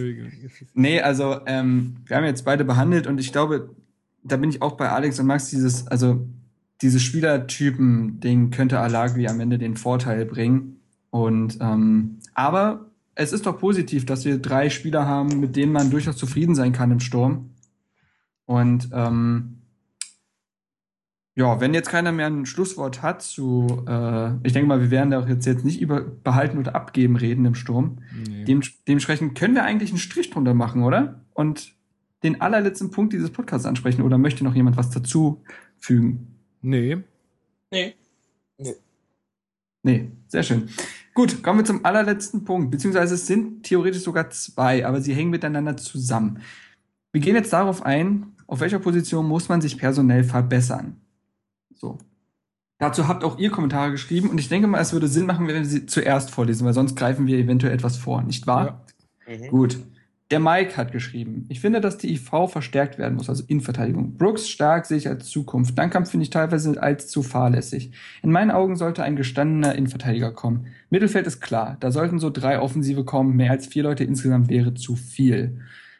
Sehr steile Aussagen, Alex. Ähm, gehen wir erstmal auf die Innenverteidigung ein. Erstens, findest du, dass noch jemand kommen sollte und teilst du die Meinung bezüglich Langkamp? Dazu haben wir eigentlich schon viel gesagt, aber einfach nur, um es direkt zu beantworten. Hm, Nee, also da muss ich dann tatsächlich mal komplett widersprechen. Ich finde, ähm, in der Innenverteidigung haben wir, also oder generell in der Verteidigung haben wir keinerlei Handlungsbedarf. Da sind wir, haben wir drei potenzielle Stammspieler mit Langkamp, Stark und Brooks, ähm, die allesamt ähm, ja, über den Bundes, weit über den Bundesliga-Durchschnitt sind. Ähm, ja, um erst dazu nicht zu sagen, also ich sehe auch bei Langkamp überhaupt keinen Handlungsbedarf. Wir haben ja schon gesagt, wie viel wir von ihm halten. Ähm, da bin ich mal anderer Meinung. Mhm. Aber also, also findest du auch die Anzahl an Innenverteidigern, die wir haben, ausreichend? Ja, wenn man dann, dann noch äh, Lustenberger dazu rechnet, der das auch spielen kann, finde ich nicht, dass wir da nachlegen müssten. Mhm. Gehe ich, Lukas? äh, geh ich mit. Komplett. Und Max? Ja, sehe ich ähnlich. Also wenn, wenn wir was Defensives brauchen, dann vielleicht ein Sechser. Wenn wir Lustenberger in die Innenverteidigung stellen, hätten wir insgesamt vier Innenverteidiger und das finde ich äh, absolut ausreichend. Ja, dann kann ich mitgehen. Ähm, zweite Aussage war von ihm ja, äh, Mittelfeld ist klar, da sollten so drei Offensive kommen, mehr als vier insgesamt wäre zu viel. Also da bezieht er wahrscheinlich nur den Innenverteidiger mit ein. Drei offensive Mittelfeldspieler, sowohl für Außen als auch Mitte, nehme ich an. Ähm, was sag ich dazu? Also ich, auf jeden Fall finde ich, sollten für links als auch für rechts jeweils einer kommen. Ja. Mhm. Und ein offensiverer Spielgestalter als Darida wäre ja auch durchaus eine Möglichkeit. Ja. Also, ne, so ein klarer Zehner so. Weil Darida ja oftmals so acht spielt. Ja. Vielleicht da irgendwas Junges, Entwicklungsfähiges. Also mit drei Spielern gehe ich da durchaus, kom äh, ja, doch, das, das, das, das, da gehe ich mit. Ähm, wie sieht's denn bei dir aus, Lukas? Ja, würde ich auch sagen, ähm, obwohl ich das jetzt mit links nicht unbedingt sehe, wenn wir sagen, wir geben Stocker noch eine Chance, wir wollen sehen, was Sinan Stimmt, Kurt macht, Kurt, wir, ja. wir haben, wir haben Kalu, der da links außen spielt. Das muss jetzt nicht unbedingt sein, aber was, was ich auf jeden Fall mal cool fände, wäre wirklich mal so ein quirliger, kleiner, kleiner ähm, Spielgestalter auf der 10, was du jetzt sagtest, das wäre geil, der mal ein bisschen wirklich seine Rolle vollkommen offensiv interpretiert. Das würde mich, würde mich mal sehr interessieren oder das fände ich cool, wenn wir da mal äh, jemanden holen würden. Wir hatten mal jemanden mit Hani Mukta. Ja, Das hätte mich sehr interessiert, er und Paldada, wenn die aufeinander getroffen wären, aber das werden wohl nicht mehr erfahren. Alex, aber ähm, rechts, re, sorry, ja, ich wollte nur kurz noch sagen, Ach so. aber rechts außen bin ich, da bin ich auf jeden Fall Mhm. dabei, da muss äh, was getan werden. Das ist, glaube ich, so eine Position, wo auf jeden Fall jemand kommen muss. ja, Alex, drei, zu viel, zu wenig? Mm, Nee, ich finde drei passt. Also der Idealfall wäre halt, wenn es irgendwie einer für die 10 wäre, der notfalls auch auf Außen ausweichen kann oder optional dazu, wenn er nicht auf Außen ausweichen kann, dann so ein ähnlicher Spielertyp, also von der Polyvalenz her wie Darida nochmal, dass der notfalls auch auf die 8 und 6 ausweichen kann. Weil wenn wir da Lustenberger dann für die Innenverteidigung abrechnen, ja, dann wäre da noch so eine zusätzliche Option nicht schlecht. Ähm, auf links sehe ich es wie Lukas, da sind wir eigentlich ganz gut versorgt, wenn wir Stocker behalten. Und auf rechts, ja, Haraguchi ist zu wenig. Ja. Gut. Ich denke mal, Max, du wirst es jetzt nicht großartig anders sehen, oder? Genau, nee, nee, absolut. Also drei, drei neue Zugänge wären sehr, sehr gut. Vor allem, weil es uns einfach mehr Varianten gibt. Wenn wir jetzt noch einen echten Zehner hätten, können wir auch mal ein anderes System spielen, mal es mal mit zwei Spitzen versuchen. Ist alles möglich dann einfach mit dem, mit mhm. dem Zehner. Ja. Gut. Kommen wir zum zweiten Kommentar von Niklas. Ich lese wieder vor. Was denkt ihr, wen Hertha sich holt, holen sollte? Meiner Meinung nach sollte man aufgrund der wahrscheinlichen Dreifachbelastung durch die Euroleague nicht allzu viele Spieler abgeben. Wir werden einen breiten Kader brauchen. Ich denke, unsere Schwachstelle bisher und auch letzte Saison war, dass wir zu wenig Spieler haben, die auch mal für ein Tor gut sind. Die Tore haben meistens Kalu oder Wiesewitsch gemacht, was ja auch gut ist, weil sie Stürmer sind. Aber dennoch bin ich der Meinung, dass wir mindestens einen schnellen torgef torgefährlichen Flügelspieler brauchen.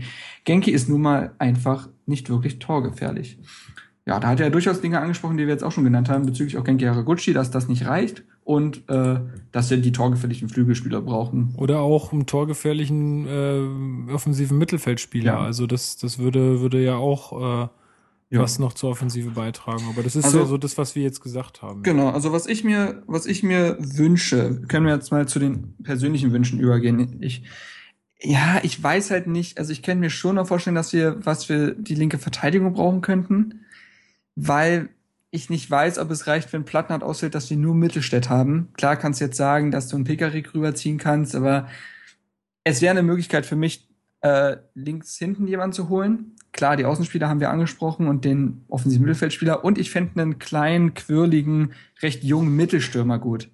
Mhm. Ist halt die ja, Frage. das wollte ich auch noch ansprechen, weil also ich hatte klar, ja vorhin den Opersturm angesprochen, ja. deswegen, also sie sind alle schon sehr alt. Also so ein ähm, modernerer Spielertyp, der halt auch jung ist im Sturm. Ja, so. Ja. Finde ähm, ich auch gut. Denn Alagi ist zwar ein anderer Spielertyp als äh, die genannten, aber auch schon 29. 30. 30. Äh, dementsprechend ne, brauchen wir einfach was Jüngeres, Moderneres noch, was wir langsam aufbauen können. Ja, das sind eigentlich meine Wünsche. Innenverteidigung haben wir besprochen. Rechts sieht's gut aus. Defensives Mittelfeld haben wir genug Leute eigentlich. Ja.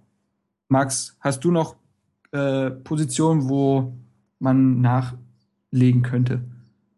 Also ich, ich hatte mir vor dem Podcast vier Positionen aufgeschrieben. Ähm, Innenverteidiger oder Sechser, je nachdem, wo man Lundberger hinnimmt. Ähm, offensive Außen, ein Stürmer und ein Zehner. Also die vier Positionen könnte man natürlich äh, neu besetzen. Wahrscheinlich ja. werden es eher die offensiven Positionen, die, die wir neu besetzen. Ja. Alex, hast du dir Gedanken gemacht? Äh, ja, ich sehe es ähnlich wie Max, ähm, wobei ich in meiner Überlegung auch die ganze Zeit Alagui als Stürmer eingeplant habe. Der könnte ja theoretisch auch ins rechte Mittelfeld. Ja, aber das, aber, das aber, Problem aber, ist, er ist nicht er ist nicht schnell genug eigentlich. Ja, Wir genau. brauchen ja Tempo endlich mal. Ja, ja, völlig richtig und deswegen bleibe ich auch dabei. Also auf den Außenpositionen im besten Falle, ähm, ja, wie gesagt, auf links muss nicht unbedingt sein, aber auf rechts äh, essentiell und ein gescheiter Zehner und noch einer für die Zentrale wären, wären schon cool. Ja, absolut. Ja, genau. Also wie Max, äh, wie, wie, wie Marc schon meinte, in Verteidigung hinten links kann man was machen. Äh, muss, ist ein Kann, ist kein Muss. Rechts außen ist ein Muss. Ich finde auch äh, Stürmer, ja, ist auch kein Muss nächste Saison, aber muss man sich perspektivisch echt mal Gedanken machen, allein aufgrund des Alters der, der Spieler da vorne. Äh, und halt so ein, was, was wir jetzt auch schon gesagt hatten, oft ein quirliger Zehner wäre mal ganz cool.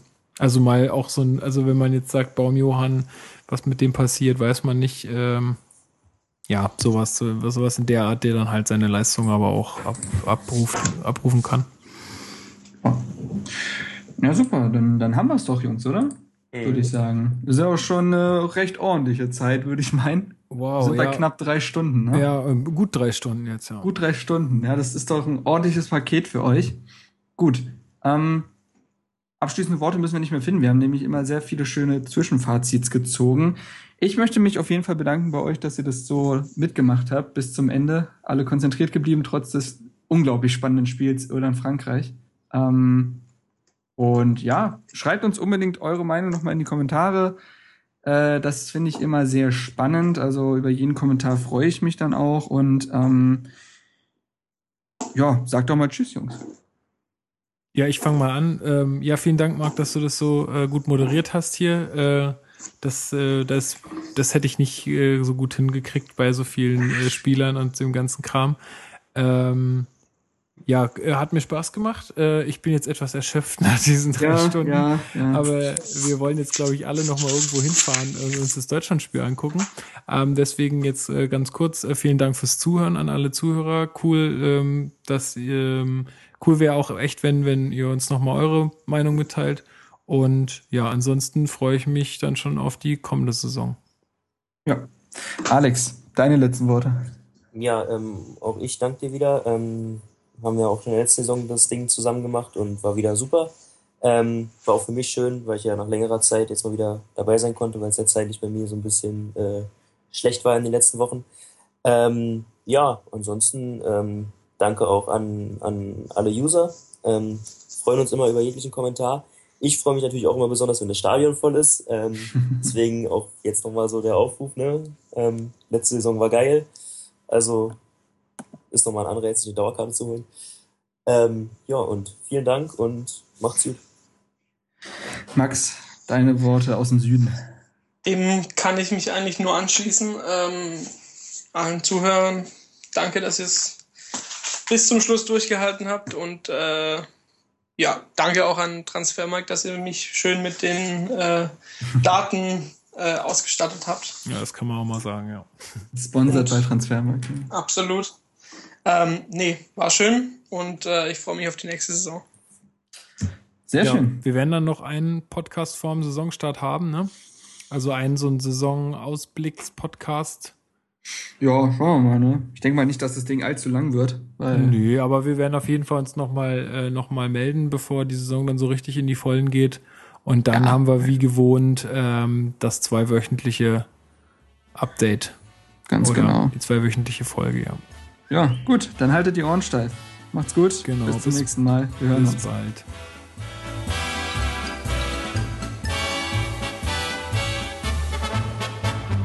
an dem schönen Strand der Spree. Dort spielt Hertha